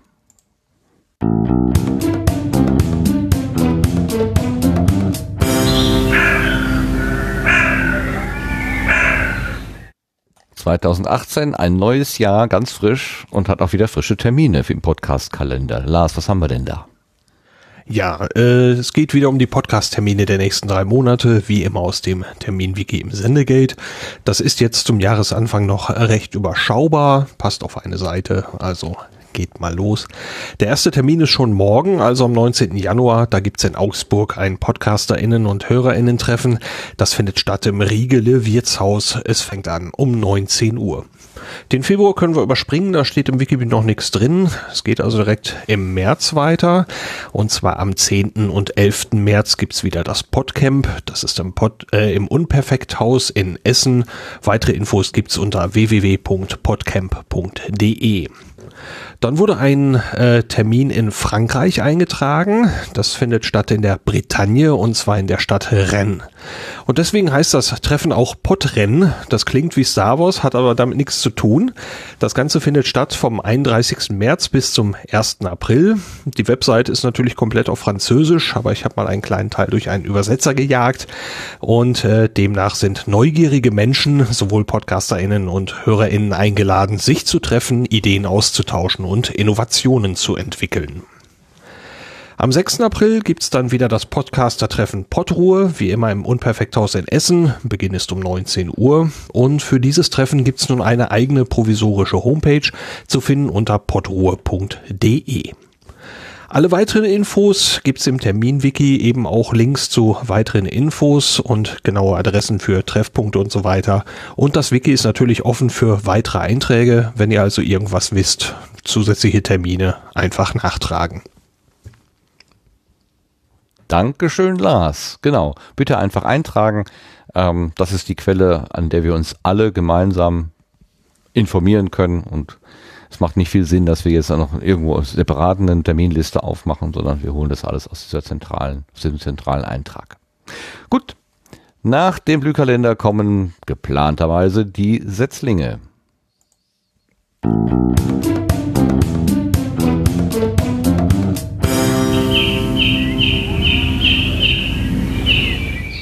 So, Setzlinge, das sind, ähm, wie haben wir das ja immer so schön genannt, subjektiv ausgewählte äh, Angebote, die also jetzt hier einfach genannt werden, weil wir irgendwie mitbekommen haben, dass die entstanden sind. Manche sind auch schon ein bisschen älter, das sind da die Stecklinge. Ähm, das ist jetzt keine im Sinne Positivauswahl, die muss man unbedingt hören oder die sind besser als andere. Wer nicht genannt wird, äh, ist genauso gut wie jeder andere. Also es ist einfach nur ein Bekanntmachen. Und wir fangen mal an. Äh, wir haben gerade schon erwähnt, dass das Potro-Treffen gewesen ist, äh, wo ich da ein bisschen was über Riba erzählt habe. Und das habe ich unter anderem deswegen gemacht, weil dort die erste Episode des Kohlenpott Podcasts aufgenommen wurde. Da steckt dahinter der Christian Kessen, Kessen, Kessen, na, egal, der Christian jedenfalls. Ähm, und zwar äh, beschäftigt sich der Christian mit dem Thema Steinkohlebergbau im Ruhrgebiet. 2018 ist das Jahr, in dem die letzte äh, Förderung von Steinkohle, jedenfalls die wirtschaftliche Förderung von Steinkohle äh, beendet wird. Und das, damit ist das Jahr quasi so ein, so, die letzte Meile, quasi der Countdown bis zum, bis zum Ende des Steinkohlebergbaus im Ruhrgebiet, bis zum endgültigen Ende. Und das nimmt er zum Anlass, mit Bergleuten und Menschen jedenfalls zu sprechen, die ähm, dort über diese, über diese Zeit, über die Steinkohlebergbau im Ruhrgebiet etwas erzählen können. Und weil es eben quasi ein ablaufendes Jahr ist, fängt er mit der Folge 52 an und macht dann jede Woche eine Episode und endet dann am 01.01.2019 quasi mit seiner Nullnummer. So ist seine Idee. Ähm, er möchte das wöchentlich machen. Ich bin mal gespannt, ob er das durchhält. Das ist ja doch sehr ambitioniert. Und ähm, er hat, ja, hat sich da schon ganz gut eingefuchst. Und ich habe einfach mal einen Ausschnitt aus der Folge 51 mitgebracht. Die 52, die erste, da war ich nämlich sein Gesprächspartner und ihr habt heute von mir schon genug gehört. Da gucken wir einfach mal in die 51 rein.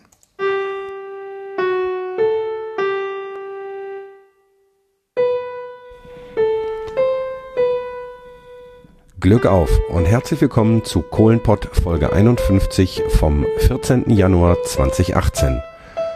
Ich habe heute meinen ersten Gesprächsgast in diesem Projekt und freue mich auf interessante Einblicke in den Bergbau. Mein Name ist Christian Kessen. Wir sitzen in meinem Büro in der ehemaligen Zeche Schlegel und Eisen in Herten. Äh, wir, das bin ich und das ist mein erster Gesprächspartner, der Fritz Maron. Fritz, vielleicht möchtest du dich unseren Hörern mal selber vorstellen.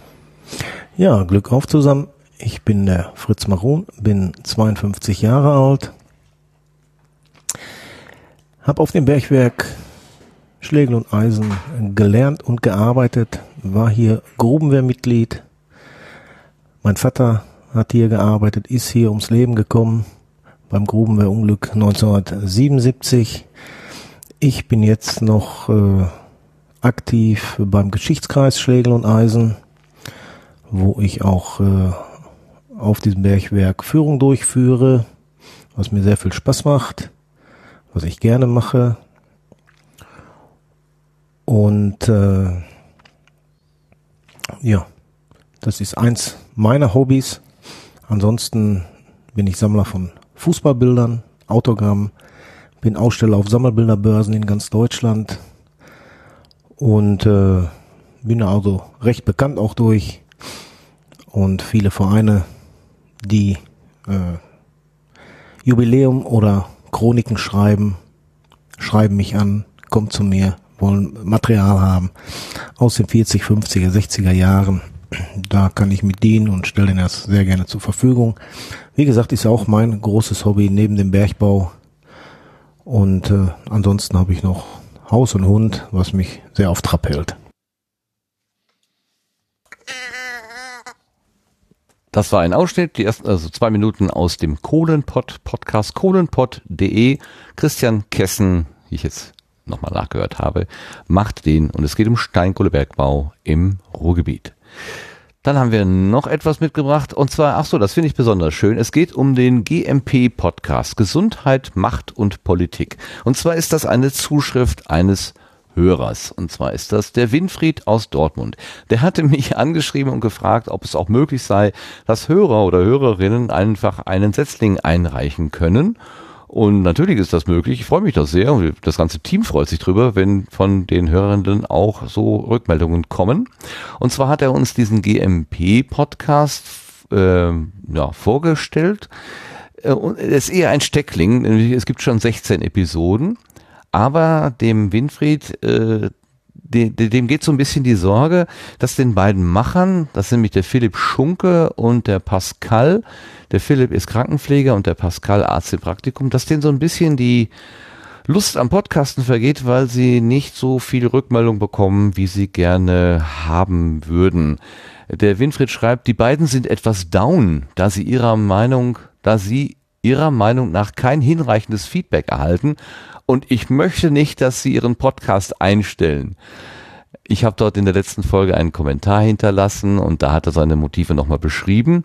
Ähm, ich kann den mal eben aufrufen, weil mir ein Absatz daraus ganz äh, passend erschien.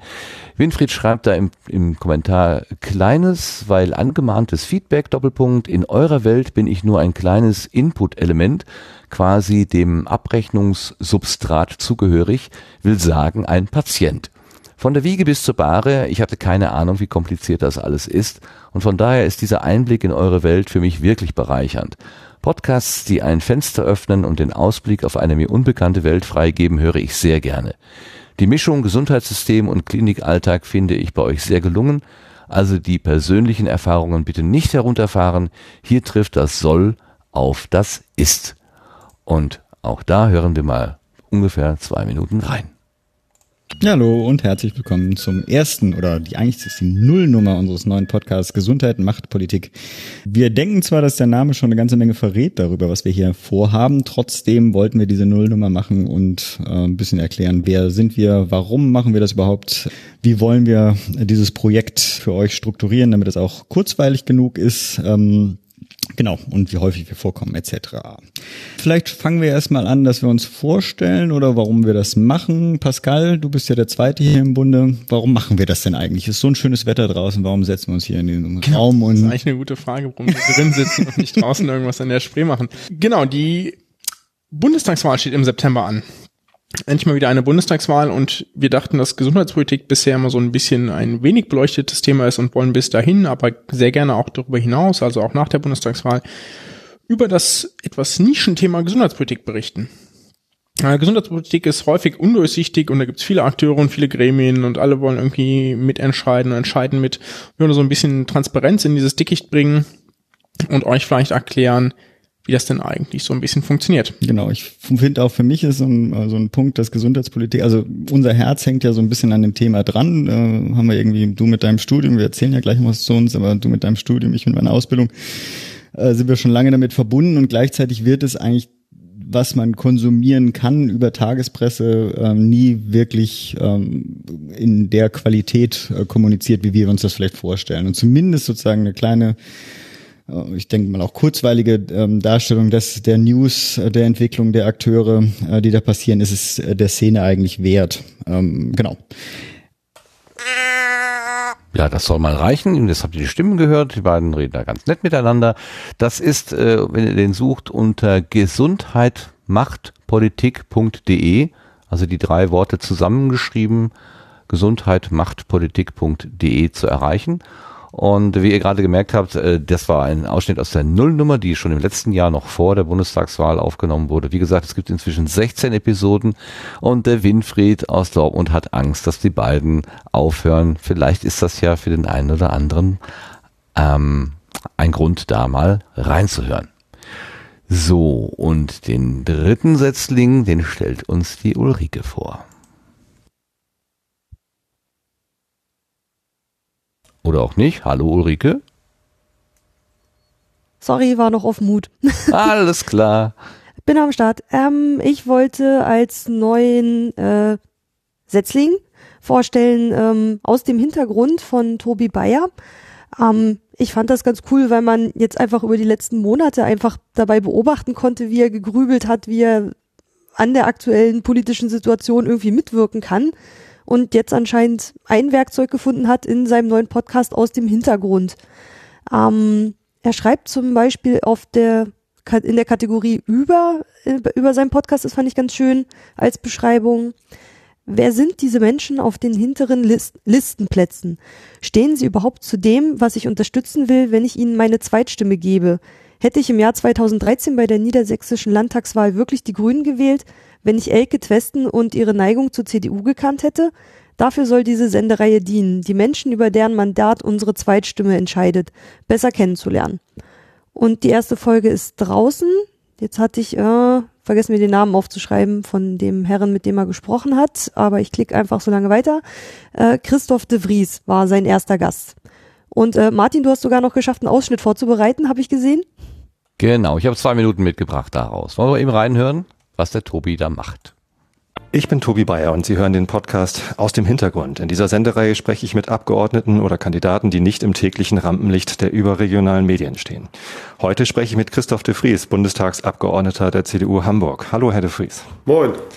Herr de Vries, vorab, ich möchte heute mit Ihnen über Ihre eigene persönliche Meinung sprechen und nicht über das, was die CDU als Parteikonsens hat. Ich würde also alles, alles, was Sie sagen, als persönliche Meinung interpretieren und nicht als Stellungnahme der Partei. Ist das in Ordnung? Na klar. Wunderbar. Äh, dann starten wir doch und äh, als erstes würde ich Sie bitten, sich kurz vorzustellen und zu erzählen, wie Sie eigentlich äh, Bundestagsabgeordneter geworden sind. Ja, mein Name ist Christoph de Vries, bin 43 Jahre alt, habe drei Kinder, mache Politik roundabout seit 1995, bin ich in die CDU eingetreten. Meine Hauptmotivation war eigentlich damals die europäische Einigung, der Prozess finde ich nach wie vor ist das größte und wichtigste Friedensprojekt des letzten Jahrhunderts, das auch wert ist, weiterzumachen. Dann noch die Person Helmut Kohl und Deutsche Einheit. Ja, ich ähm, mache das Ganze in parlamentarischen Ämtern so ungefähr 20 Jahre, war hier kommunal aktiv, 20 Jahre in der Bezirksversammlung Hamburg-Mitte. Wir sind hier ja im zentralen Bezirk Hamburgs mit rund 280.000 Einwohnern, war hier auch Fraktionsvorsitzender ähm, bin dann fünf Jahre in der hamburgischen Bürgerschaft gewesen, im Landesparlament, dort Familiensprecher, habe mich dort viel für Kinderschutz engagiert, ähm, für Kita-Politik ähm, und Kinder und Jugendliche. Ähm, und nachdem ich 2015 rausgeflogen bin, durch das nicht so hervorragende Wahlergebnis, das wir erzielt haben, ähm, aus der Bürgerschaft. Aus, aus der Bürgerschaft, mhm. genau. Ähm, bin ich, dann habe ich mich beurlauben lassen in einem öffentlichen Dienst. Ich war zehn Jahre in der Finanzbehörde Hamburg, habe Haushalt gemacht, Steuerschätzung, zentraler Bereich und bin rechte Hand des Fraktionsvorsitzenden in Hamburg geworden, als sozusagen Chefstratege und Kommunikationsleiter.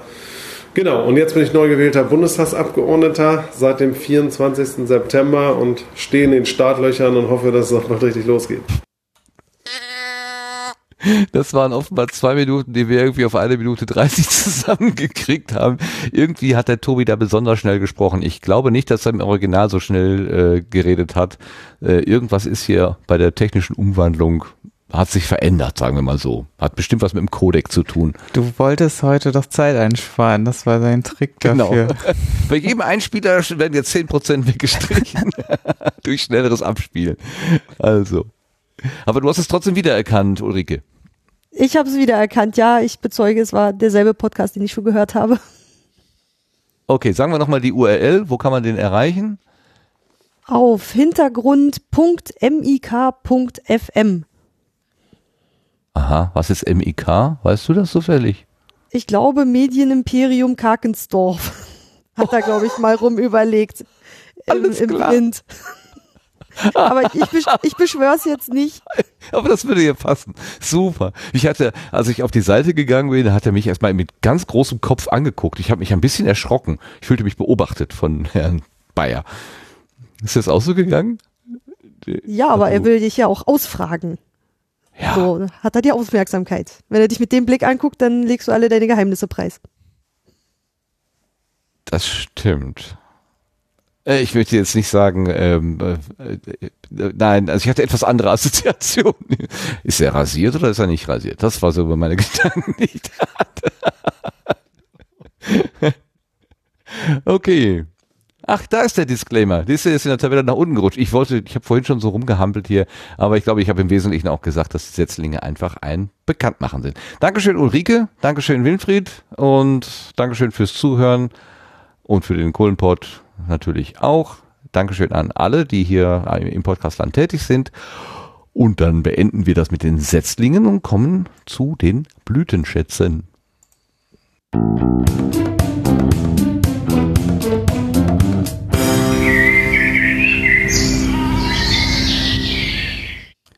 Die Blütenschätze, das sind jetzt die ganz persönlichen, subjektiven ja, Perlen, die wir so gefunden haben in der letzten Zeit, wenn wir welche gefunden haben. Es ist nicht unbedingt so, dass jeder immer einen Blütenschatz dabei hat, aber ich weiß, wenn ich auf unsere schöne Liste gucke, dass der Lars einen Blütenschatz dabei hat. Was hast du uns mitgebracht, Lars?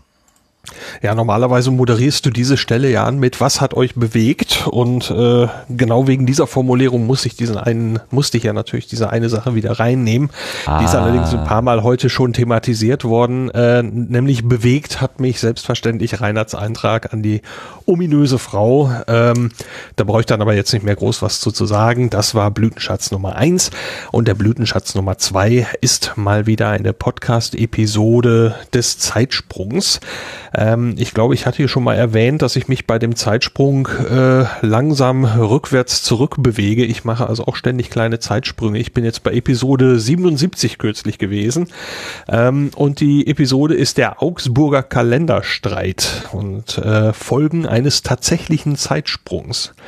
Und ähm, die Episode hat einfach so alles, was mir gefällt. Die hat eine spannende Geschichte, nämlich äh, den Wechsel zum gregorianischen Kalender, der also von der katholischen Seite so, ja, so allen aufs Auge gedrückt wird und äh, die protestantische Seite äh, ist damit also nicht ganz einverstanden und es gibt dann also alle möglichen gesellschaftlichen Reibereien äh, wirklich bis äh, zu richtig Stress. Und was mir in dieser Episode eben besonders gut gefallen hat, war, dass es ein paar leicht flapsige Aussch Abschweifungen gibt, äh, wo die beiden so ein ganz kleines bisschen herumalbern.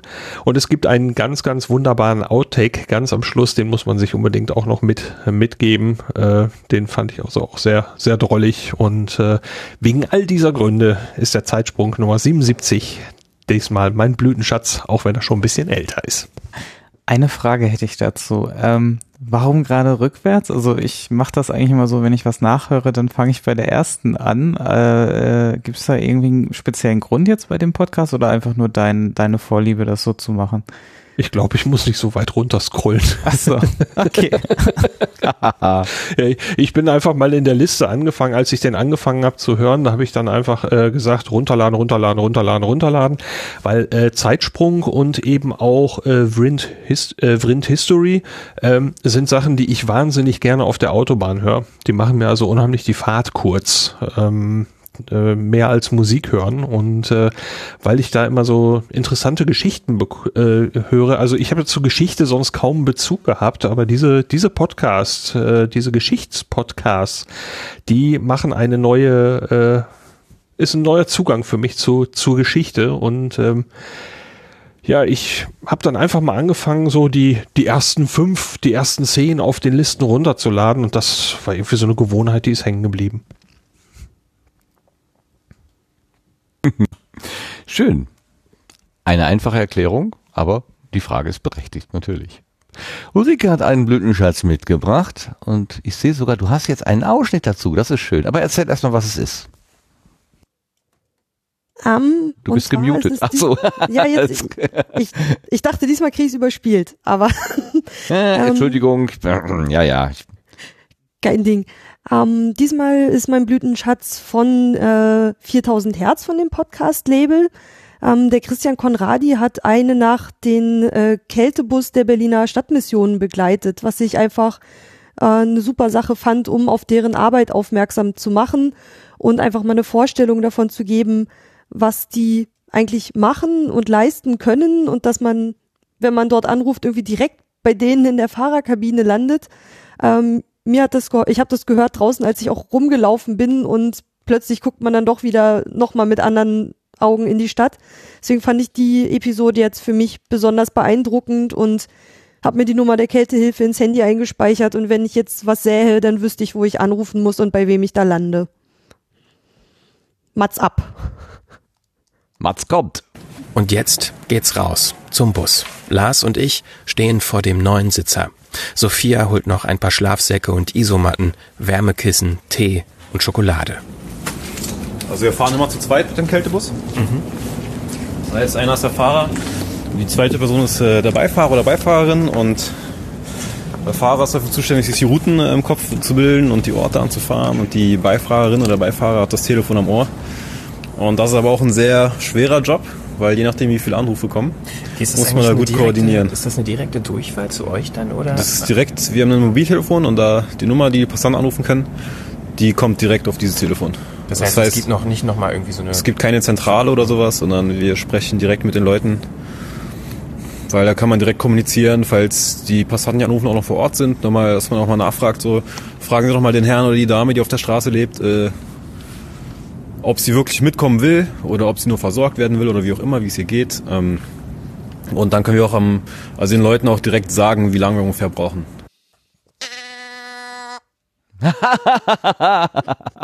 Selbst ist die Frau, ja, da hätte ich ja wissen müssen. Das war ja fast synchron. Ich habe eine Mu-Dose und ich werde sie benutzen. ich liebe es, ehrlich. Schön. Dankeschön, Ulrike. Der Kältebus. Wo können wir den hören? 4000herz.de SF Systemfehler 22. SF22, genau. Dann haben wir einen Blödschatz von Sebastian. Was hast du uns mitgebracht? Ja, ich habe einen Podcast zum Thema Energiewende aus dem Hause Forschergeist äh, von Tim, der dort den Volker Quaschning äh, interviewt hat. Ähm, ja, da sind die beiden mal so über das ganze Feld mal so marschiert, wie eigentlich unsere Energieversorgung aussehen müsste, könnte, sollte. Für diejenigen, die jetzt schon in dem Thema recht firm sind, ist da sind da wahrscheinlich nicht ganz so viele Neuigkeiten drin, aber es sind immer noch so ein paar Kleinigkeiten und es ist eine sehr gute Zusammenfassung, wie ich finde, auf knapp zwei Stunden, also eine Stunde 43 und ähm, ja, äh, es zeigt einfach deutlich auf, wo wir stehen könnten, wenn wir nicht so viele Hürden irgendwie durch die Politik oder ja verschiedene Meinungen hätten und wo wir eigentlich auch stehen sollten, wenn wir äh, noch ein wenig länger auf diesem Planeten leben wollen wahrscheinlich und das auch an, auf angenehme Art und Weise tun wollen. Ja. Okay. Du hast also da neue äh, Gedanken bekommen auch bei dem Thema. Ja klar, auf jeden Fall auch so nochmal nachdrücklich diese Einblicke, die der äh, Interviewte hatte bezüglich Politik und warum es vielleicht auch so schwierig ist, die geplanten Vorhaben umzusetzen. Mhm. Ja, wichtiges Thema. Wird uns noch eine Weile beschäftigen, denke ich. Vielen Dank. Björn, ich habe dich vorhin einfach so ein bisschen überfallen mit dem, mit dem Gedanken, einen Blütenschatz zu haben. Hast du vielleicht einen? Hat dich etwas bewegt?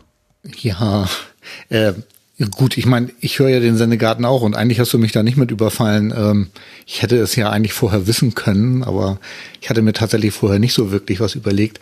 Und es fällt mir auch wirklich schwer, einen Blütenschatz zu nennen. Und äh, da Lars vorhin auch mehrere genannt hat, mache ich das jetzt einfach auch.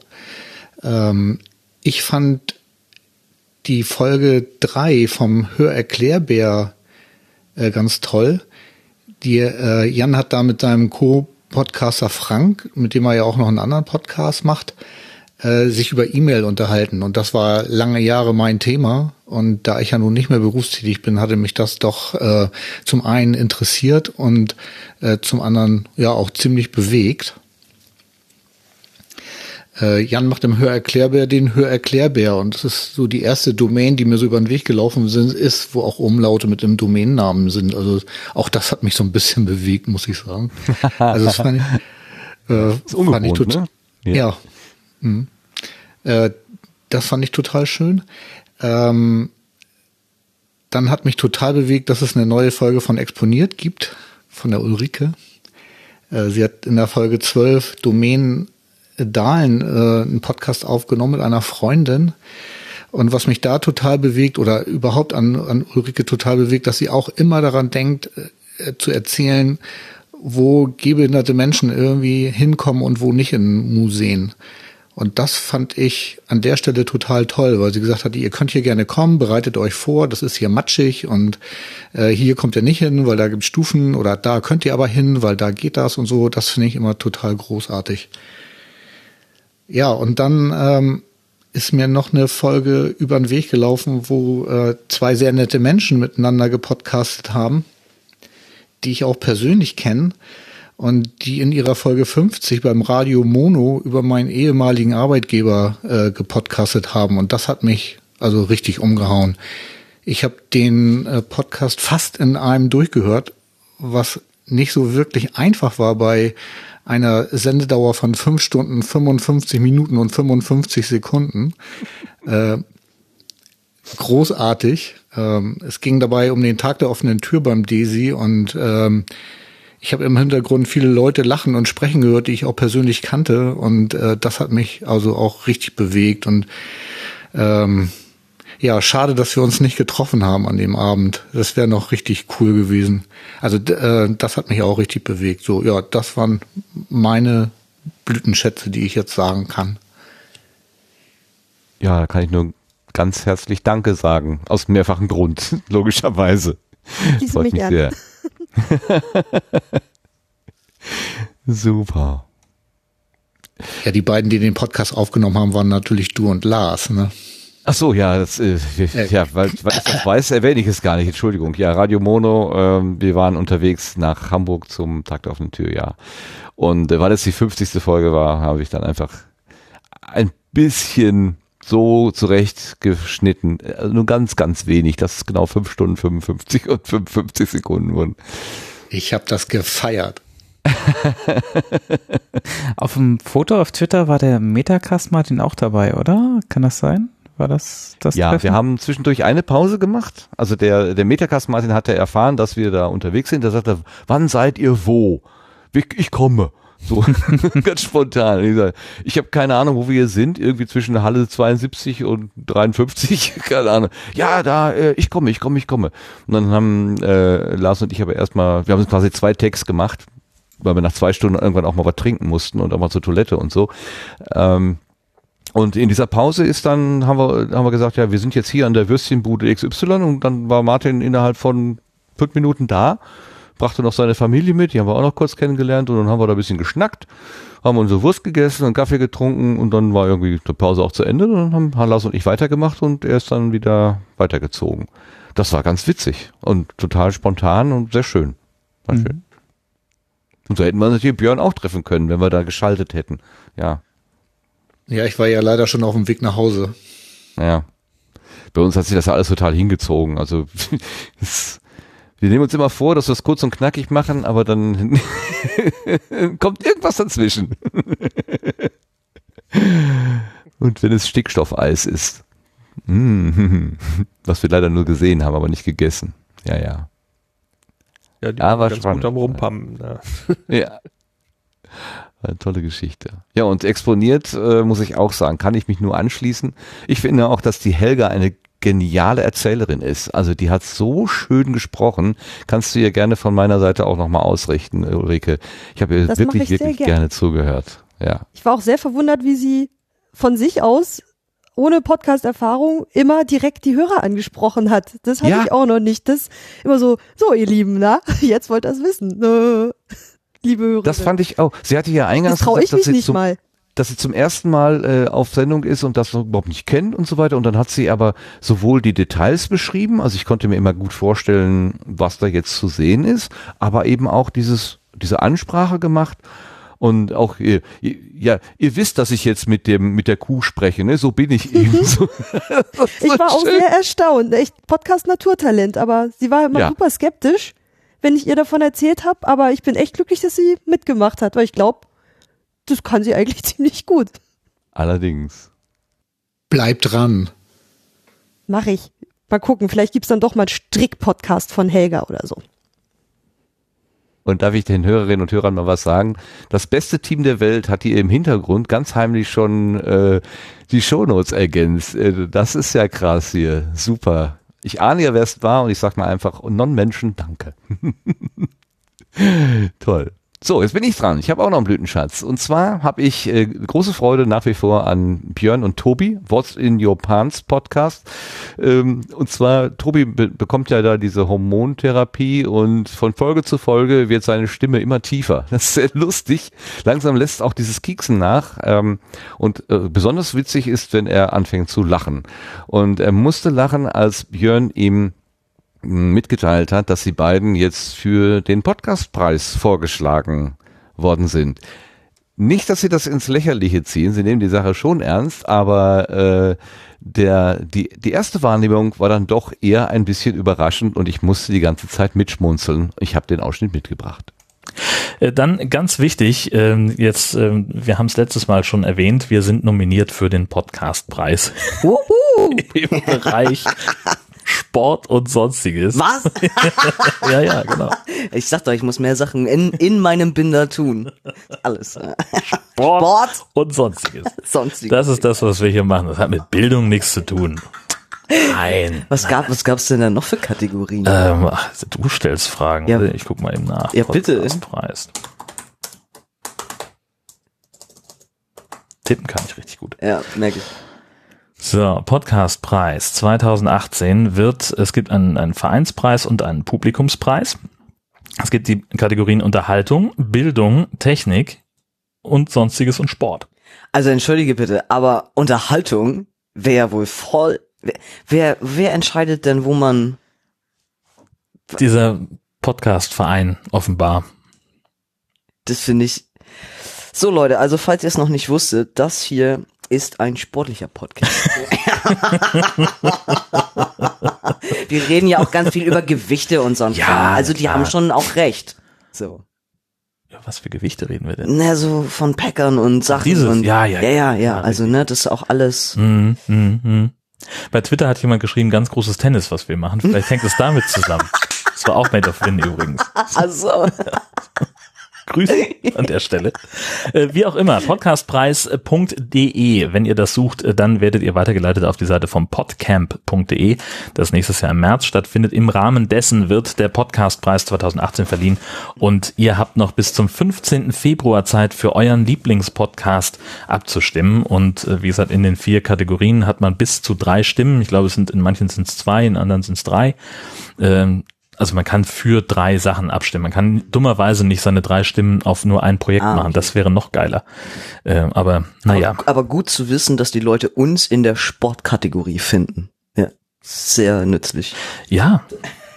Alles. Oder sonstiges. Ich weiß von nichts. Ich hoffe, ihr hattet genauso viel Spaß wie ich und gleichzeitig noch diese Ankündigung auch gehört, dass es eben den äh, Podcastpreis gibt und dass man auf der Webseite, die der Björn da gerade genannt hat, abstimmen kann. Er heißt Jörn. Habe ich Björn gesagt? Ich glaube ja. Oh Gott, oh Gott, oh Gott, oh Gott.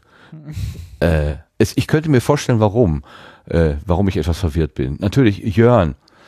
Jörn, Jörn, Jörn. Sag Schasen, dann Jörn. wissen alle Bescheid. Schasen, Schasilu. Ich bin doch ein, bin doch ein Schasi. Ich auch.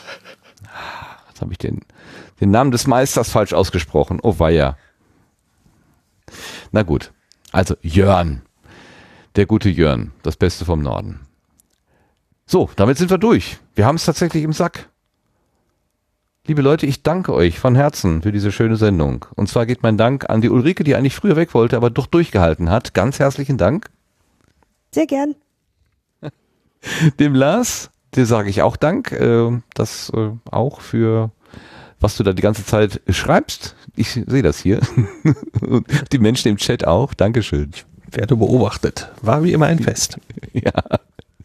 Sebastian wird noch ähm, zittern, ob äh, die Aufnahme auch geworden ist und ob seine GUI äh, vielleicht sich doch noch wieder aufwecken lässt, beziehungsweise wie er diese Sendung beenden kann. Aber das wird sein Geheimnis bleiben. Das erfahrt ihr in der nächsten Sendung. So, und dann der ganz besondere Dank geht an Björn, also der Jörn mit dem B vorne dran. Das allerbeste im Norden. Das, genau, das B -B -B -B Beste im Norden. Unserem lieben Gast auf der Gartenbank, der uns so schön über, von seinem Projekt erzählt hat und von der Idee, Menschen äh, Dinge zu zeigen und zu erklären und Lebenswelten zu eröffnen, die, sie, die für sie selber vielleicht in dem Moment gar noch nicht so bekannt sind. Das ist natürlich immer eine ganz wunderbare Geschichte und wie der ja auch der Winfried vorhin geschrieben hat äh, bei dem Gesundheitspolitik äh, Podcast, dass es eben auch sowas wie ein Augenöffner ist, wenn man den anderen Leuten zuhört und das passiert bei dir genauso und ich wünsche dir noch ganz viele tolle Gesprächspartner und viele tolle Folgen und äh, wünsche mir, dass wir uns noch recht häufig bei solchen Community-Events treffen. Ich mag immer gerne mit dir irgendwie zusammenkommen und deine Energie spüren. Dankeschön. Oh, danke.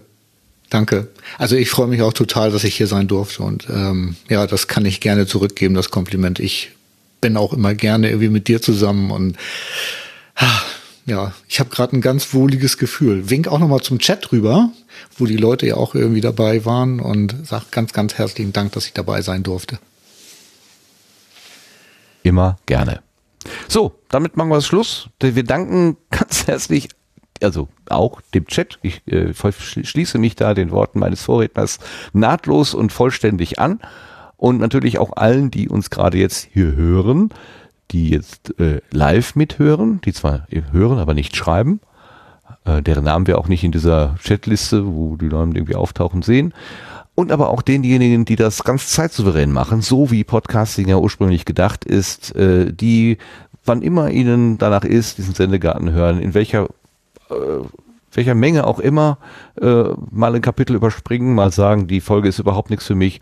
Äh, Hörerinnen und Hörer, ihr seid selbstbestimmt, macht mit dem, was wir hier machen, was ihr wollt, was euch gut tut. Und damit gehen wir einfach in die Nacht und sagen, bis zum nächsten Mal. Tschüss zusammen. Tschüss. Tschüss. Tschüss. Mats ab.